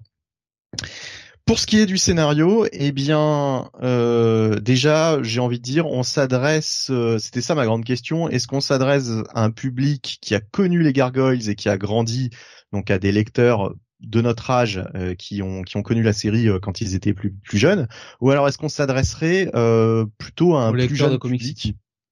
Pardon? Oui. Est-ce qu'on s'adresserait à des euh, à un plus jeune public justement avec des histoires on va dire un peu plus euh, un peu plus légères euh, écrit écrit finalement comme l'animé quoi? On est plutôt dans ce deuxième cas de figure. C'est-à-dire que là on est vraiment tout simplement sur une suite à proprement parler des, de, de l'animé. Euh, énormément de personnages en fait issus de l'animé font leur apparition. Alors l'essentiel de l'histoire nous est narré par cette ce flic Lisa. Lisa Elisa. Elisa voilà. Euh, ouais, Elisa qui, qui, qui nous narre la plupart de la de de de, de, l'histoire et euh, du coup elle nous résume euh, bah, pas mal de choses qui se sont déroulées dans la série, euh, le statu quo des persos, leurs relations, etc. Il y a beaucoup de persos qui, qui, qui apparaissent dans cet épisode et à chaque fois elle, elle fait son petit commentaire sur qui est qui, euh, euh quelles relations ils ont entre eux, etc. Euh, et euh, donc ça, ça aide à, à bien situer, euh, puisque bon, en plus la série, moi très honnêtement, j'ai pas dû voir un seul épisode depuis les années 90, hein, donc autant, dire il y a facile 20 ans que j'ai pas que j'ai pas vu un seul truc de euh, même quasiment même quasiment 30 ans en fait je me dis quasiment à force euh, 25 ans quoi en tout cas que j'ai pas vu d'épisode de, de, Gargoyles donc inutile de dire que je me souvenais plus du tout de certains persos, je me souvenais juste de certains designs. Et euh, donc là, on a vraiment le. Bah, à chaque fois, elle nous dit, euh, elle nous dit euh, de qui il s'agit et et et ça prend comme comme comme. Enfin, ça prend vraiment la suite de d'intrigues donc euh, placé dans la dans la série télé. Euh, alors bon, quelquefois il y a quand même des des dialogues, euh, tu sais, qui sont très convenus, euh, du style, euh, tu sais, ils ont des des réflexions envers les uns et les autres. Tu vas bien. Donc, ils ont des réflexions les uns envers les autres, enfin, avant que Jonathan prenne ses pilules, euh, euh, qui, sont assez, euh, tu sais, qui, qui, qui comme par hasard, ils vont parler d'un sujet, bon, euh, comme par hasard, ils mettent ce sujet-là sur la table parce que euh, faut, faut sortir ça au lecteur euh, pour que le lecteur puisse s'y retrouver, quoi. C'est-à-dire qu'il y a, il y, a, y a certains dialogues qui sont pas très naturels, quoi, qui, qui arrivent comme ça, comme un cheveu sur la soupe. tu vois, bon, enfin bref, c'est histoire de bien replacer les persos, de replacer un petit peu leur travers, leur caractère, etc. mais voilà, ça s'adresse, je trouve, à un lectorat un peu plus jeune. Peut-être qu'on n'est pas forcément la cible, et en même temps ça continue quand même des intrigues euh, laissées en suspens à mon avis dans la dans, dans l'animé. Et euh, ça pourrait être intéressant pour qui a vu l'animé et qui euh, qui aimerait une suite en fait qui qui suite qu'à mon avis on n'aura pas en animé. Euh, ça coûte moins cher quand même évidemment de faire un, un comic book. Euh, donc ça peut être ça peut ça peut être intéressant voilà pour qui a bien en mémoire cet animé Gargoyles qui était de bonne facture je veux pas dire de bêtises, mais je crois, alors je sais pas où en est le projet, mais je crois avoir entendu parler, il y a quelque temps, qu'ils envisageaient peut-être de faire une suite. Mais je sais pas si le projet est tombé en enfer ou si, euh, si c'est, euh, si ça a été abandonné ou si c'est toujours en cours. J'avais cru entendre qu'il y avait, euh, qu'il y avait quelque chose qui était prévu, euh, euh, il à faire suite remake, en tout cas, qui voulait, euh, qui voulait faire revenir l'univers. Bah là c'est totalement ça quoi en fait. C'est c'est une suite euh, c'est une suite euh, à l'animé. Donc peut-être que ce projet au final c'est simplement mué en, en comic book.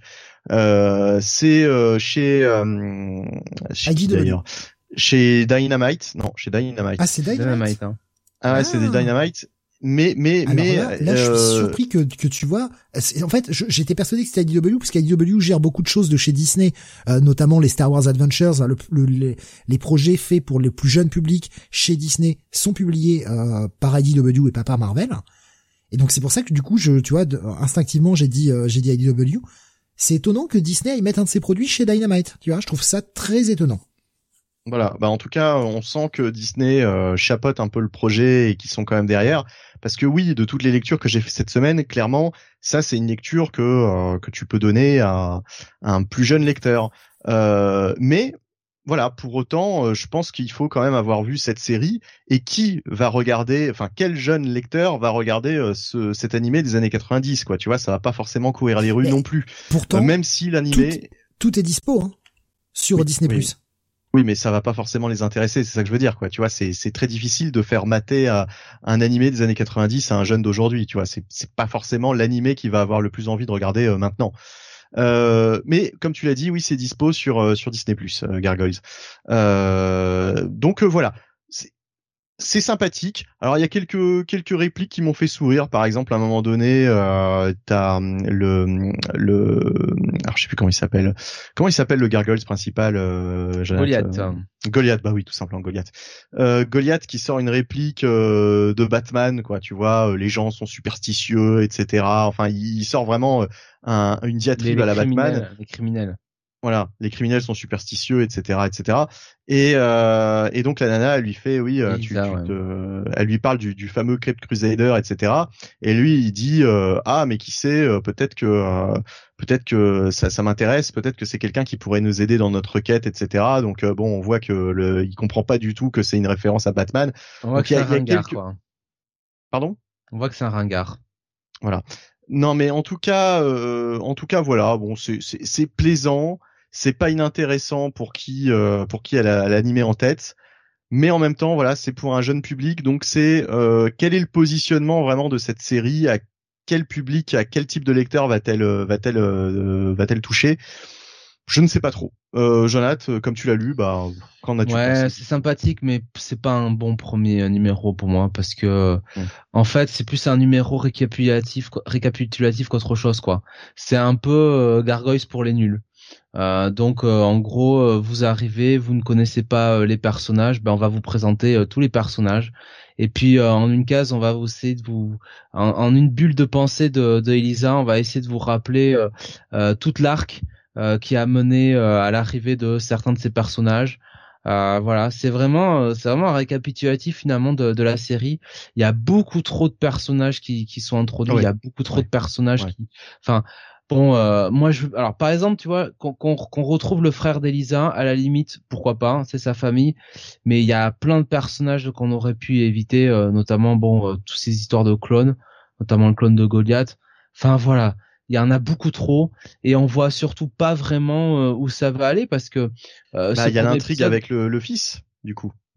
Ouais, c'est quand même surtout un premier épisode de tranche de vie, quoi, avec euh, Elisa qui nous raconte sa vie et euh, c'est le quotidien euh, des, des gargoyles.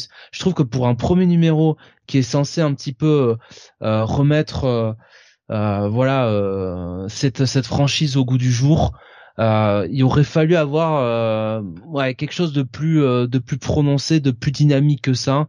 Et moins de personnages surtout, moins moins moins de personnages quoi. après bon on verra son numéro 2. Euh, le dessin est quand même bon. Euh, tu dis que c'est c'est enfantin, mais je trouve quelque part ça respecte un peu euh, l'esprit de la série, hein, de toute manière. Hein. C'était bon, c'était pas non plus ultra ultra violent, quoi, hein, Gargoyle. bien sûr. donc voilà, c'est c'est sympathique, mais je trouve qu'avec cet univers, il y avait peut-être moyen de, faire un peu mieux. Par contre, j'apprécie l'idée de de d'avoir Elisa en, ben en point de vue du lecteur, hein, en narratrice.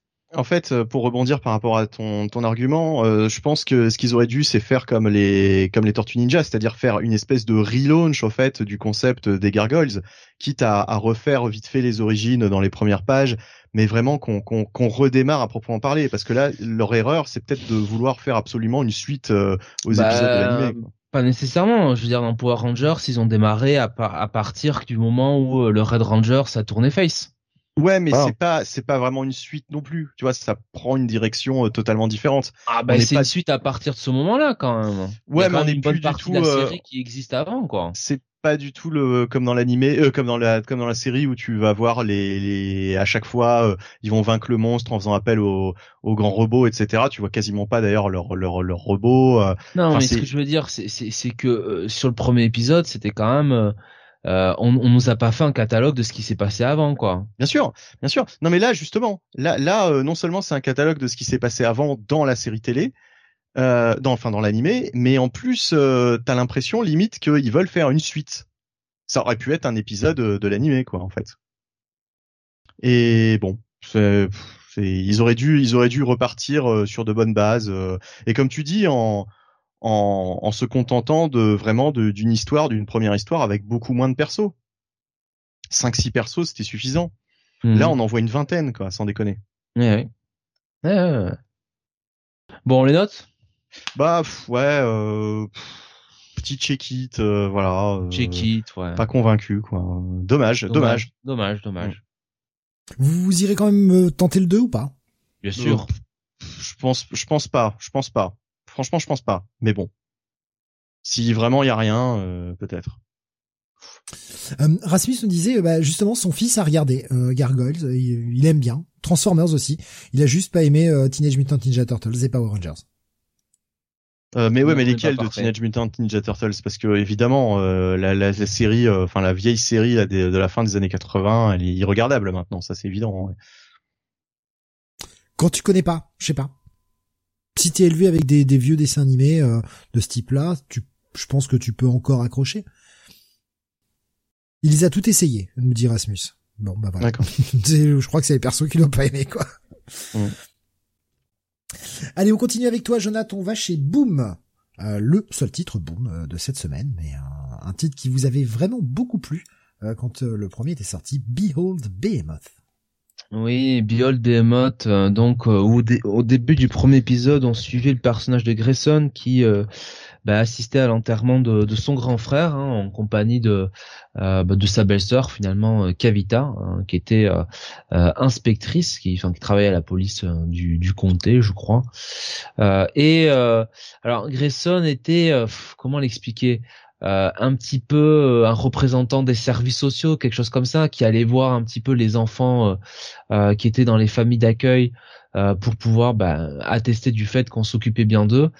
Euh, et euh, Grayson euh, va aller dans une famille où il y a beaucoup d'enfants, une famille qui a l'air très croyante, mais bah, l'un des enfants finalement a bah, a des pouvoirs, a des pouvoirs visiblement plus que spéciaux puisque elle, a tout fait péter à la fin de l'épisode. Et, elle s'appelle Ren euh, Vren, moi je vais dire comme ça, Vren, ce sera plus simple.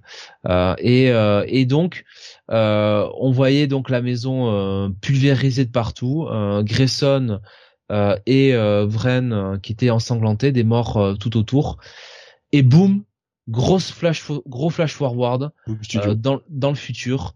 donc, on nous dit donc les les Rocky Mountains après donc After the Fall. Donc, j'imagine la bah, la chute, mais la chute de quoi, je ne sais pas. Mais on ah, arrive dans un monde euh, euh post-apo, post-apo, euh, dystopique, euh, avec euh, Grayson qui a bien grand, enfin, vous voyez, qui a qui a pris de qui a pris de l'âge, et Vren qui a grandi. Alors vu l'âge de Vren, ça a l'air d'être situé une dizaine d'années après, quoi.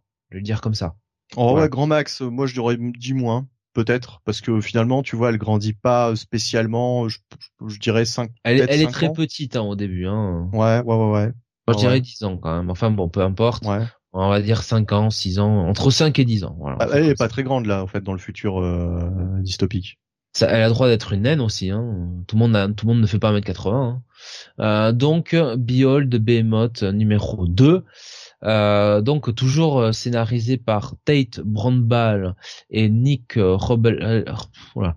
Tate Brandball donc scénarisé par Tate Brandball et Nick Robles qui fait les dessins avec une colorisation de eh ben, eh ben, je ne sais pas, on s'en fout. donc voilà, on est donc bah, dans le monde le monde post-apo et, on va suivre un peu le, quotidien de, de Grayson et, et euh, qui euh, eh bien essaye de euh, bah, de trouver de la nourriture, hein, disons les choses comme elles sont. Et on voit surtout que Vren, il faut pas la faire chier. quand un, aigle pique un, un, rat, un mulot, je ne sais pas trop, elle pète un câble littéralement et elle a une espèce de, je sais pas, de bras qui pousse. on sent que, enfin, on voit une ombre, on sent que, en fait, on, euh, on, sent qu'elle se transforme en Behemoth quoi tout simplement. C'est mmh. c'est vraiment elle le euh, cette espèce de, de créature euh, biblique littéralement. Et d'ailleurs c'est pas pour rien hein, finalement responsable de la fin du monde enfin probablement. Oui oui c'est ça. Mmh. et et Grayson qui lui est directement lié à ça. C'est-à-dire que chaque fois qu'elle utilise son pouvoir on sent que ça ça il, a un sceptre qui a l'air d'avoir euh, voilà, qui a l'air d'être connecté, il a l'air d'avoir un pouvoir et surtout lui dans sa tête, il a des migraines quoi. Il est vraiment, euh, euh donc ils sont vraiment connectés tous les deux. Euh, et euh, ils vont. C'est alors, tu, tu, sais à qui ça m'a fait penser ce, ce tandem à Cable et Hope? Oui, c'est vrai. Même même dans les dans les habits de, de, de du, du, mec, donc j'ai oublié son nom, excuse-moi. Euh, Grayson. Grayson, oui. Forcément le meilleur. Voilà. Grayson. Et elle est rousse aussi. Même même dans sa manière de s'habiller, euh, il y a un certain côté Ascani. Euh, ah oui, c'est c'est euh, assez bien. Mais, mais, je pense que c'est pas c'est pas fin parce que la coupe de cheveux, il est brun avec la petite mèche blanche quoi. C'est vrai. Ouais, comme, alors c'est pas Cable, c'est X-Men. Donc ouais. un peu le truc comme ça. Mais mais voilà, enfin j'ai juste j'ai pensé à bah, ça. Je pense que c'est pas à mon avis, c'est euh, c'est voulu hein, de toute façon. Et donc euh, et donc ils euh, ils marchent, ils marchent, ils affrontent des démons. Alors on voit pas tout à fait à quoi ils ressemblent, mais on, devine que c'est des démons. Et effectivement, c'est vraiment le quotidien de, de Cable et de et de Hop jusqu'à ce qu'ils arrivent dans une ville. voilà, un fort, le fort Oregon, euh, avec euh, donc qui est euh, contrôlé par les militaires une population de 5982 habitants. c'est le dernier des comptes. voilà et, et donc ils et bientôt il y en aura beaucoup moins. J'ai bien peur que oui. et, et Grayson va chercher des médicaments parce que bah il en a bien besoin visiblement. et et voilà. Et en fait, bah il va se enfin plutôt, euh, Vren va se rendre compte que euh, c'est pas forcément une ville qui lui vaut, euh, qui lui voudrait du mal. Voilà, on va le dire comme ça. Euh, et, et sur la fin de l'épisode, on va avoir, bah, à la fois, on va avoir encore un twist dans cette période-là. On va avoir un petit peu que peut-être que Vren n'est pas le seul danger sur cette terre, que, que finalement c'est peut-être pas elle la cause de de tous ces, ces, tourments. Et puis on va revenir à ce qui s'est passé euh, avant le, le, le, comment dire, la chute. Et visiblement, l'auteur semblerait nous dire qu'on irait vers une double narration entre le, le passé et le présent, ou le présent et le futur. Euh, donc euh, voilà, avec un cliff, euh, un cliff intrigant. Euh, donc franchement, je te, je te laisse la parole, mais j'aime autant vous dire que ça a été encore une bonne lecture pour moi. Alors déjà graphiquement, euh, je trouve ça très très très très bien. Franchement, il y a des planches sublimes. Euh, donc euh, voilà, déjà bonne bonne pioche. Hein, Nick Robles, je ne connaissais pas du tout. Et Tête Brombal que je ne connaissais absolument pas non plus. Au scénario, eh bien, nous livre là encore un, deuxième épisode, ma foi qui en fait l'une des meilleures séries que je suive actuellement. Hein. Euh, pour moi, c'est mon coup de cœur de la semaine. Voilà, c'est vraiment ce que j'ai préféré cette semaine. Euh, et euh, je ne sais pas si euh, Olivier, euh, François, François Hercouet, pas Olivier, pourquoi je dis Olivier, François nous écoute par hasard, mais ben voilà, une série à, surveiller, hein, je dirais peut-être qu'il a déjà repéré, euh, peut-être pas, euh, peut-être que peut-être que c'est pas du tout dans les cartons, mais euh, en tout cas pour moi c'est vraiment une série. si jamais on avait la chance de la voir en VF un jour, bah ce serait ce serait cool quoi, puisque c'est l'une des meilleures séries indé que que je que je que j'ai découvert récemment. Euh, bon, en même temps, on n'a que deux épisodes, mais euh, mais en tout cas, pour l'instant, euh, c'est vraiment vraiment excellent. Avec, comme tu dis, tout cet univers qui est vraiment intéressant et ce jeu sur les, les deux temporalités. donc, on sent qu'on est qu'on va souvent revenir au temps au temps passé et, et avoir en fait des révélations sur ce qui s'est passé dans l'interlude, quoi. Surtout, qu'est-ce qui est qu'est-ce qui a qu'est-ce qui a conduit à cette chute de la civilisation et euh, comment euh, bah, en fait ces deux personnages sont au centre de tout quoi. Et euh, quelle quelle vision ce qui ce qui est intéressant c'est de voir quelle vision la population a de du fameux Behemoth et euh, et des conséquences que ça peut avoir donc sur cette sur ce sur ces persos là. Euh, voilà, franchement, c'est c'est vraiment vraiment vraiment vraiment très très bon quoi. Le, le, le, premier avait été une excellente surprise et bah le deuxième confirme Vraiment excellente série, quoi. Behold Behemoth. Euh, bon, voilà. Gros bail. Ouais. Bon bail. Bon, vraiment, votre euh, ton, coup de cœur, Benny. Euh, c'est ton coup de cœur aussi, Jonathan, ou pas? Euh... Non. Non, d'accord. Non. Non, non, non. En même temps. Ah bah non, bah de toute façon c'est tout vu. Alors là, le coup de cœur, hein, je le connais. T'avais ah, qu'à le bah. lire aussi. ça aurait été ton coup de cœur aussi. Hein. Bah non, bah non, justement. Justement, j'attends la sortie euh, qui est prévue. Euh, comme ça, je vais me faire tous les épisodes en one shot. Ah, mais c'est tellement mieux de les déguster un par mois. Au contraire. Oh, frustré, frustré. Si tu avais pu te les lire de suite, tu l'aurais fait. Mais non, en fait. Non, euh, moi vraiment, moi c'est aussi... ah non non, moi j'adore avoir mon oh. cliffhanger et pouvoir imaginer comment la, la série va continuer. Ah, je, je préfère nettement un rythme mensuel qu'un rythme TP. Toujours. Je vais me gaver comme un goré et j'ai hâte d'avoir euh, ce, ce, bouquin. Ah, moi, le côté binge, tu vois, non. Ouais, mais, mais bon, je suis même pas obligé de le lire de suite, en plus. Je ferai comme je veux, mais au moins, je sais que j'ai tout, euh, je tout à portée de main, quoi. Euh, justement, il y avait euh, Rasmus qui disait, bah, justement, la montée en puissance, euh, Benny. Tu, tu auras moins, euh, moins longtemps en tout cas donc euh, double bail pour vous et ton coup de cœur Bunny pour cette semaine. Allez, on continue avec euh, bah, mon coup de cœur de la semaine, le euh, Spider-Man numéro 3.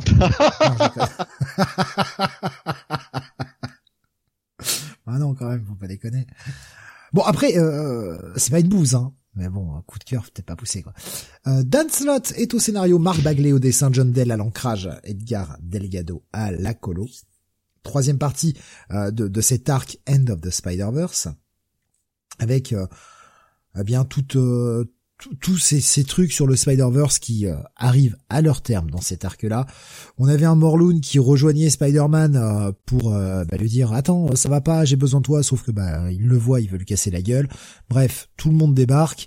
Il y a plein de héros de toutes les différentes réalités de tous les différents Spider-Man qui se relient puisque tous les autres ont été possédés par je sais plus comment ça s'appelle Shawarma je crois un truc dans le genre l'espèce de gros truc là, euh, l'espèce de grosse Rengep là. Ah, t'as pas son nom non plus, Jonathan Je sais plus comment ça Chatra, Chatra, Chatra. Oui, Chatra, ouais, c'est ça. Ouais, c'est pas Shawarma, c'est Chatra. Mais bon, j'étais pas loin.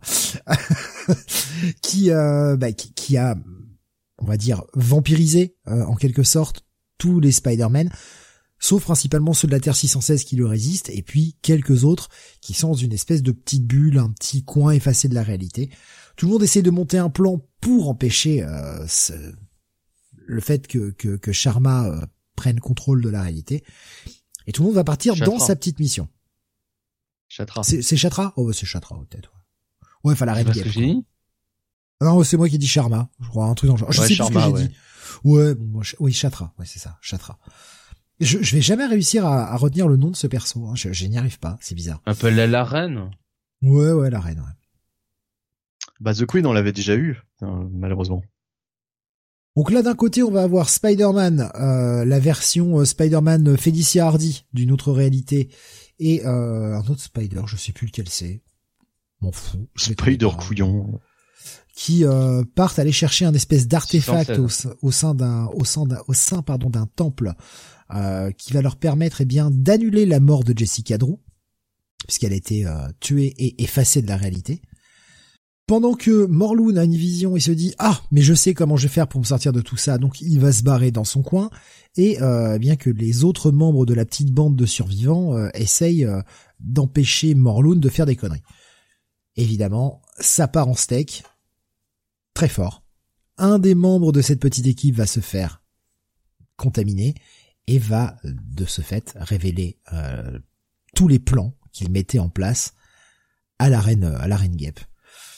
Et on a un final qui nous dit euh, Mon Dieu Mais que va-t-il se passer? Qu'est-ce que t'as pensé de ce 3, Jonath? Voilà. Non mais euh, c'est pas c'est pas mauvais, mais il y a trop là il y a vraiment trop de personnages quoi. Il y a trop de personnages, ça part dans tous les sens. Euh, on n'a pas le temps de, de vraiment suivre. ce, ce, Peter Parker est franchement mal écrit. Moi je moi je le trouve moi je l'aime pas, je le trouve pas intéressant. Je préfère le Peter Parker de Zeb Wells. Euh, non, non, euh, c'est c'est pas mauvais, mais c'est c'est franchement oubliable, quoi.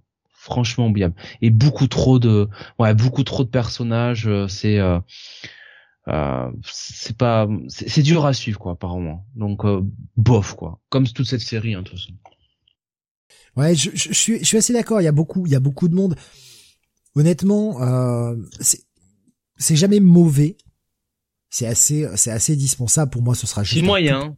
Ouais, voilà. Ce sera juste un tout petit check-it pour ma part. je, je, peux pas, je peux pas aller au-delà. Moi, j'ai hâte qu'on termine cet arc et que Dan Slott puisse aller écrire autre chose. D'un côté, ça a le bon goût. Peut-être pour certains euh, seront pas d'accord, hein, mais au moins ça met un terme à toutes ces intrigues. En tout cas, c'est censé être le, faire. Mettre un terme à toutes ces intrigues sur le Spider-Verse et qu'on passe à autre chose. Voilà. Bon, voilà, j'attends la fin. Vraiment, j'attends la fin avec impatience. On est au 3 sur 5 pour cet arc, tant mieux, et, euh, et j'attends de voir la suite. Après, on peut avoir des, retournements de situation, on peut avoir des surprises. On verra, même si je ne suis pas sûr que Slot et Bagley, euh, malgré leur euh, malgré leur aura, puissent avoir grand mot à dire sur ce qui est en train d'écrire Zeb Wells dans Amazing Spider-Man et avec Dark Web. Je pense que la série principale, ça reste Amazing Spider-Man. Cette série Spider-Man est totalement mineure, secondaire, voire oubliable. Elle est là pour se caler sur ce que fait Zeb Wells et pas l'inverse. À mon sens. Je peux me tromper, mais... Euh... Bah non, mais c'est surtout, il y a un truc qui trompe pas, c'est-à-dire que euh, autant Zeb Wells euh, nous fait des histoires où on voit Spider-Man en costume, mais aussi en civil, Autant là, j'ai l'impression que Slot, c'est uniquement du Spider-Man en costume, super-héros. Euh, enfin voilà, on voit pas du tout, il n'y a pas du tout de, de Peter Parker quoi là-dedans. Bah, on l'a vu un poil dans le, dans le premier épisode parce que euh, parce que son costume se fait déchirer, comme on a vu Norman tout ça. Donc euh, oui, il, prenait, il tenait bien compte. Oui non mais il tenait bien compte de la situation présente. Mais là de toute façon, c'est pas le c'est pas le but de l'arc. On est sur une situation de crise à hmm. travers différentes réalités. Peter Parker n'a rien à foutre là. Oui, mais je pense que de toute façon, euh, c'est du Spider-Man. Euh, d'ailleurs, c'est dans le titre. Hein, euh, c'est uniquement Spider-Man, quoi. Oui, après, moi, je, je trouve pas ça mauvais pour un arc. Après, il faudra voir ce qu'il fera sur le suivant.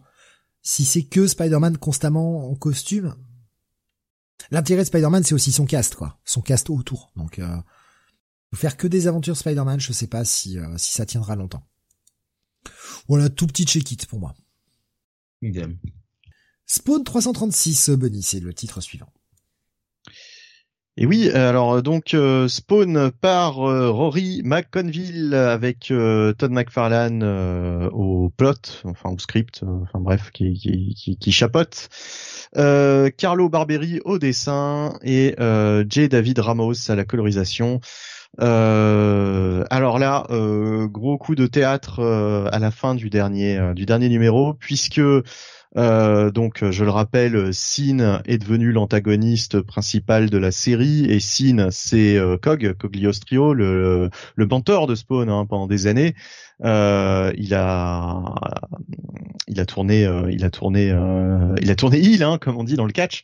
il a de nouveaux pouvoirs, une nouvelle armure, une nouvelle tête. Il ressemble beaucoup plus à Lex Luthor maintenant. Il a rajeuni.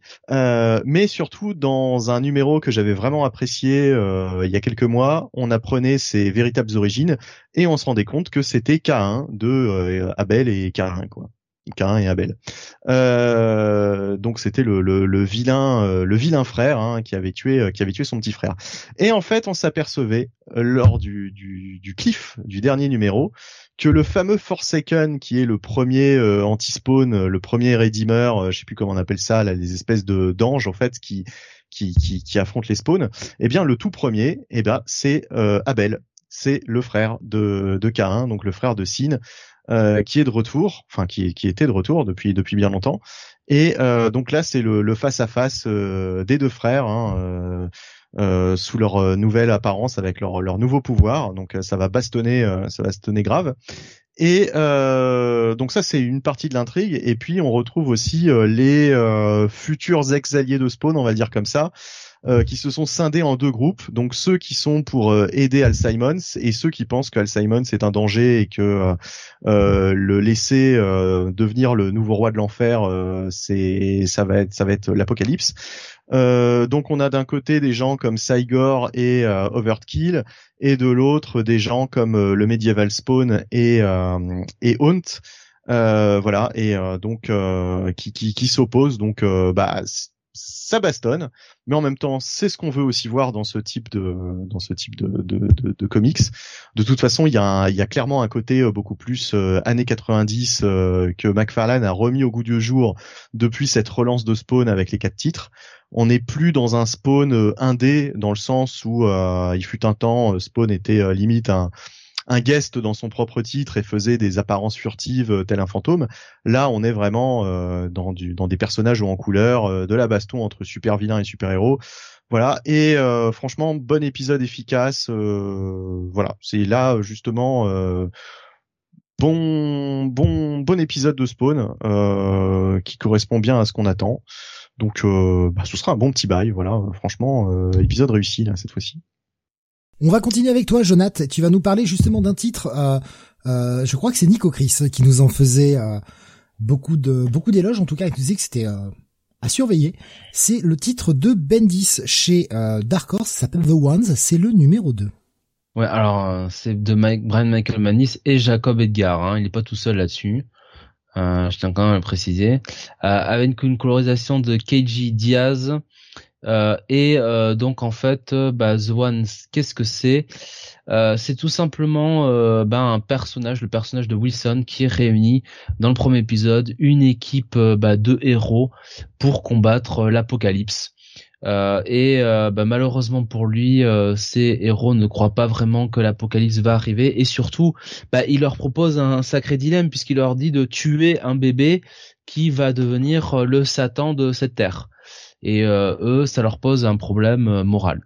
Donc euh, dans cet épisode on va voir dans la première partie bah, la, bah, 15 ans avant les faits, donc on va dire la, pas l'enfance mais on va découvrir un jeune Wilson qui va qui va en apprendre plus euh, sur euh, sur tous ces problèmes de l'apocalypse via un membre de, de sa famille qui eh ben, qui a l'air finalement d'être un sacré un sacré baroudeur et euh, son oncle donc et euh, son oncle a bah, a recueilli un certain Lord Loric Lorque pardon Loric qui est bah, qui est un espèce de je sais pas comment l'expliquer de de petit personnage violet euh, et euh, qui a l'air d'être pote avec l'oncle de euh, de Wilson. Et donc Wilson va avoir ça. Donc Wilson va devenir finalement le gardien euh, de toutes ces prophéties euh, et il, va devoir euh, bah, réunir cette équipe de, champions autour de lui. Et en fait, à la fin de l'épisode précédent, on avait les démons qui envahissaient la Terre et on les retrouve donc là dans cet épisode-là. les héros bah, essayent un petit peu de, de défendre de défendre la ville. et, et en fait, finalement, il y a quand même quelqu'un euh, qui va euh, euh, qui va quand même qui va quand même être être d'accord avec avec Wilson puisque dix minutes après le meeting qu'ils ont eu dans le premier épisode, bah, elle va elle va le retrouver. donc donc voilà. franchement, c'est c'est pas mal. Honnêtement, euh, c'est déjà c'est bien dessiné. Enfin, je trouve que la partie graphique est est, très très bonne. Euh, il y a pas mal d'humour, euh, bien senti. On n'est pas sur des dialogues, bah, malheureusement du, du Bandis moderne. Donc ça c'est ça c'est plutôt cool, c'est plutôt dynamique. Wilson est un personnage derrière qui il est facile de se mettre parce que finalement bah, c'est lui qui garde gardien des des prophéties. Il doit réunir tout le monde et en même temps il n'a pas de pouvoir donc il est un peu il est un peu contraint et forcé. Euh, et, euh, et, on a un, euh, eh ben, euh, on a un cliffhanger attendu avec l'arrivée d'un personnage évoqué précédemment. donc, franchement, c'est pas mal. Hein. Alors, c'est pas le titre de l'année, hein, très clairement, mais c'est plutôt, c'est plutôt très sympathique. Franchement, ça fait deux épisodes. moi, moi, j'aime assez. c'est pas lourd à lire encore une fois, comme ça peut être des fois avec Bandis. Euh, il y a des personnages, euh, des personnages sympathiques. Euh, voilà. Donc honnêtement, moi je mettrais entre le entre le check it plus et le petit bail, je suis je suis un peu entre les deux. va pour un, allez va va pour un petit bail, allez. Ça, ça, te séduit quand même plutôt bien, quoi. Ouais ouais, franchement ouais. Ah ouais, j'ai pas honte de le reconnaître. Hein, c'est euh, c'est euh, c'est plutôt cool. Ouais. On va continuer. On approche de la fin avec. Euh, il nous reste deux reviews derrière celle que je vais entamer. On va retourner chez Marvel avec la sortie du deuxième épisode de ce Secret, Secret Invasion, pardon, pas The, mais Secret Invasion tout court. C'est scénarisé par Ryan North, dessiné par Francesco Mobili, colorisation de Jordi Belair après un premier épisode où euh, les Scrolls étaient de retour. En même temps, ça s'appelle Secret Invasion, donc ça ne trompe personne. Les Scrolls étaient de retour. Nick Fury se faisait avoir, un peu comme un bleu, euh, vis-à-vis de ce retour des Scrolls. On avait une Maria Hill qui avait réussi à percer le, truc et euh, s'était rendu compte que ce Nick Fury était en fait un Skrull. Où est-il détenu? Euh, Ça, on ne sait pas encore. Mais c'est voilà, c'est. Elle avait réussi à capturer un Skrull et prouver eh bien que ils étaient de retour et essayer de d'empêcher les Skrulls de provoquer une nouvelle invasion. Donc quand ça commence, on nous rappelle vite fait l'effet de Secret Invasion et en fait on est dans un meeting de Maria Hill qui explique que bah, la technologie qu'avait développé Reed Richards pour rendre tous les Skrulls euh, leur rendre aux Skrulls pardon à tous les Skrulls leur forme originale sur Terre avec ces espèces de, petits gadgets qu'il avait conçus eh bien ne fonctionne plus. Les Skrulls ont réussi à s'adapter d'une manière ou d'une autre et euh, bah, maintenant ils sont à nouveau métamorphes donc ils peuvent à nouveau se cacher un peu partout et elle va interroger euh, le, la Skrull qui est en prison euh, à la CIA, celle qu'elle a capturée, pour essayer de lui faire un peu cracher le plan. Tout ceci est une petite manœuvre pour arriver à, à la, la foutre en colère, qu'elle ne se méfie pas, et lui gentiment lui piquer du sang, pendant que cette Skrull prend l'apparence de Maria Hill, afin de pouvoir justement arriver à déterminer quelque chose avec le sang. Et on va revenir sur le cliffhanger qu'on a vu à la fin du premier épisode. On savait qu'au sein des Avengers, c'est ce qui nous était montré à la fin du premier épisode, un Skrull s'était infiltré. Et donc on a une Maria Hill qui débarque, euh, qui, qui, demande à tous les Avengers de se pointer euh, à la CIA pour un meeting euh, important, un peu un peu secret. Tous les Avengers se pointent et là elle débarque avec les flingues en mode bon, il y en a un de vous qui est un Skrull, bande d'enculés, ça va chier. Et euh, maintenant, vous vous dénoncez, sinon on va, vous, on va faire des tests sur tout le monde. Et justement, la, question c'est qui va être le Skrull et quel est le plan dans tout ça? Franchement, c'est plutôt pas mal écrit. Euh, c'est, il y a ce côté très espionnage qui ressort et qui euh, qui est très sympathique bah, pour du Secret Invasion avec un avec des, des, personnages qui peuvent être métamorphes et euh, et s'infiltrer un peu partout. Ce, ce ton espionnage est plutôt euh, plutôt bienvenu. Au niveau des dessins, ça fait bien le job. Il y a un côté très sombre, euh, très très noir, un peu un peu sale, un peu polar dégueu, et euh, mais polar super héroïque. Franchement, bah écoute, pour une ressucée d'un titre qui euh, qui voilà, qui a 15 ans maintenant, bah je trouve que c'est vraiment pas mal. Et euh, bah, ça va être un bon check-it plus. Moi, je suis assez intrigué, je, vais continuer. Franchement, je me disais bon, je vais voir le 2 histoire de, de voir où ça va.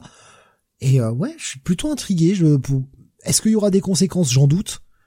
Mais en tout cas, pour le moment, c'est plutôt séduisant. J'attends de voir en tout cas ce qu'ils vont, qu'il va nous proposer pour les prochains épisodes. Voilà, un, bon check-it, tendance check-it, même un bon check-it plus en fait, pour ce Secret 2. On reste chez Marvel, avant-dernier titre, bon là on est quand même sur un des poids lourds du moment, on va parler du Punisher numéro 8, Benny. Ouais. Alors euh, Jason Aaron est au scénario et euh, les dessins sont assurés par euh, 16 avec un petit peu de Paul Azaceta, une colorisation de Dave Stewart euh, et euh, je crois que c'est tout.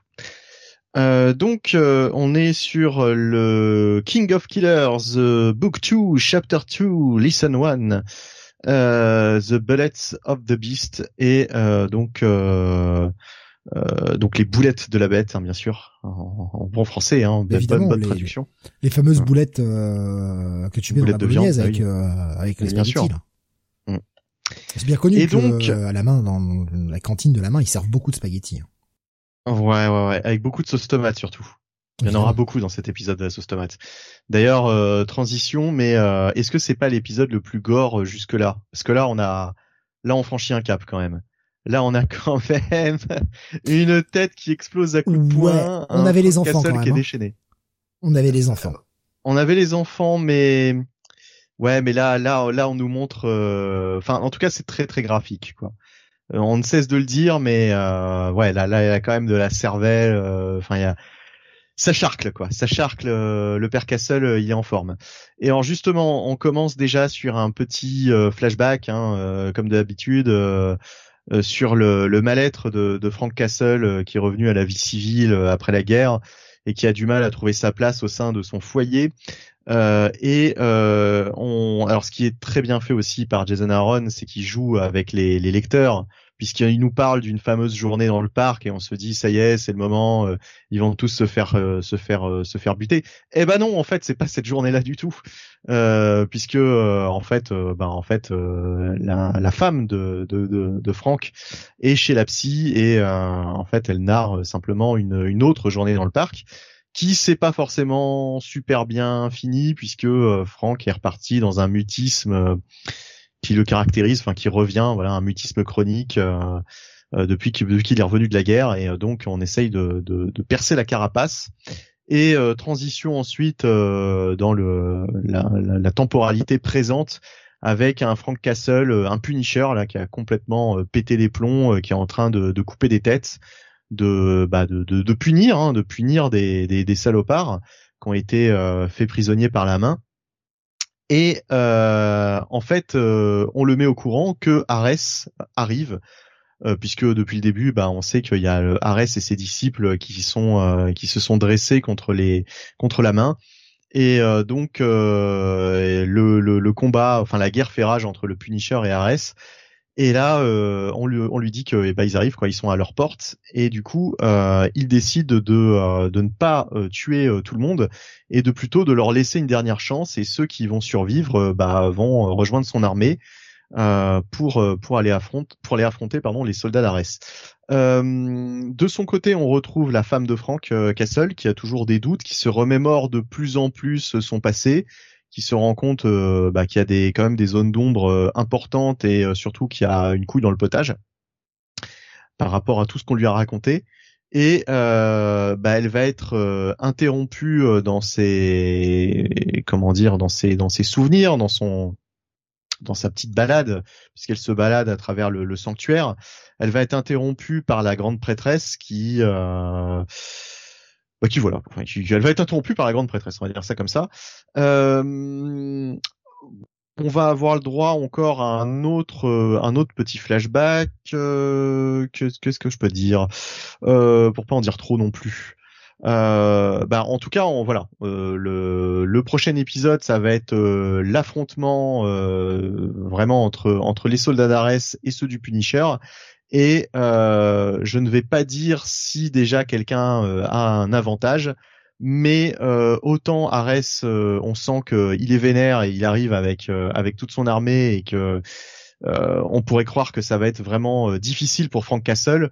Autant finalement, dans cet épisode, on se demande si c'est pas Arès qui va devoir repartir très vite, tellement le, père Castle a l'air a l'air et et donc on le comprend d'ailleurs dans cet épisode, euh, en fait, qu'est-ce qui se passe exactement euh, euh, et dans quelle disposition il est quoi. franchement, bah, comme d'habitude, un très bon épisode qui exploite très bien la psychologie de, de, de Frank Castle. Enfin exact, et, enfin également la, la psychologie de, de, son épouse. Euh, voilà, bah écoute, euh, le prochain épisode promet de d'être beaucoup plus orienté action, Hein, vu, vu, vu, la, vu le final. Mais, euh, mais tant mieux, quoi. Tant mieux. Là, là, ça va être le combat final entre entre Ares et, et Punisher, et on sent bien que après Ares, euh, va y avoir aussi un autre compte à régler euh, avec un autre personnage euh, qui porte un casque. Voilà. bon, enfin voilà. Nova? Ah, vous, de toute façon, vous connaissez la réponse. Bref. Euh, donc euh, voilà, voilà. Bah alors, qu'en avez-vous pensé de cet épisode? Vas-y, Jonathan.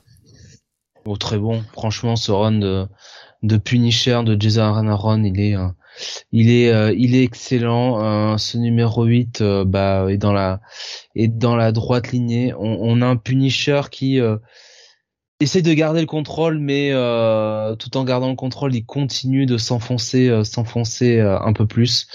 Là, pour le coup, je trouve que le flashback, ces passages dans, le passé autour de autour de Maria, vraiment du point de vue de Maria, marche très bien.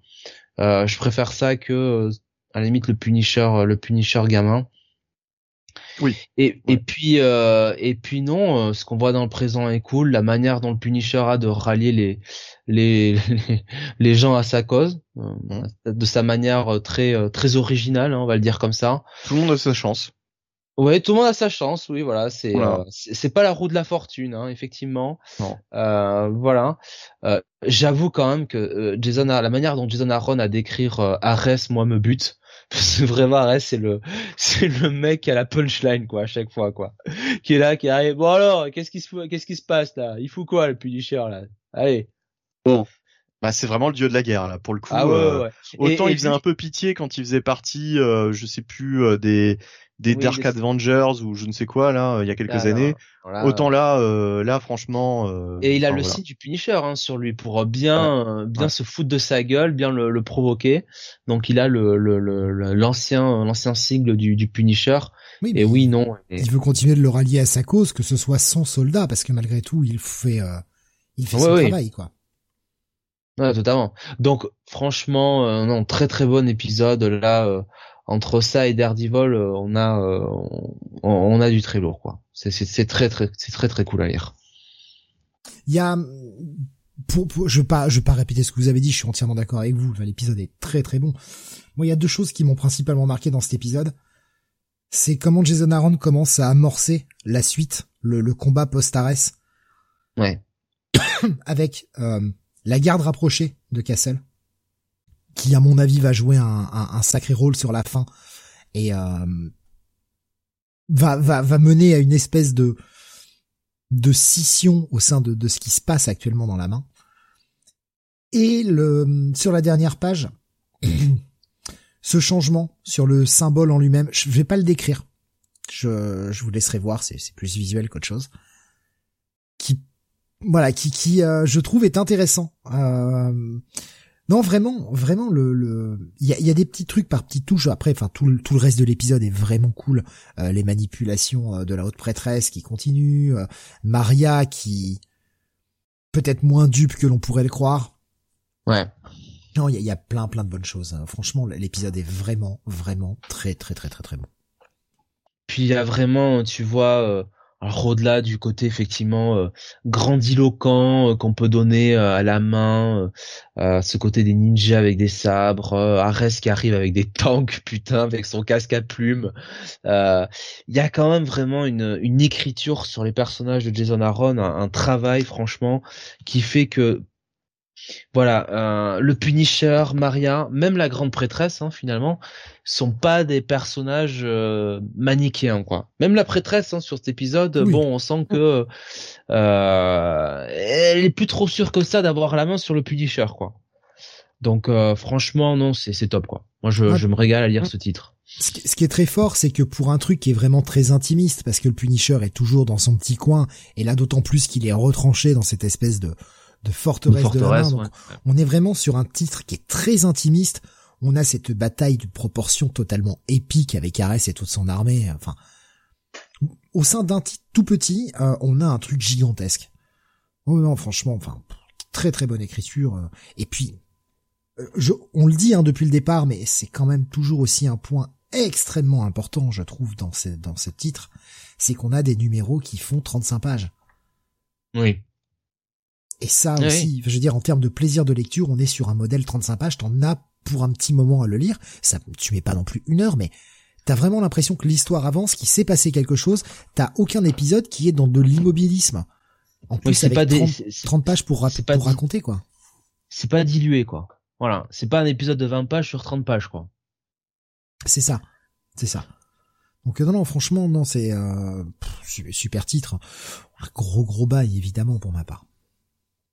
Il aime. Pareil, ouais, ouais. Gros bail. Bon, gros bail. Euh, Nico Chris qui nous disait euh, pas testé cette semaine mais intrigant euh, du comic book Resident Evil qui s'appelle Resident Evil Infinite Darkness The Beginning. Bon, j'imagine que c'est pas ouf, nous disait Nico Chris. En tout cas, intrigant. Putain. Je, je, suis passé à côté, j'ai pas vu passer ça. Je sais même pas chez qui c'est sorti ce truc. Là, je, je l'ai pas vu passer, ouais. Euh, on attaque le dernier titre maintenant. Jonath, tu vas nous parler ben, là aussi d'une fin. Ah, On dit au revoir à cette série Do a Powerbomb numéro 7 qui nous aura quand même régalé, mon cher Steve. toujours scénarisé, dessiné, créé par Daniel Bryan Johnson avec une colorisation de Mike Spicer. on revient sur le cliffhanger de fin de l'épisode, c'est-à-dire que ben, euh, euh c'est-à-dire que Cobra Sun et euh, sa fille euh, Lona, eh bien, ont l'occasion de bah, de sauver la mère de, Lona, de, de pouvoir la ressusciter. Mais pour cela, il faut qu'ils relèvent un dernier challenge. Ouf, petit petit match, petit défi, puisqu'ils doivent tout simplement affronter Dieu dans, dans un match de catch. Deux contre un quand même, handicap match. Hein, handicap God, match, hein. Mais en euh, même temps... Dieu et Oui. En même temps, c'est pas équitable, quoi. Franchement. Dieu, Dieu est magnanime quand même. Hein. Il accepte euh, le handicap match, hein, tel le, grand face qu'il est. Hein. Euh, tel Edge Styles face à Kevin Owens et Sami Zayn, hein, la roulée boulet team. Euh, donc euh, voilà, il va affronter Sun and Steel. Alors qu'ils sont quand même, qui ont un nouveau gear. Hein. Necron là leur donne un super nouveau gear classieux voilà où ils sont ils sont assortis. Euh, et euh, et ça va être le combat quoi voilà. Écoute ça va être le combat entre entre God entre Dieu et euh, et Lona et euh, et Cobra euh, et Cobra Sun et euh, bah c'est euh, là c'est Daniel Warren Johnson qui met tout quoi. Voilà c'est Daniel Warren Johnson qui qui qui se fait plaisir une dernière fois. Il y a des projections il y a des coups de pied dans la tronche euh, qu'est-ce qu'on a? On a une Tiger, un Tiger Driver 98. Oh là là, oh là là, Omega. Euh, oh là là là là. On a. Euh, Mais de toute beauté en plus. Hein. on a un crucifix, un crucifix bomb. Bah, putain, God, franchement, il a un sacré mousset, un crucifix bomb euh, fantastique. Euh, tel tel un, Jungle Boy. Euh, on a une Snapdragon suplex à la Kenny Omega. On a on a tout. On a même un double One Weekend Angel, hein, autant vous le dire tout de suite. euh, voilà, à la Kenny Omega toujours. Donc c'était vraiment un titre dédié à Kenny Omega. Et en fond, on a quand même, sur cet épisode. En même temps, est-ce qu'on peut lui en vouloir de dire que Kenny Omega c'est God? Bah non non non. Bah en plus il commence l'épisode en présentant God comme l'alpha et l'oméga. Donc euh, voilà, euh, c'est à la fois Chris Jericho, c'est à la fois Chris Jericho et Kenny Omega quoi. God, hein, c'est euh, c'est c'est le catch de Kenny Omega et la la la folie de Chris Jericho quoi. Donc non mais rien que quand le match commence quoi, la petite belly to belly over the head suplex quand on voit Lona, mais à l'extérieur se cracher, tu fais mais putain ah ouais quand même quoi.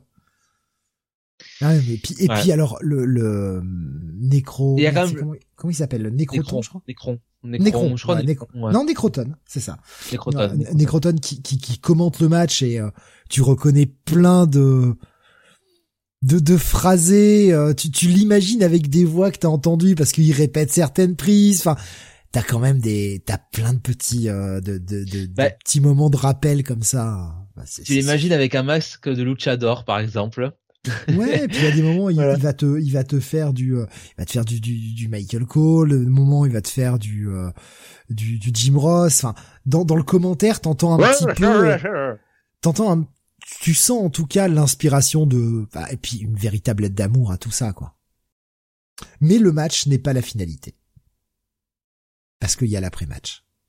Non, mais même pendant tout le, enfin pendant tout le match, on sent que c'est un peu toujours en parallèle euh, le rapprochement entre le père et la fille, euh, vraiment, euh, et euh, euh, et oui, oui, le, le fait de bah, de faire le deuil de de, de la mère et de la femme. Donc euh, donc voilà, c'est c'est c'est très très bien écrit. Effectivement, il y a la fin qui est très touchante, qui est super. Alors, euh, t'auras noté quand même que euh, en dessous de, enfin, alors sur la dernière page, si tu regardes bien, euh, il y a donc euh, tous les personnages qu'il y a. Si tu regardes le personnage auquel on pense tous les deux, tu regardes juste en dessous, il y a Spike de, de Cowboy Bebop. Hein. Ouais, mais t'as aussi le personnage de Murder Falcon qui est là, tout en bas au centre. Ah oui, mais oui, totalement, totalement. La petit rappel. Il a mis quand même un mec à un t-shirt AEW voilà, un petit message comme ça. Ah oui, ah oui, ah oui, ah oui, oui. Il y a plein de petits trucs comme ça. Enfin, franchement, tu sens que le, le mec s'est fait plaisir. Le mec s'est trop, trop fait plaisir sur la ouais, C'est super. Non, super. vraiment, quelle, quelle super histoire. Alors évidemment, si vous êtes fan de catch, c'est encore mieux parce que vous allez voir plein de, plein de tropes, plein de trucs qui, qui sont cool. Mais même quand on n'est pas fan de catch, vraiment, vraiment, vous pouvez apprécier cette histoire. En plus, qu'est-ce que c'est beau, qu'est-ce que c'est dynamique. Enfin, les prises sont tellement, tu sens l'impact des coups, les, les movesets sont incroyables. Ça, ça vole, ça, ça respire l'énergie, ça en déborde. Enfin, c'est le truc qui te met le putain de sourire, quoi. Et puis ces ceintures, ces ceintures, les God Belts, quoi. les God Belts. euh, alors par contre, c'est pas des strap-on, hein, on vous le dit tout de suite, mais euh, non, non, très très bon, quoi. Mais euh, enfin, euh, à, la fin, on a des post-fest quand même de, de Christopher Daniels et Colt Cabana hein, qui saluent le, le titre. Euh, donc non, mais c'est c'est top, quoi. C'est top, franchement. Donc immense bail, coup de cœur euh, coup de cœur de, de, la semaine et euh, énorme coup de cœur euh, de l'année 2022 sur sur cette série. Bravo Daniel Warren Johnson. Totalement ouais. Totalement. Et le TPB pour ceux qui voudraient prendre le TPB qui n'ont pas pris le train en marche du single ou qui préfèrent la lecture en TPB ou quoi que ce soit il est annoncé pour le 1er mars. Il sera au prix de 24,99$ pour 184 pages vous avez sept gros épisodes à l'intérieur de, de ce TPB. Bon, on est sur un, un prix qui est peut-être un peu cher, mais... Euh, Nico Chris qui dit il y a pas trop de références au catch US qui risque de mal passer en VF. J'étais en train de lui répondre. Euh, en fait, ouais, c'est ça. C'est-à-dire que si t'as pas, euh, si t'as pas les, les, les, les, les références, en fait tu vas suivre l'action euh, d'une manière euh, totalement normale quoi. Finalement comme si tu voyais euh, j'ai envie de dire enfin dans les combats notamment des des combats de shonen quoi tu vois. Mmh. mais pour ceux qui connaissent les prises qui connaissent les trucs oui évidemment. Nous ça va ça va plus nous parler. Et puis même pour le côté de la story des storylines et tout ça il vous perd pas quoi. Enfin mmh. ouais ouais.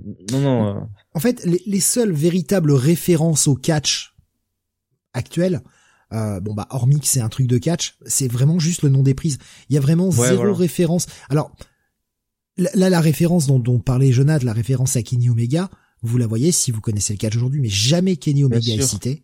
Euh, non. Et, et, si vous ne savez pas qui est Kenny Omega, il y a aucune perte, il y a aucun impact. Rasmus nous disait, euh, c'est mon cas, je, je, suis pas fan de catch, mais j'ai euh, j'ai adoré. Et je pense pas que Rasmus voit qui est euh, qui est Kenny Omega si on suit pas le catch moderne et notamment le catch japonais d'il y a quelques années et le catch un peu plus indé, parce que malgré tout la W est un peu plus indé que c'est pas de l'indé, mais c'est un peu plus indé que la WWE qui a pignon sur rue. Kenny Omega, ça parle pas à beaucoup de monde. Mais si on voit la référence, tant mieux. Si on la voit pas, c'est pas grave. Ça n'a aucun impact. De toute façon, on vous dit que c'est Dieu, donc après tout, euh, c'est un personnage qui est super fort, c'est tout, quoi. Rasmus qui dit justement, ils vont peut-être traduire les prises. Peut-être peut-être. Euh, maintenant, de plus en plus, les prises sont pas forcément traduites, quoi. Elles ont des noms en français aussi, euh, ça existe. Mais je pense que pour le bien de tous, c'est mieux de pas les traduire. Après, on verra ce que ce que feront. Déjà, on verra quand ce sera ça, ça sortira en France, hein, quand ce sera annoncé, parce que pour moi, en tout cas, ce n'est pas encore annoncé. Mais qu'est-ce que c'est bien, enfin, un gros coup de cœur. Comment comment euh, comment t'as bah, oui. coup de cœur à cet épisode-là cette semaine? Notamment. Puis quelle fin, quelle fin. Ouais. J'en aurais bien pris deux trois pages de plus, mais au final, est-ce que c'est pas la meilleure page pour terminer? C'est c'est perfect. Ah si, chez Delcourt début 2023, nous dit Nico Chris. Ah bravo François. Et alors, eh ben, je savais pas. Qu'est-ce qui s'est passé? Je ne pourtant survendu hein. Je savais pas que ça avait été annoncé chez Delcourt. Bah tant mieux pour eux. J'espère que ça marchera pour eux surtout. Euh, non mais vraiment, euh, vraiment super titre. Euh, allez-y, foncez, même si vous n'êtes pas, euh, si vous n'êtes pas fan de catch, ça peut vraiment, vraiment l'histoire est cool. Annoncé depuis six mois, mais putain, mais je suis passé à côté de l'annonce, moi, c'est pas possible. Mais, bah, mais alors j'étais vraiment passé à côté de l'annonce. Bah, merci euh, Nico Chris, merci Kael. Bon, bah, ouais, en même temps c'est une émission VO, hein, euh, c'est bon. Ouais. la VF, façon qu'il lit de la VF, hein, on verra Comment se rattraper aux branches comme on peut, en mode je chute, non non, je m'accroche. Voilà, euh, on finit par un par un gros coup de cœur. Euh, attends, attends, attends, c'est, enfin, j'ai rêvé ou François nous avait dit que il, il allait le publier? Non, ah, je crois qu'il avait dit un truc du style qu'il aimerait bien, comme tous les titres Daniel Warren Johnson, mais en gros. Euh... Ah oui, d'accord. Ok, ok, d'accord, d'accord. On n'avait pas eu, il me semble, hein, j'ai plus l'émission en tête, mais on n'avait pas eu officiellement la réponse de oui ou non, mais Ah non, non, Ça sentait dit, que, euh, ouais, oui, voilà, qu'il aurait bien aimé, euh, mais voilà. mais voilà. D'accord. Ouais. J'ai jamais réécouté donc. Ça sentait le Delcourt. quoi. Il disait pas, mais j'avais l'impression que c'était plus pour euh, Delcourt ou autre chose, quoi. Ouais, ouais. Bah en tout cas, euh, en tout cas, voilà, bah En tout cas, il, a- il, a- enfin, il avait dit que lui, il, a- il aurait bien voulu le publier. donc euh, bah du coup, je me prendrai le bouquin chez Delcourt. Écoute. Ouais. Et t'auras peut-être des prises traduites. Ah. Oh, merde. N'importe. Comment tu traduis le Tiger Driver 98 quoi? Je pense pas. Hein, je pense pas que Le, Delcourt. il- le tigre conducteur euh, 98. Delcourt, Delcourt, je les ai jamais vus traduire comme ça des trucs. euh, Le club de golf de Tigre de 98. Le 1 ange, le 1 ange à une aile. euh. L'ange à une aile. Ouais, voilà. Faut leur dire comme ça. L'ange à une aile. Ah bon, Oh, faut leur, faut leur faire confiance de toute façon. Hein. Bien sûr. Ils vont pas, ils vont pas traduire. hein. Ils ont pas la, ils ont pas la, la Bible, euh, la Bible euh, Square Enix, hein. Après, si tu, enfin, tu vas sur Wikipédia, t'as les noms des prises traduits en fait directement en français. Si tu vas sur la page des prises en français, t'as as tous les prises français avec le nom anglais à côté, qui peuvent, euh, ils peuvent essayer de traduire euh, comme ça. On verra. De toute façon, faut leur faire confiance. Bon bah, on finit sur un gros coup de cœur. Alors, je rappelle les coups de cœur de cette semaine pour euh, toi, Jonathan. Il s'agit de Dougo Powerbomb pour moi également, le, le numéro 7 et dernier, et pour Bunny, euh, si je ne dis pas de bêtises, c'était Behold Behemoth, Ouais, exactement. le numéro 2 euh, sorti cette semaine. Donc euh, voilà, ouais, grosse émission, hein, euh, on avait prévenu, on est à 4h20, putain ça va être un enfer à monter. Euh, voilà, on avait prévenu, hein, il y avait tellement de titres cette semaine, on était quand même à 26 reviews. Euh, Ouais. et, et encore, il y a des trucs qu'on n'a pas lus, hein, euh, ça va être... euh, Ah, Erasmus, mais j'ai menti parce que tout à l'heure il avait dit, euh, est-ce que j'avais dit peut-être que j'ai pas aimé, peut-être que la fin casse tout le truc. Non, bah non, j'avais dit peut-être. Bah non en fait. Non non, Bah oui j'ai adoré, forcément j'ai adoré. C'était trop bien, c'était trop trop bien. tu m'as fait croire salaud. Oh putain, j'ai réussi à merder quelqu'un ce soir, moi qui suis team premier degré ce soir et qui me fait troller à chaque fois. Ouais. Bah ouais, hein. Euh, voilà, bah, rendez-vous euh, demain pour le Comic City. Putain, on remet ça demain, ça va encore durer 4 heures, j'ai envie de crever.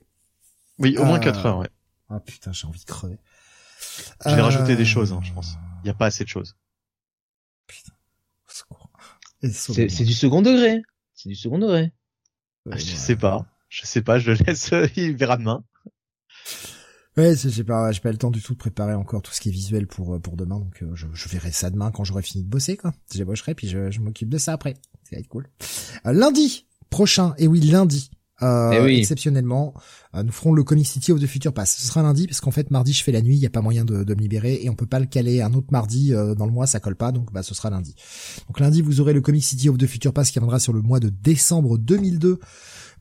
Jeudi, le Comics Weekly euh, 615 avec la sortie de la semaine prochaine forcément à 21h là aussi. Et vendredi euh, 16 eh bien le Manga City 22 qui sera le dernier Manga City de l'année. On parlera des sorties du mois de décembre. Puis on fera un point sur le top Oricon qu'on n'avait pas fait le mois dernier parce qu'il y avait quand même beaucoup de choses. Donc euh, comme euh, on le fait chaque année on fera le, le petit top euh, le petit top des ventes au Japon euh, qui donne toujours un petite vue Voilà. de comment de ce qui marche là-bas et des potentielles euh, choses qui peuvent vraiment arriver chez nous euh, par la suite. Euh, Nico Chris qui nous dit euh, GG à vous pour toutes ces lectures 2023 30 reviews record à atteindre. Oh non non Non. pitié non non. Ap- Après, s'il y a 15 titres Joker sur une semaine d'ici, je m'engage à tous les lire. Alors après si si on a que des reviews solo euh, si on a que des reviews solo bon, forcément Oui. ça peut aller plus vite. Euh, lundi à 20 oui à 21h lundi ce sera à 21h euh, toujours hein. c'est c'est juste que ben voilà mardi c'était c'était pas jouable. Donc euh, toutes les émissions de la semaine prochaine seront à 21h il y a, il y a pas de décalage. Tant que je peux éviter euh, on évite. Eh bien euh, voilà. On se retrouve euh, demain. Euh, passez une excellente fin de soirée. Reposez-vous bien et rendez-vous demain euh, pour la VF Salut à tous. Ciao ciao. Bon,